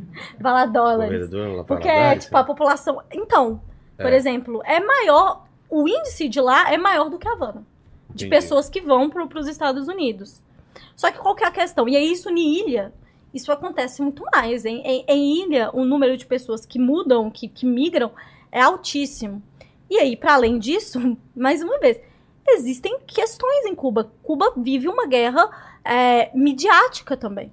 Então, um, um menino que é cubano, que nasce em Cuba, que cresce em Cuba, desde cedo ele é exposto e, e vê, eles têm acesso, por exemplo, a uma entrevista de, de, de cubanos dissidentes. Entendi. Então, se pra eles é falado que, nossa, aqui é muito melhor e tal, eles tendem a acreditar que é, é possível também existir esse. esse Ou querer tentar a vida assim como a gente fora. consegue convencer de que os Estados Unidos é uma maravilha baseado em filmes, em novelas, isso é produzido em escala mundial, não é só no Brasil. Então, a explicação do porquê que migram tantas pessoas para Cuba é porque as pessoas, é, de Cuba para os Estados Unidos. Primeiro, porque existe uma política que incentiva isso. É, você, você vai para lá, você já ganha seu, seu negócio de cidadania. Então, isso já é uma, Automático. Isso só você cubanos, lembrando. já né? existiu, já existiu uma política ainda mais forte, que foi a política em que médicos e pessoas que eram consideradas mão de obra é, é, mão de obra qualificada, eles recebiam é, auxílio. Então existe toda uma construção, aí auxílio que eu tô falando aqui antes que as pessoas falam, ah, um Bolsa Família. Não era isso, eu tô querendo dizer um auxílio moradia, um auxílio alimentação, que era o que as pessoas recebiam. Pra depois não, não falarem que eu tô dando informação errada. E então é, é- existe uma construção histórica também que faz com que as pessoas migrem em Cuba. É isso, assim, não existe uma explicação mágica do, do porquê disso. Ah, mas pessoas vão em, em botes salva-vidas. Tá, mas as pessoas atravessam o deserto do México para ser barrado em, em, o- em porta de um muro. E o México é capitalista. Então, É. E também, assim, por causa dessa. Aí, de novo, entre os bloqueios, não tem como falar de Cuba sem falar dos bloqueios. Isso é uma questão. sim. A gente estava é falando sobre a. As pessoas são. O povo de Cuba, quando você. Quando os Estados Unidos estrangula Cuba com os embargos. só para eu poder concluir essa parte, Tá, porque senão eu tá, vou perder o desculpa. raciocínio. Que eu tava falando da unificação da moeda. Uhum. Isso Hum, gerou, e aí é uma questão crítica, né? Eu não vou entrar muito em detalhes, mas vocês vão ver isso nas entrevistas com os cubanos, que eu acho que o cubano é, são pessoas mais. é, nem sei se o termo é qualificada, né? Mas enfim, eles experienciam na própria pele essa questão da unificação da moeda. E isso também gera isso. É, gera essa questão de, da, da necessidade de buscar dólar, buscar moeda fora. Porque não tem entrada em Cuba nisso de via comercial normal. Vem por via do turismo e tem acesso a outros bens de consumo, assim, que são mais caros. Então é isso, assim, a, a, a questão da migração de Cuba para os Estados Unidos é alta como em toda parte do mundo. Tem mercado negro lá? Vocês souberam disso? Tipo de Sim. coisas que entram meio por fora? Sim, né? me ofereceram droga algumas vezes lá. Mas além de droga, tipo, produtos que. Mais. Que Algumas droga? vezes não, né? Oferece... Ah, Que droga, a Felipe? gente, droga? and- a gente andava na. na- A Eu- galera me via tatuada Cara, eu- assim. eu Eu, ofereceria andava os caras. Táxi, táxi, marihuana. Táxi, táxi. Sabe? Eu meio. Você não precisa falar, só pisca com o olho. Você aceitou ou não? Não, não, tá maluco. Nossa. Não, lá se você é pego lá. O a- quê? É a, mesmo? legislação lá é pesada. Ah, é brabo? droga, É, é. Você não pode fumar um lá. Não. Não, assim, eu não sei se você se eu fosse pego com um, como é que seria. É, na rua talvez. mas assim, não é permitido. Ah, é? Não é permitido. Cuba não é permitido. Tá. Fala, Lênis. Ó, é, o Elton, ele perguntou aqui quantos. John. po- é, é, não é, é um nome mais enrolado um pouquinho. Eu fiquei com medo de falar por ser. Tenta. É, pegadinha. É, não, é que é assim, é Você tá ligado, né? Porque é, é o. Simas. Se É, o Fi, Ah, as pegadinhas, Simas né? Masturbo, né? E aí, a Paula. Tô masturbando. É, ele já caiu várias dessa daí. Aí o Elton perguntou aqui quantos podcasts tem em Cuba. Pô, como é que eu vou ter essa informação, será mano? que tem? Eu não Depois faço, eu men- eu não faço a menor ideia. Caraca, mano, Olha, Mas a gente enciclopédia. viu muito. TikToker lá, né? Eu não sei quantos, Cuba. quantos, quantos é, que tem no Brasil. Eu não sei quantos podcasts tem no meu Eu não sei país, quantos podcasts cara. tem em- em- nesse bairro. como que eu Agora, vou saber em Cuba? TikToker eu sei que tem muita, porque as meninas da É? frente que ficavam lá ouvindo música. né? Aham, Cara, elas ficavam fazendo dancinha do aham. TikTok. Não, tipo, a gente dia via nas praças, às vezes, a- as pessoas com tripé e fazendo, tipo, movimentos de, de- en- ensinando exercícios físicos, tipo Ah, tá, yoga, tá, tá. na frente de um celular e para outras ligado. pessoas. Então, Eu vi uma, tem uma produção menina... de podcast, não sei, mas tem Caraca. produção de conteúdo online lá, Vou assim. pesquisar, Eu cara. lembrei uma parada que eu. Uma menina que ela produzia conteúdo, mas assim, tinha 100 pessoas mais ou menos que via, não era um canal grande, mas que ela produzia conteúdo é, explicando, é, se eu não me engano, era italiano, cara. Em Cuba. E aí ela produzia um conteúdo. Eu queria, eu queria achar isso Tá. depois. Mas, enfim, eu sei que existe, mas eu não sei nem quantos que tem no Brasil, eu vou saber o Não, número. que Não sei em esquece. É uma país pergunta nenhum. difícil. É. Parei no, no, no, no No posto semáforo, pra- o cara Não, veio com o microfone. No posto, para abastecer, o cara falou, só um minutinho, eu tô terminando meu podcast e já abasteceu o carro. Porque é assim, cara. Né? Todo mundo... Né? Quantas pessoas que vieram aqui que falavam, eu tô começando meu podcast. Não, eu, já, eu já tive, você já foi É, lá. exatamente, cara. Exatamente. Todo mundo. É, fala, fala, Lênis. Ó, agora tem aqui duas perguntas que não, é, não tem muito a ver com Cuba. Tá? Opa, a primeira Sobre México. é o, a- o Renato pediu pra Laura comentar sobre uma imagem dela que foi usada pra fake news nas eleições. Ah, é? Hum, Ai, tantas Tipo imagens o quê? minhas que foram Com usadas. Mensagem, assim? Então, é mais de novo. É, é de novo essa ideia de que a gente vive num, num negócio em que você ah, pode. essa daí? que você pode debater, conversar ou ter ideias diferentes. Não, e esse caso Suzane daí, von Richthofen. Meu ele Deus. foi um caso. Eu não entendi nada. Falaram, usaram foto sua e, era, e falaram que era Suzana. Não, deixa eu, deixa eu explicar o contexto. Porque assim, eu tava. Eu, é bom que a gente Deus, voltou no. Olavo, voltou no Olavo de Carvalho. Ah, vamos lá. O que que tem o? Que eu- é, não, deixa eu contar. Tá. Eu surgi na internet já por causa disso, assim. Eu tinha um Twitter que ele tinha um número razoável, isso, porque eu ficava comentando questão de política, de Tá. história, enfim. E aí eu postei uma foto com um boné cubano. E eu não sei por que o negócio viralizou. Acho Que que, que é é, porque eu tava bonita, eu acho que era o ângulo do negócio. que É, eu tava- era só o boné cubano normal, Ah, aquele, tá. aquele verde com uma estrela. Entendi. Aí ele viralizou. Foi parar naquelas páginas tipo, ai, socialista de iPhone Hum. e tal. E aí, o... foi parar na página do Olavo de Carvalho. E aí veio muita gente Que ele mandando comentou mensagem. a f- tua foto? Não, ele, tipo, compartilhou com alguma coisa Ah. tipo, ai, nossa, essas patricinhas, sei lá o quê. E, sendo bem sincera, foi muito massa pra mim, porque veio gente fazer perguntas que meus amigos da escola perguntavam sobre Cuba. E aí eu falei, cara, eu estudo sobre isso, eu posso falar sobre isso. Eu tenho um amigo cubano, que é o Michael, que tava fazendo o do- doutorado dele aqui. E aí meu pai falou, olha, por que, que você não chama ele e grava alguma coisa pro Twitter? Pô. E aí eu falei pro pessoal do Twitter, gente, olha, mandem as dúvidas, vocês podem xingar, podem falar o que vocês quiserem, mas se vocês tiverem dúvidas mesmo, assim, querem saber de um cubano que tem uma visão diferente da maioria, é, que tá no Brasil, no caso, assim, que tem visibilidade na mídia, me manda. E as pessoas começaram, e o negócio foi ganhando força. À medida que eu falei, cara, não vai ter como postar isso em tweets. Eu- a ideia do canal, que eu era literalmente postar só esse vídeo pra poder tirar as dúvidas das pessoas, porque eu vi meus amigos ali. Falei, caraca, mano, essas perguntas é, são dúvidas que eu tinha, que eu tenho, que amigos meus têm. E aí eu selecionei as que mais repetiam e, falei pro meu colega assim, olha, pode falar o que você quiser. E aí ele foi, foi respondendo e a entrevista deu super certo e o canal começou a crescer. Foi a partir disso e a galera pediu outros temas. E aí eu comecei a produzir conteúdo. Foi assim. É, e aí, então eu já surjo na internet por meio de ataque. Entendi. Só que quando eu começo a usar alguns desenhos infantis que não foram criados com intuito marxista nem nada disso, mas eu usava eles como exemplos, porque era literalmente eu tentava fazer mais ou menos o que eu converso com meus amigos e as dúvidas que a gente tem. Pegaram um vídeo pornográfico de uma menina ruiva e subiram. Assim, quem vê o vídeo sabe que não tem nada a ver comigo. Era uma Tá. moça mais velha, ela tinha muita tatuagem no corpo, eu não tenho nenhuma. Mas enfim, soltaram isso, é, principalmente no WhatsApp, e tinham colocado num, num site pornográfico. Eu acordei. E assim, a minha DM tava Mas cheia de gente falando. É, tava tipo Laura Sabino. Nossa. E, e isso rodou, assim, chegou no meu pai, sabe? Chegou na minha família. Foi, foi, foi muito complicado, Pesado. assim, tipo, a galera da faculdade. E então, é, esses tipos de ataques, é, invasão no, na Twitch, invasão no YouTube, tudo isso é, é parte do, do cotidiano do tipo de conteúdo que eu produzo sendo mulher.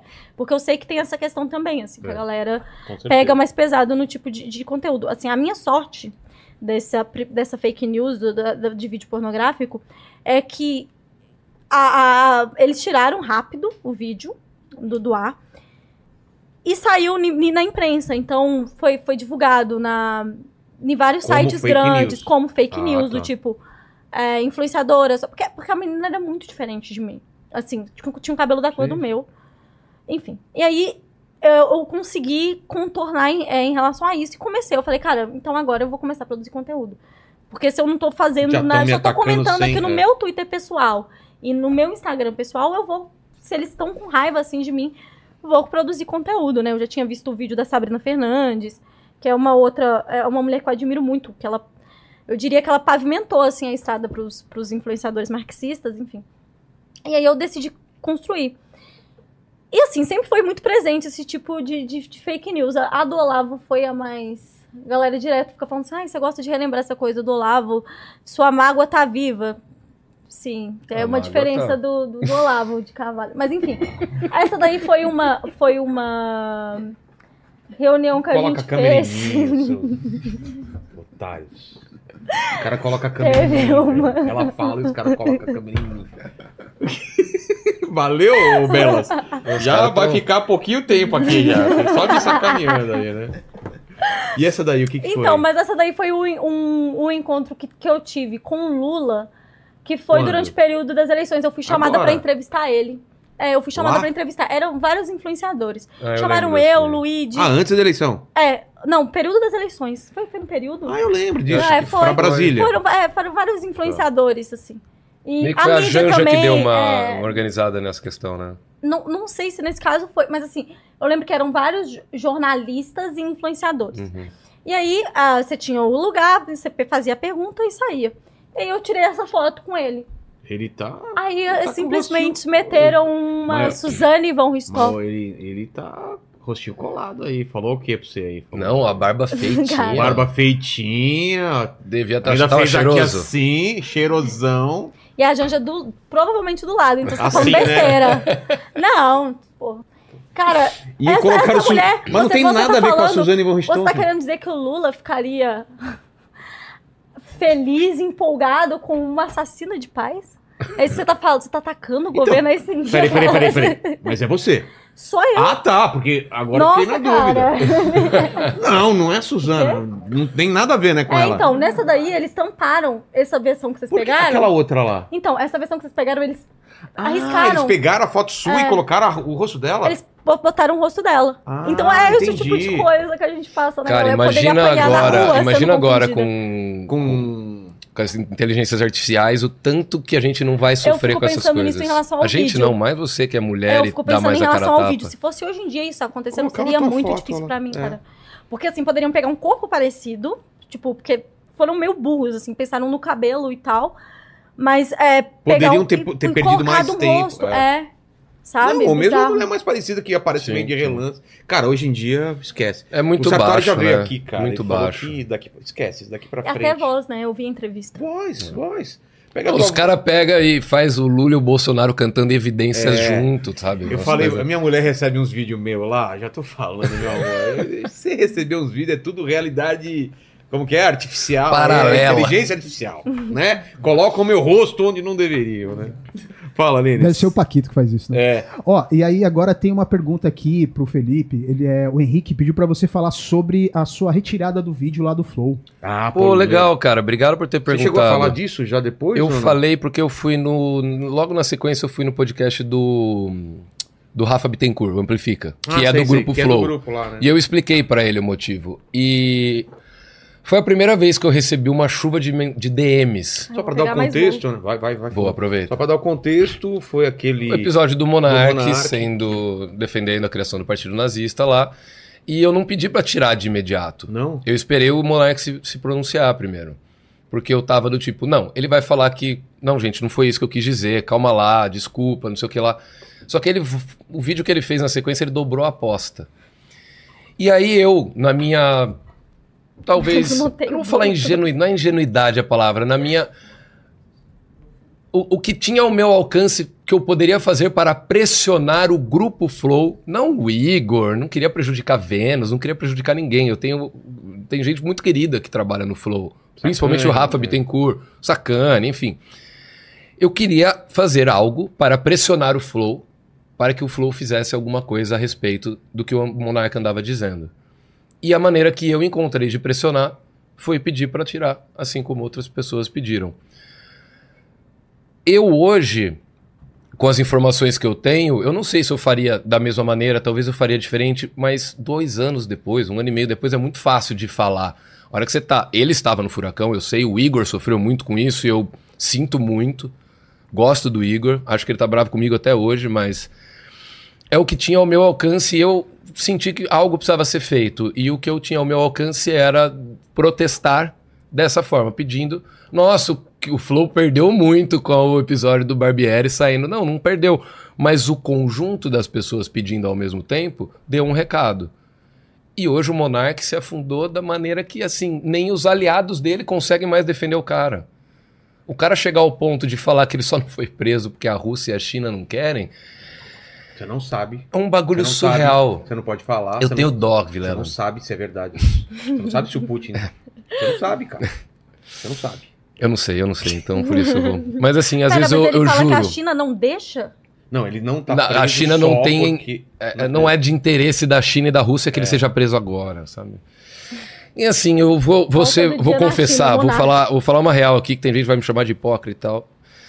Eu acho que o Monark ele se perdeu no personagem. Porque ele começou com as Acho loucuras não dele. pensa essa E ele é muito louco. Mas ele começou a ver que era uma ala extremista, era a única ala que tava batendo palma pra ele. E ele foi, ele foi guiando pra aquela ala que ele não era, por essência. E hoje ele acabou se tornando, infelizmente, na minha opinião. Então eu acho muito triste. Eu não, eu tive contato com o Monark uma vez, foi ao vivo lá no podcast.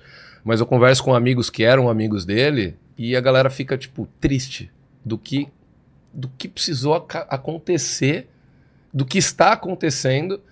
E assim, me arrependo de ter tirado o episódio? Não, não me arrependo. Sinceramente, não me arrependo.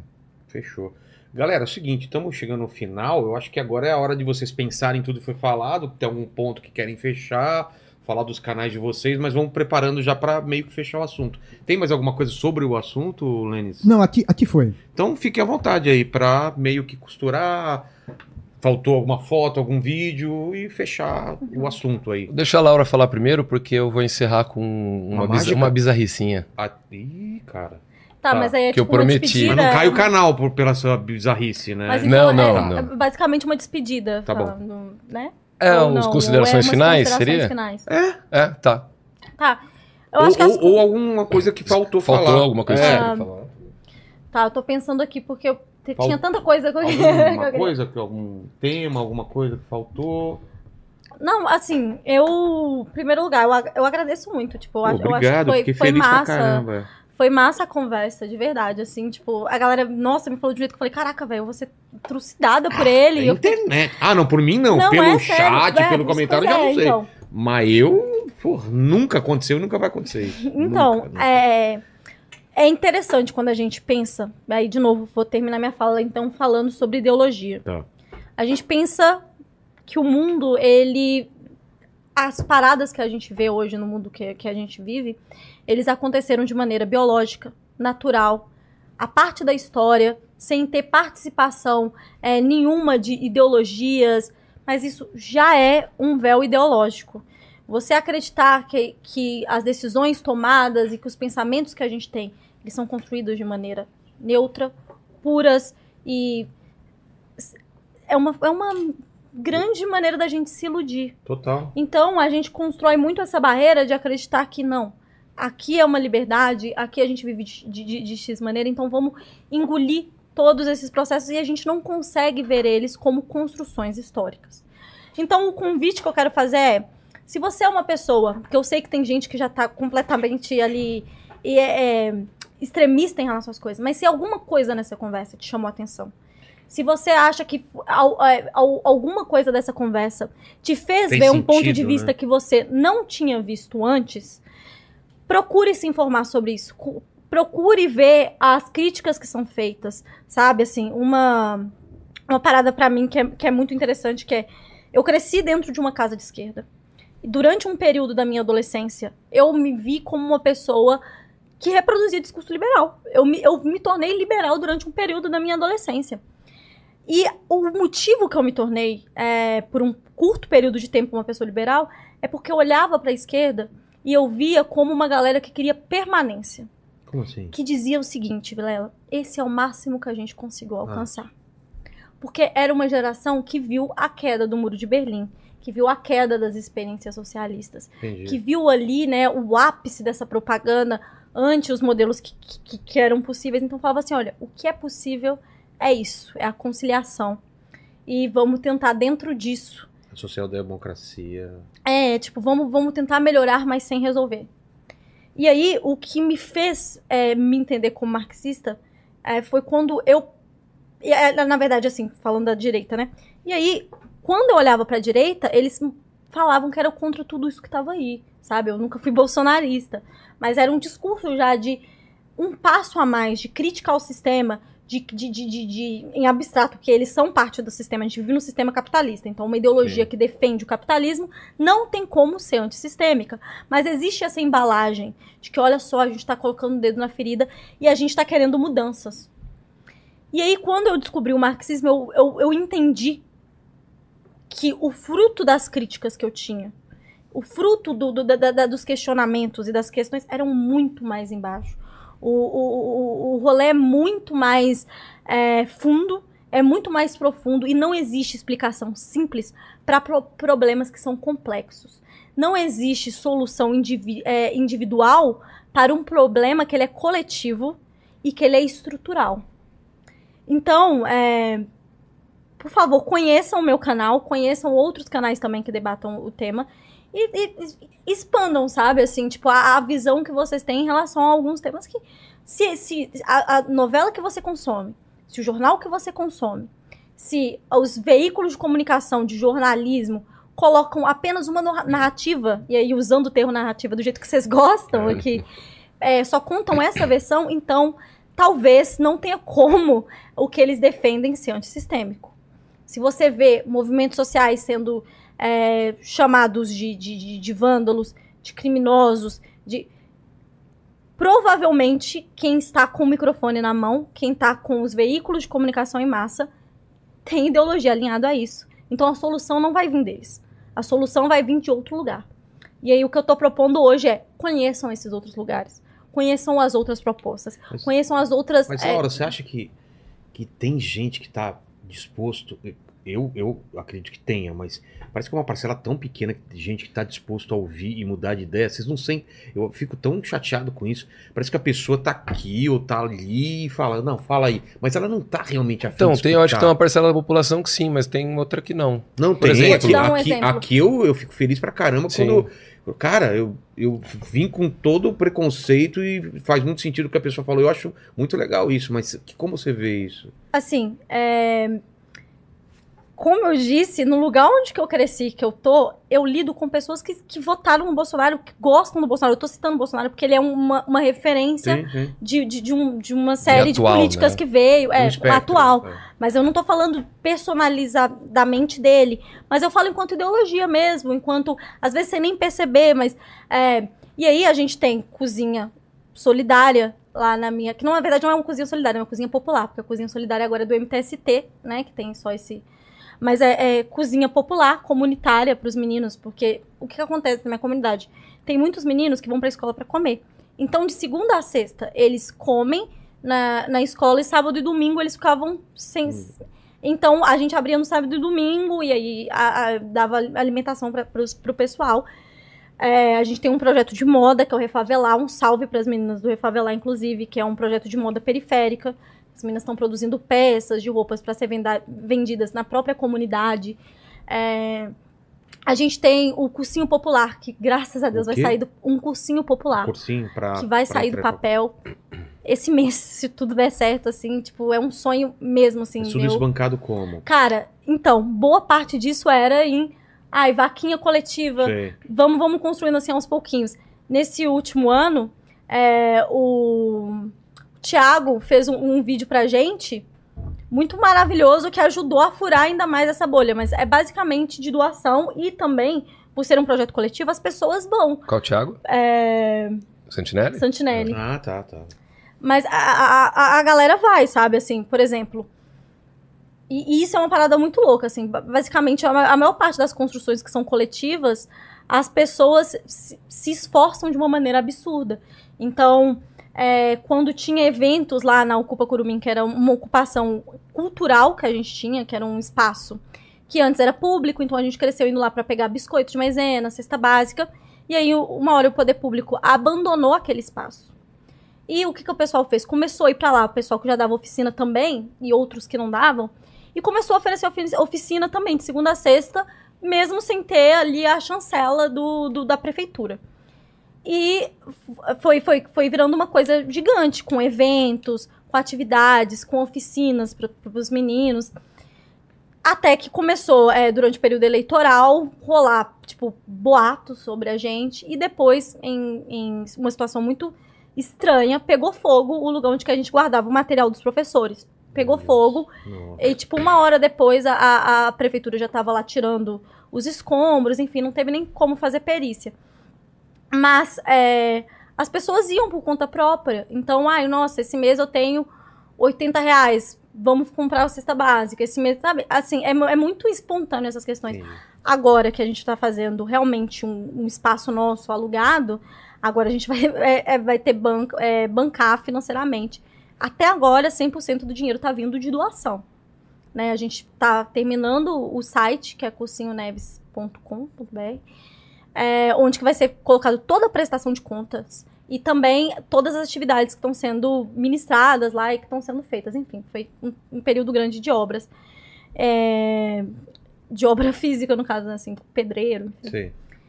Então, é, o, o que eu ia dizer é, cole- é, só existe uma saída que é coletiva.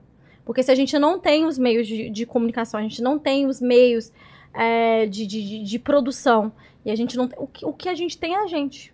O que nos torna iguais é o fato de todos sermos é, explorados em alguma medida. Existe uma diferença entre o tipo de exploração, entre o modelo dessa exploração. Existem nuances também, determinados grupos são mais é, explorados. Mas todos nós estamos debaixo desse grande chapéu que é o capitalismo. Tomando remédio pra conseguir trabalhar. É, sabe, assim, vivendo a base, a galera, né, de, de Não, isso eu sou. Como é que fala? Ah, perdi a palavra agora.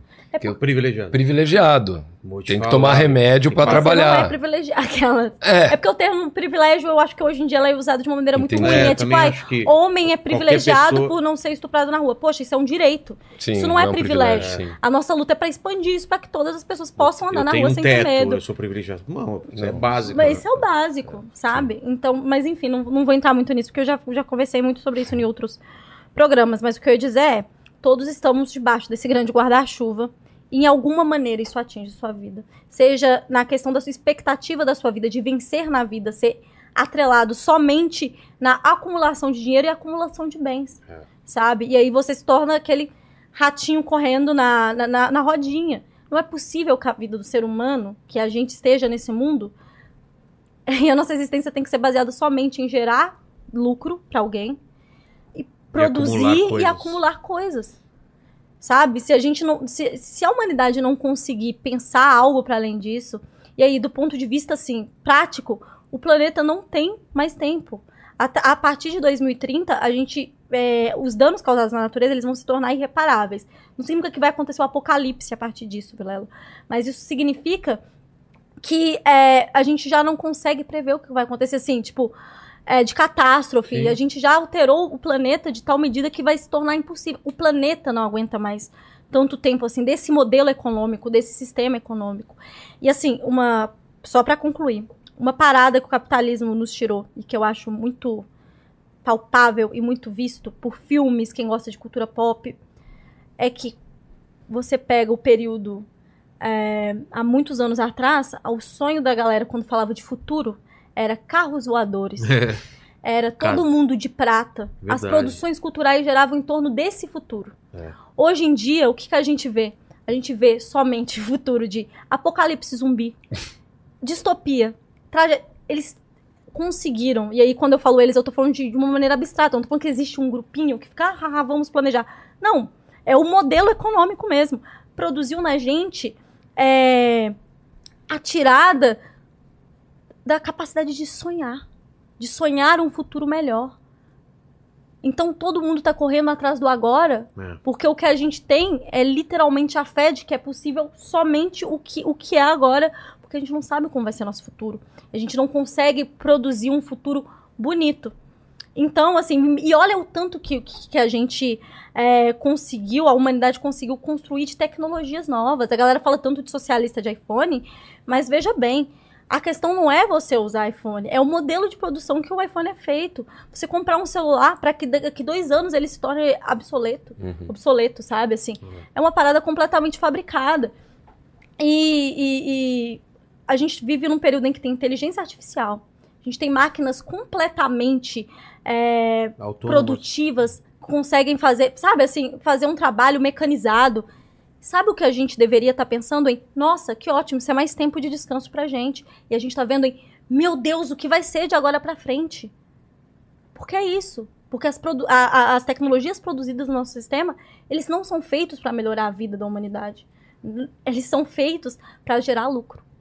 Então é essa a lógica que a gente quer mudar, enfim.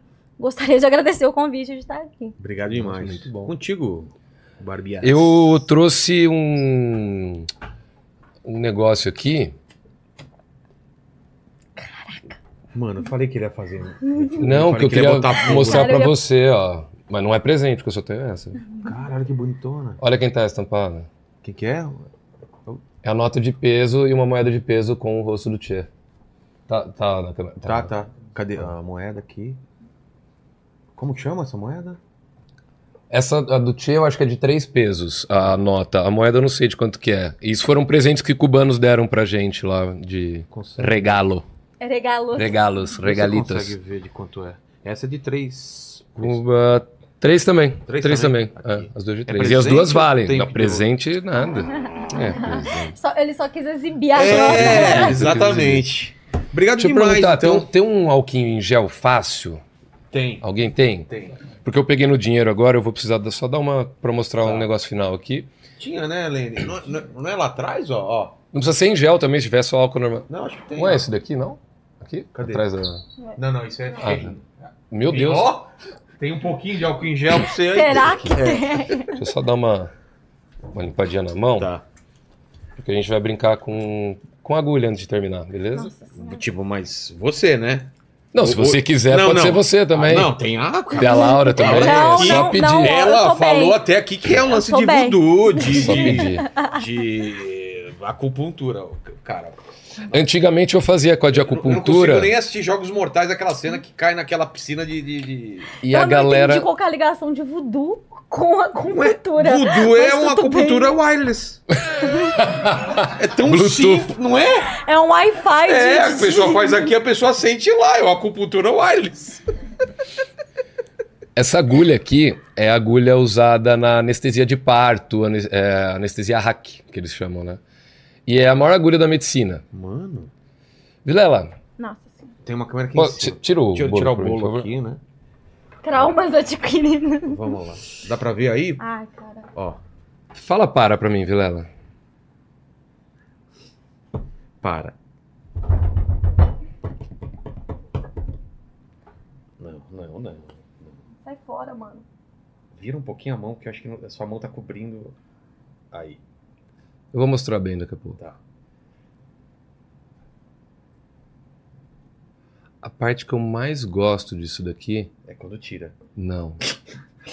É quando eu viro a mão Ai, caralho. e você consegue ver Nossa, tá muito mal, cara. só uma pontinha ali. Ah! Ah, eu tô vendo. Cara, dá pra ver na câmera aí? Ai, cara. Nossa. Lembro de Alice. Vilela, olha. Ai, ai. Ai, Deus esqueceu de mim hoje. Tá. Não, não. Não, não, não é... Ah, tá. Pensei que você ia bater a mão assim. Não. Tá. Aí Tira. também. Caraca. Faz assim com o Tira, dedo. por Não vou favor. Uma fazer. pincinha, só uma pincinha. Não vou tirar. Não, você não vai tirar, você só vai segurar. Não, não. Só segura. Laura, Laura, quebra essa. Eu não Segura, vou Laura. fazer Quebra isso, essa cara. Só segura, só Eu não segura. quero, Segura, você não vai fazer Laura, não. vai, Só vai. segura. Só segura, não precisa puxar. Ai, meu Deus. E aí? Mais pra frente, é. Tá preso mesmo? Tá, eu tô chocada. O mais legal, nenhuma gota de sangue. Absolutamente nada. Quando o socialismo for legalizado, a gente vai proibir. Cenas como essa serão comuns. Cara, e não dói? Não doeu nada? Fala a Dói, verdade. dói, dói. Ah, tá. Mas é. É uma espécie de, cara, de Controle? enfrentamento do medo. Controle. Isso. Enfrentamento do medo. É mesmo? Eu gosto de fazer, tipo, montanha-russa, sabe? A hora que você termina, você fala, caralho, E tá consegui. doendo? Não. É. Ó, uma pontinha de sangue aqui só, mas é só pra. Ele perdeu o movimento na mão. Obrigado, gente! Ô, Lene, é contigo aí. Agora você fala assim, pra que isso? Sei lá. Mas foi legal, não foi? Ah, A reação de vocês. canal Tudo Felipe Barbieri. YouTube, parou com TikTok. o podcast mesmo. Parei, parei. Por quê, cara? Porque tem pessoas mais capacitadas do que eu pra isso. Deixa Tava só na você Tava mágica. animadaço e de repente- Tava, tava. Mas aí eu peguei Covid. Aí eu fiquei Ah, dois verdade, meses sem postar a hora que eu voltei. É, já tinha. Aí eu voltei fazendo o mês do rock. Aí enterrou de vez, né? Verdade. Ninguém quer ver rock É. mais. Rock morreu. Rock- Inclusive o Guns N' Roses lançou uma música nova, chama Perhaps, e é muito legal, ouçam. Lançou clipe, é o primeiro clipe que o Guns lança desde 1993, cara. E é com o Slash, o Duff Sei, e tal. sei. Então ouçam.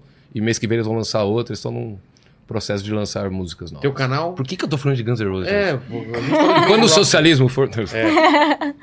É, Laura Sabino. É, é mais Laura, porque eu era criança quando Laura. eu fiz. Tá. Eu era adolescente, aí eu criei isso. que Senhorita era, tipo, Laura. Oh my god, aí eu meti. Com um H no é, final. era, era isso, ah, cara. tipo, My Laura. É. Aí só que, enfim, Laura Sabino, vocês me achar. acham de todas as redes. Fechou. Lene, é contigo aí. É isso aí. Ah, deixando cl- claro que ele já é comunista, porque é Lenin, Lenin. né? Não, é brincadeira, brincadeira, no é Lenin. Caminho, no caminho, eles falam assim, nossa, mas ele se chama Lenin. Ou eles, não, é do... É do Lenny Kravitz. É Anselmo. Nada, tem nada a ele nem tem cara de Anselmo, cara. Eu já nem tenho mais cara de Lenny Kravitz também. né? É, agora é seu Jorge. Seu Jorge. Bom, é isso aí, galera. Se você chegou até aqui e não deu like ainda, corre que ainda dá tempo. Aproveita, se inscreve no, no canal, torne-se membro, ative o sininho para receber as notificações. E se você. Agora é a pergunta. Se Você prestou Exatamente. atenção no papo? Eu prestei. O que, que o pessoal escreve nos comentários pra provar que chegou até o final? Disco Ayala. Disco Ah, cara, você desenterrou lá do Perfeito, começo. cara. Escrevam Disco Ayala. Maravilhosa essa história. Valeu, gente. Valeu, Fique gente. Obrigado, Deus. Vilela, pelo espaço. Valeu, Valeu gente. mano. Obrigado. Não pede pra tirar o vídeo aqui depois. Obrigado. Laura. Não, eu não Tomou tenho. agora,